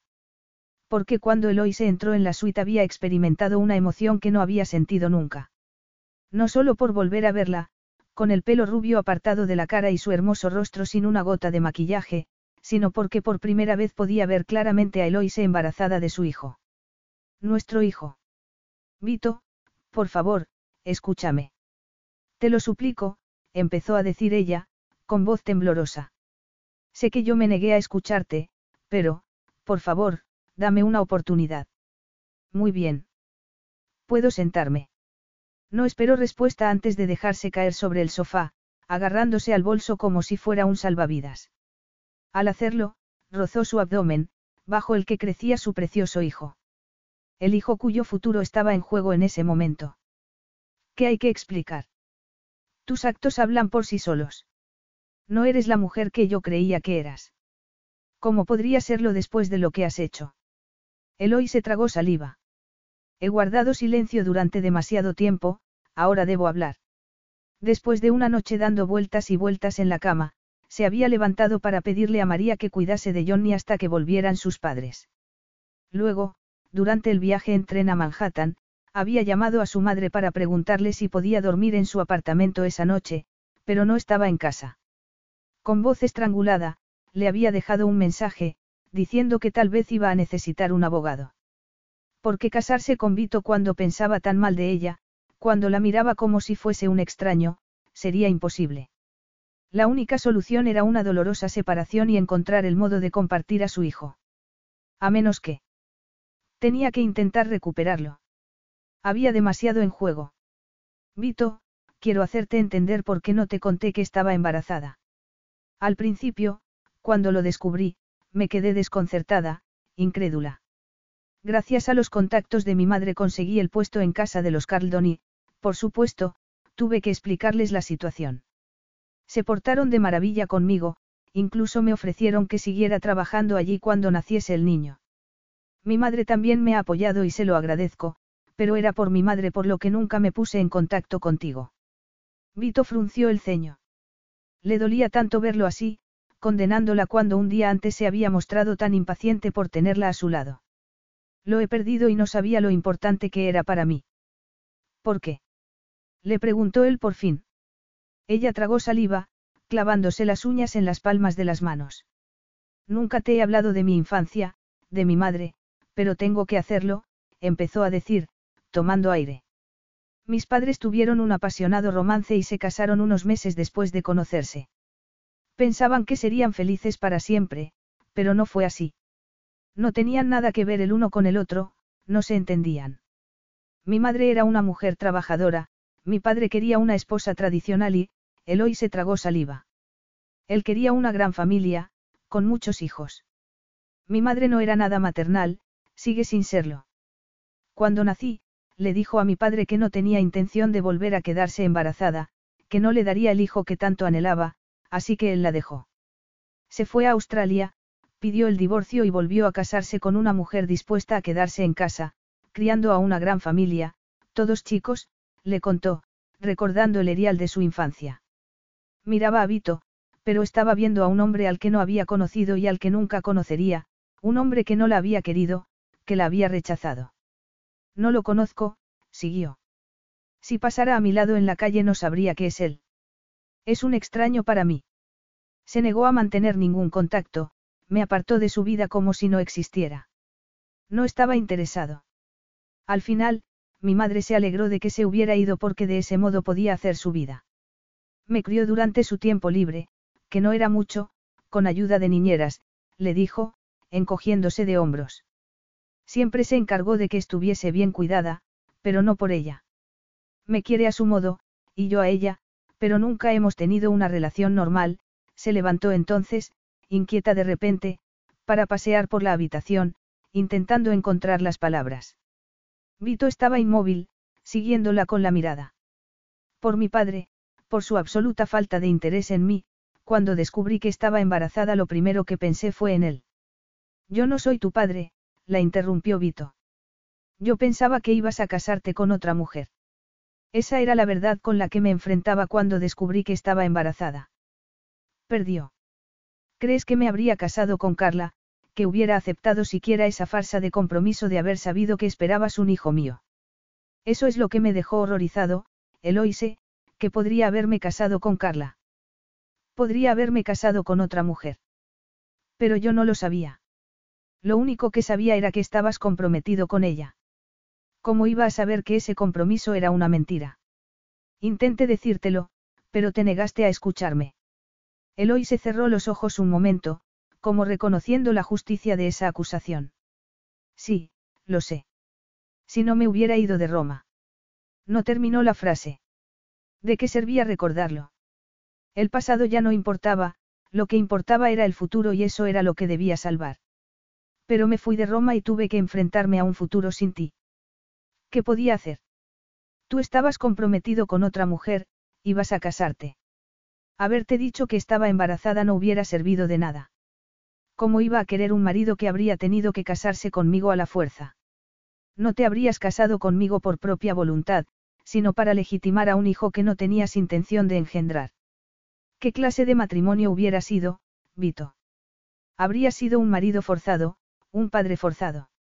Vio que intentaba interrumpirla, pero no se lo permitió. Siguió porque tenía que decirlo todo, por amargo que fuera. Decidí olvidarme de ti, tuve que hacerlo. Tenía que enfrentarme sola con el futuro, como había hecho mi madre. Solo cuando supe la verdad sobre tu compromiso y sobre la pérdida de la mitad de tus hoteles, entendí que me había equivocado. Y he estado reflexionando desde ese momento. Todos los días, le dijo, mirándolo con infinita pena. Me cortejabas con cada mirada, con cada sonrisa, y todo empezó a nacer de nuevo. Empecé a hacerme ilusiones otra vez. Cuando me dijiste que no querías revivir el pasado, sino mirar hacia adelante supe que todo estaba cambiando para siempre. Pero sería eso suficiente. Mis padres estuvieron locamente enamorados, pero sus distintas formas de ver la vida los separaron. ¿Y si a nosotros nos pasaba lo mismo? ¿Y si el hijo que tanto quería, que era tan precioso para mí, era lo último que tú deseabas? Eloy se sacudió la cabeza. ¿Cómo iba a saber que tú no serías como mi padre? Eso era lo que me impedía contártelo. Tenía que saber que no serías como él antes de confiarte mi vida y la de nuestro hijo. Me había hecho ilusiones cuando estábamos en Europa, preguntándome si tú serías el hombre de mi vida, solo para llevarme un golpe cuando Carla apareció, así que no podía arriesgarme cuando la felicidad de nuestro hijo estaba en juego, Eloy se hizo una pausa y su expresión se suavizó. Cuando te vi con Johnny, lo natural que eras con él, tan afectuoso y paciente, eso me confirmó lo que creía sobre ti y me hizo confiar en que serías un buen padre. Entonces supe que por fin había llegado el momento de contártelo y pensé que recibirías la noticia con alegría. Y en cambio. Vito no había movido un músculo. Estaba impasible como una estatua, con expresión cerrada, rechazándola. Rechazando lo que estaba contándole, rechazando su ruego. En cambio reaccionaste con horror, siguió Eloise. Te mostraste horrorizado al descubrir que estaba embarazada y pensé que todos mis miedos habían estado justificados. Se quedó callada después de eso. Había dicho todo lo que quería decir. Me quedé horrorizado porque lo habías guardado en secreto, no por el embarazo, el tono de Vito era remoto, como si llegase desde muy lejos. Eso es lo que me horrorizó, por eso te condené. Después de decir eso se quedó en silencio, pero ella tenía que hacer una última pregunta. ¿Y sigues condenándome después de saber por qué no te lo conté? No lo sé, respondió Vito después de tomar aire. Un millón de pensamientos daban vueltas en su cabeza, un millón de emociones. ¿Qué es lo que quieres, Eloise? ¿Qué es lo que quiero? Sus propios pensamientos respondieron a esa pregunta. Quiero mi final feliz, el que he anhelado toda mi vida. Mi ilusión desde niña ha sido encontrar al hombre de mi vida, enamorarme, formar una familia y vivir feliz para siempre. Pero ¿era eso posible? Se había preguntado si Vito sería ese hombre, pero todo se había derrumbado en Roma. Y allí, en Nueva York, cuando parecía tenerlo a su alcance de nuevo, todo había vuelto a derrumbarse. ¿Y ahora? Tal vez lo que he anhelado durante toda mi vida es solo un sueño. Quería recrear el matrimonio de mis padres como debería haber sido para poder tener la infancia que anhelaba. Tal vez por eso me agarraba a ese sueño. Miró a entonces. Con él había sentido tantas emociones, felicidad, ilusión, desesperanza, rechazo, miedo. Pero de todas esas emociones contradictorias, ¿qué emoción quedaba? Podía ponerle nombre. Lo sabía porque era la emoción que experimentaba cada vez que se llevaba una mano al abdomen para acariciar la vida que crecía dentro de ella. Pero si no era lo que Vito sentía, entonces no debía decirlo. Cobarde. No te atreves a decírselo porque temes que te rechace. Fue su rechazo en Roma lo que te rompió el corazón y su rechazo de ayer. Pero Vito no es tu padre, así que díselo, dile lo que quieres. Sus vidas estarían unidas para siempre por el hijo que esperaba. Su hijo era un lazo inquebrantable, pero había otra razón que la uniría a Vito hasta el final. Quiero tu amor. Deseo que me quieras como yo te quiero. ¿Qué diría Vito? ¿Cuál sería su respuesta? No podía ver su cara porque había bajado la cabeza, pero cuando habló por fin su voz era extraña, tan extraña. Durante toda mi vida he querido encontrar a una mujer a la que quisiera tanto como mi padre quiso a mi madre. Su matrimonio me parecía todo lo que un matrimonio debía ser. Cuando perdí a mi padre fue, insoportable. Sigue siéndolo. Lo echo de menos cada día, aunque soy un hombre adulto. Un padre es para siempre, declaró. Cuando levantó la cabeza, Eloy se vio una velada emoción en sus ojos. Por eso fui tan duro contigo ayer. Me resultaba insoportable pensar que podrías haberme arrebatado a mi hijo, que podrías haber pensado que un hijo no necesitaba un padre, que no me necesitaba a mí. Pero no es eso, por eso temía decírtelo. Si tú lo hubieras rechazado, como mi padre me rechazó a mí, el mundo se habría hundido bajo mis pies. Nunca. Te juro que nunca rechazaría a nuestro hijo. Y nunca, jamás, podría rechazarte a ti, Vito dio un paso hacia ella y tomó sus manos. ¿Me quieres, Eloise? Sí, claro que sí. Pero no quiero obligarte a nada, Vito la interrumpió con un beso, silenciando sus dudas. Eloise, mi preciosa Eloise, mi querida Eloise. ¿Cómo has podido pensar que no querría a nuestro hijo? Ahora entiendo tus miedos, pero no deberías haber temido ni por un momento. Fue mi propio miedo lo que me hizo condenarte. Pensar en lo que podría haber sido, que mi hijo creciese aquí, lejos de mí, sin conocerlo, apartado de mí por la mujer de la que me había enamorado. Si te lo hubiera dicho antes. Si yo te hubiese dejado hablar. Si te hubiera dejado contarme tu secreto. Ella tragó saliva. Y si yo te hubiera dejado hablar a ti en Roma, si te hubiera dejado contarme la verdad sobre Carla, sobre esas acciones. Él se rió, sin poder disimular su amargura. Habían estado a punto de perderse el uno al otro. De perder lo más precioso que había entre ellos. Nunca más, le prometió. A partir de este momento, cara mía, siempre nos escucharemos el uno al otro. Ella le ofreció una sonrisa vacilante. Había lágrimas en sus pestañas, pero experimentaba una enorme alegría. Una enorme felicidad que la iluminaba desde dentro. Y entonces las lágrimas empezaron a rodar por su rostro. Eloise. Vito la abrazó y ella apoyó la cabeza en su hombro. Tantas emociones, tantas esperanzas y miedos, tantos sueños. Pero esos sueños se harían realidad. Vito era suyo, se querían y su hijo sería de los dos para siempre. Él la dejó llorar mientras la abrazaba, murmurando palabras en italiano que contenían una vida entera de amor. Cuando derramó la última lágrima, Eloy se experimentó una maravillosa sensación de paz. Los ojos de Vito estaban llenos de ternura mientras depositaba sobre sus labios un beso suave como una brisa de verano, pero tan sincero como el amor que había entre ellos. Eres una bendición, le dijo. Tenerte a ti y a nuestro hijo. Yo también me siento bendecida. Tenerte a ti, y a nuestro niño. Es un niño. Eloy se asintió con la cabeza, sonriendo de pura felicidad. Me hice la prueba porque no podía soportar el suspense. Y porque sabía que John ni me lo preguntaría en cuanto supiera que estaba esperando un bebé, respondió. ¿Cómo se llamaba tu padre? La pregunta quedó suspendida en el aire. Él sabía por qué se lo preguntaba y la amó más por ello. Enrico, respondió por fin, con voz estrangulada.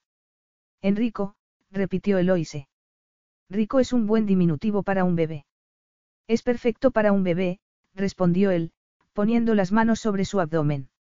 Rico, dijo ella con ternura. Vito la besó de nuevo, sin apartar las manos de su abdomen. Eran una familia y siempre lo serían. El discordante sonido del teléfono lo sobresaltó y, a regañadientes, Vito se apartó para contestar. Pero un segundo después la miraba con el ceño fruncido. Tenemos visita. Está esperando en el vestíbulo, anunció. Y quiere hablar contigo. Eloy se tomó el teléfono, sorprendida. He venido en cuanto escuché tu mensaje, dijo su madre con tono cortante. Eloise, ¿se puede saber qué estás haciendo? No habías decidido aceptar a ese hombre. Entonces, ¿a qué viene hablar de planes de custodia y abogados? Mamá, olvídate de eso. Todo está bien. De hecho, todo es maravilloso. Sencillamente maravilloso. Pero su madre ya había cortado la comunicación. Era mi madre y tengo la impresión de que está a punto de aparecer. Vito esbozó una sonrisa. Ya es hora de que la conozca. Te advierto que puede ser un poco aterradora. Estoy preparado, le aseguró él. Y le dejaré claro que yo no me parezco nada a tu padre. Si quieres seguir trabajando, por mí no hay ningún problema. Aunque, por supuesto, espero que cuidemos de nuestro hijo. Y tal vez de otros hijos que tengamos más adelante. Si tú quieres, claro. Ay, Vito, todos los que queramos. Me encantan los niños. Un golpe seco en la puerta interrumpió la conversación y Vito se apresuró a abrir. La enérgica mujer que entró en la suite, impecablemente peinada y vestida con un elegante traje de chaqueta azul marino, lo miró de arriba abajo antes de dirigirse hacia su hija. ¿Podrías explicarme qué está pasando? Todo está solucionado, mamá, respondió Eloise. Y es maravilloso, fantástico. Su madre la miró en silencio durante un momento y luego asintió con la cabeza. Muy bien. En ese caso, hay algo que Vito debe saber. Se sentó en el sofá y sacó un sobre del bolso, que dejó sobre la mesa de café. Sorprendidos, Vito y Eloise se sentaron a su lado, mirando el sobre con curiosidad.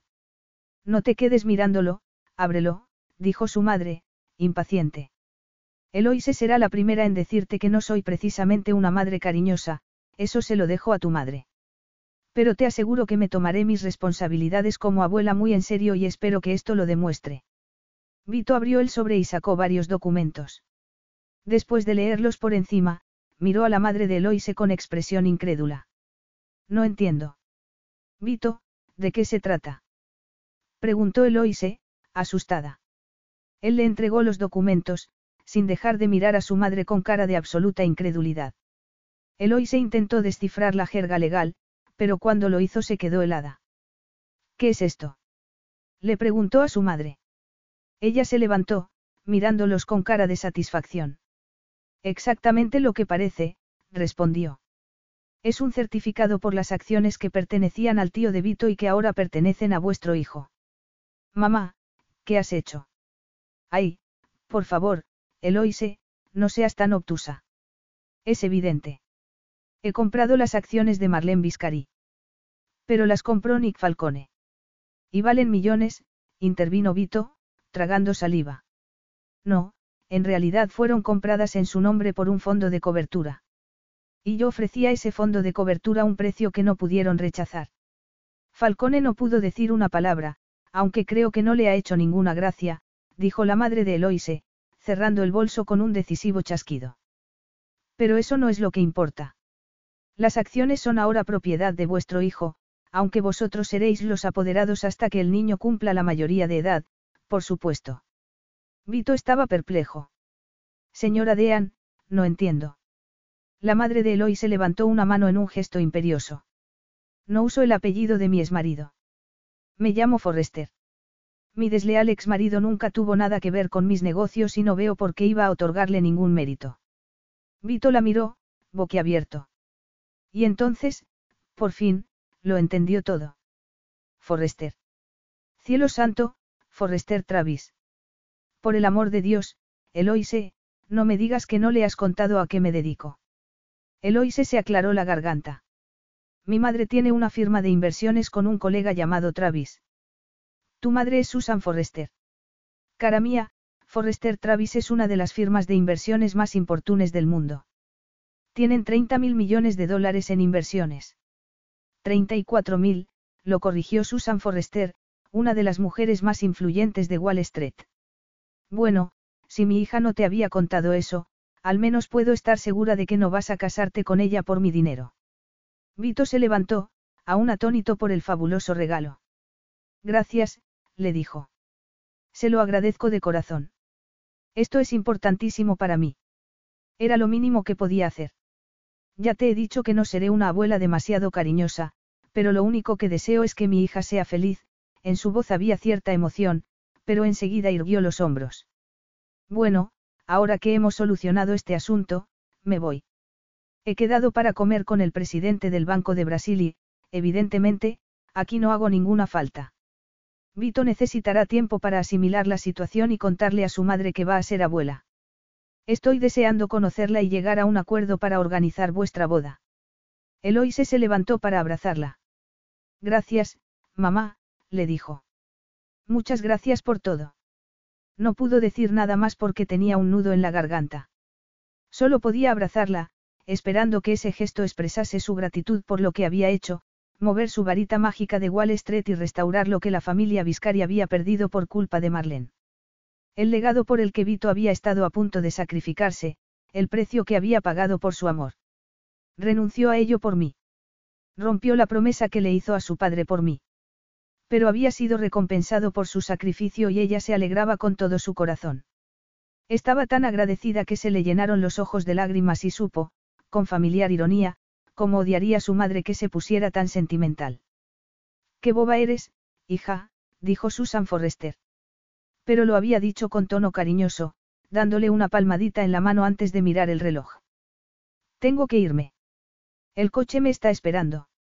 Se despidió de ellos con un simple gesto antes de salir de la suite, y Vito se volvió hacia Eloise. Esto es un sueño. Murmuró, mirando los documentos que había sobre la mesa. Los documentos que restauraban lo que las maquinaciones de Marlene le habían robado a su familia. Tu madre ha hablado de una boda, pero, eso es lo que tú quieres, cara mía. Ella le echó los brazos al cuello. Solo si tú quieres. A Vito se le iluminó el rostro. Es lo que más deseo. Buscó sus labios tiernamente y luego, cuando Eloy se le devolvió el beso, con más pasión. Si tu madre y la mía insisten en una boda fabulosa, podríamos tardar algún tiempo en organizarla, dijo después. Así que tal vez podríamos adelantar la luna de miel, sugirió, con una sonrisa traviesa. ¿Qué tal si estrenásemos el nuevo Hotel Viscari de Santa Cecilia? ¿Crees que los Carldon te darían un fin de semana libre? Eloy se soltó una carcajada. Laura Carldon está desesperada por casarnos, así que no habrá ningún problema. Estupendo, dijo Vito. Y hablando de los Carldon, ¿qué tal si ofrezco a María y Giuseppe unas vacaciones en el Hotel Viscari que ellos elijan? Después de todo, de no ser por ellos nunca te habría encontrado. Eloy se lo abrazó con todas sus fuerzas. Pensar que podría no haberla encontrado nunca. Dime una cosa, siguió él. ¿Cuánto tiempo tardarán los Carldon en encontrar una sustituta? Un par de semanas, me imagino. Laura me dijo que ya la estaba buscando, por si acaso. Pero tienen que ir a nuestra boda, y Johnny también. Seguro que le gustaría llevar las arras. Más bien le gustaría ser el chofer, bromeó Vito, buscando sus labios de nuevo. ¿Algún detalle más de la boda del que debamos hablar ahora mismo o podemos hacer lo que llevo tanto tiempo esperando hacer? ¿De qué se trata? Le preguntó ella, con una sonrisa pícara. De esto, respondió Vito, tomándola en brazos para llevarla al dormitorio y depositarla suavemente en la cama. Y de esto, agregó, tumbándose a su lado para hacerle el amor. Eloise era la mujer de su vida, la mujer que esperaba un hijo suyo al que ya quería, un hijo que los convertía en una familia. Y siempre sería así. Siempre. Capítulo 11. La luz de la luna caribeña se colaba por las persianas de la suite y el lento ritmo del ventilador del techo parecía reproducir los latidos de su corazón. Vito la llevó hacia la cama, con los dedos enredados con los suyos y su cuerpo desnudo perfilado por la luz plateada de la luna en toda su masculina perfección. Suspirando, Eloise se dejó caer sobre las frescas sábanas, con el pelo como un río de plata extendido sobre las almohadas. Él la miró un momento, en silencio. Eres tan preciosa, tan maravillosa, toda para mí, dijo en voz baja. Ella se pasó una mano por el abultado abdomen. Aprovecha mientras puedas, bromeó. Pronto pareceré un globo. Imposible. Vito sacudió la cabeza mientras se tumbaba a su lado, inclinando la cabeza para besar la curva bajo la que crecía su precioso hijo, rindiendo homenaje a un hijo a cuya madre amaba tanto. Besó el valle de entre los abundantes pechos y el deseo se apoderó de él mientras los acariciaba. Eloy se dejó escapar un gemido cuando rozó los erectos pezones con el pulgar. Arqueó la espalda y abrió las piernas para que Vito se colocase entre ellas, disfrutando de la sensual presión que le provocaba un torrente de deseo. Enredó las manos en su espalda, buscando su boca, deseando más, mucho más. El beso se volvió apasionado hasta que los dos jadeaban, sin aliento. Eloy se abría su boca para él a la vez que su cuerpo mientras se deslizaba en ella. Un gemido de placer escapó de la garganta femenina y Vito gimió también al sentir la presión de los delicados y húmedos pliegues, la fusión de dos seres calcando la fusión de sus corazones. Empezó a moverse con el ancestral ritmo de la unión entre un hombre y una mujer, tan antiguo como el mundo y tan poderoso. Sintió la pasión creciendo dentro de él, entre los dos, sintió que ella apretaba los muslos en su espalda, y devoró su boca con urgencia, empujado por un deseo tan abrumador que no podía resistirse, no podía retrasarlo. Palabras inconexas escapaban de su garganta, embriagando sus sentidos. Sentía la creciente urgencia de su cuerpo, la suprema necesidad de encontrar un alivio que también ella anhelaba. Aumentó el ritmo, llevándola cada vez más cerca. Eloy se clavó las uñas en sus hombros, apretándose contra él, levantando las caderas para tomarlo profundamente mientras se cerraba a su alrededor, agarrándolo con todo su cuerpo, sus tejidos mezclándose, convirtiéndolos en un solo ser, en un solo corazón. El éxtasis los hizo gritar al unísono, con un placer tan intenso que era una conflagración de miembros, de labios, que no parecía terminar nunca. Una eternidad después, cuando volvieron a la tierra y el lento ritmo del ventilador marcaba los segundos de nuevo, Eloise estaba entre sus brazos, sintiendo una paz tan profunda que era como si nunca hubiese habido nada más en el mundo. Vito le pasó una mano por el pelo, deleitándose en esos mechones de la más fina seda. Sonrió, con los ojos llenos de amor por ella, mientras apoyaba protectoramente un brazo en la curva de su abdomen. De repente, su expresión se convirtió en un gesto maravillado. Eloise, susurró. Ella abrió los ojos y supo enseguida lo que había sentido. Lo que también ella había sentido, un ligero aleteo. Se ha movido, dijo Vito. Lo he sentido moverse. Es la primera vez que noto que se mueve. Vito, es real. Es real, dijo Eloise, emocionada, llevándose las manos al abdomen. Sabía que lo era por las ecografías, pero esto, está dándose a conocer, quiere saludarnos. El pequeño rico, nuestro hijo, murmuró él, con los ojos brillantes. La besó, tierno y fiero al mismo tiempo. Se sentía bendecido. Eloise, su hijo, el regalo de su madre.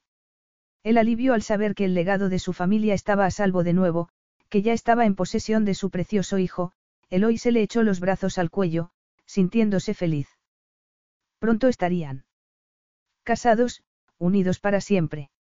La madre de Vito iría a Nueva York para empezar con los preparativos de la boda en cuanto volviesen de Santa Cecilia. Está encantada, le había dicho él. Y deseando conocerte.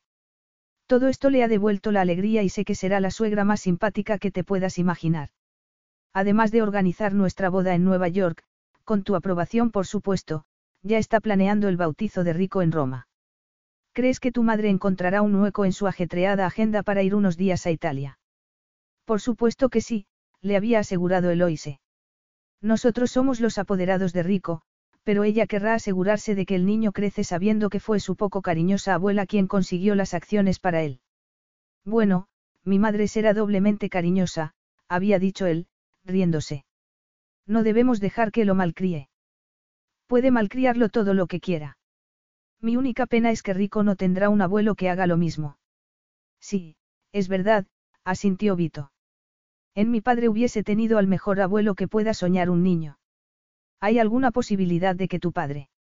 Eloy se había negado con la cabeza.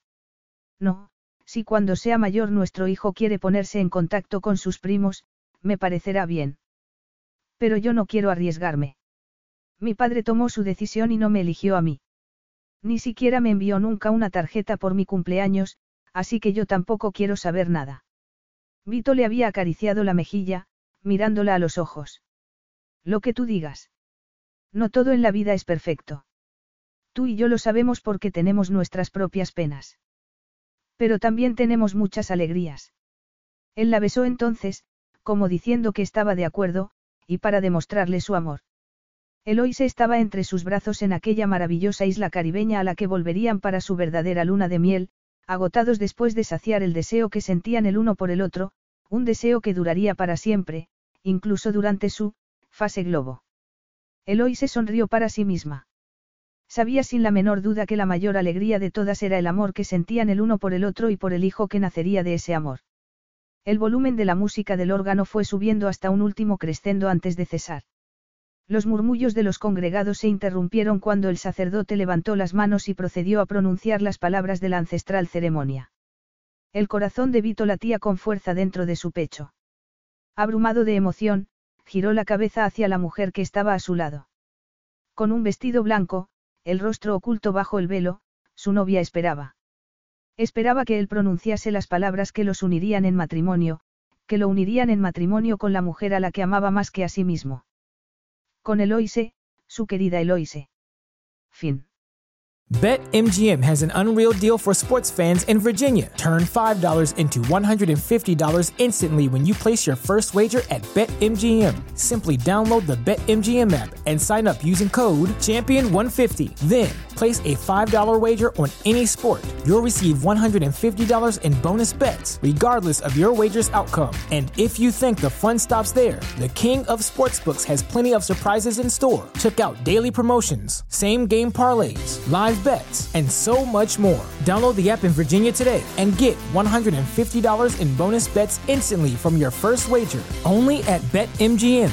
BetMGM and GameSense remind you to play responsibly. See BetMGM.com for terms. 21 plus only, Virginia only. New customer offer, subject to eligibility requirements. Rewards are non withdrawable bonus bets that expire in seven days. Please gamble responsibly. Gambling problem? Call 1 800 Gambler. Promotional offer not available in Washington, D.C.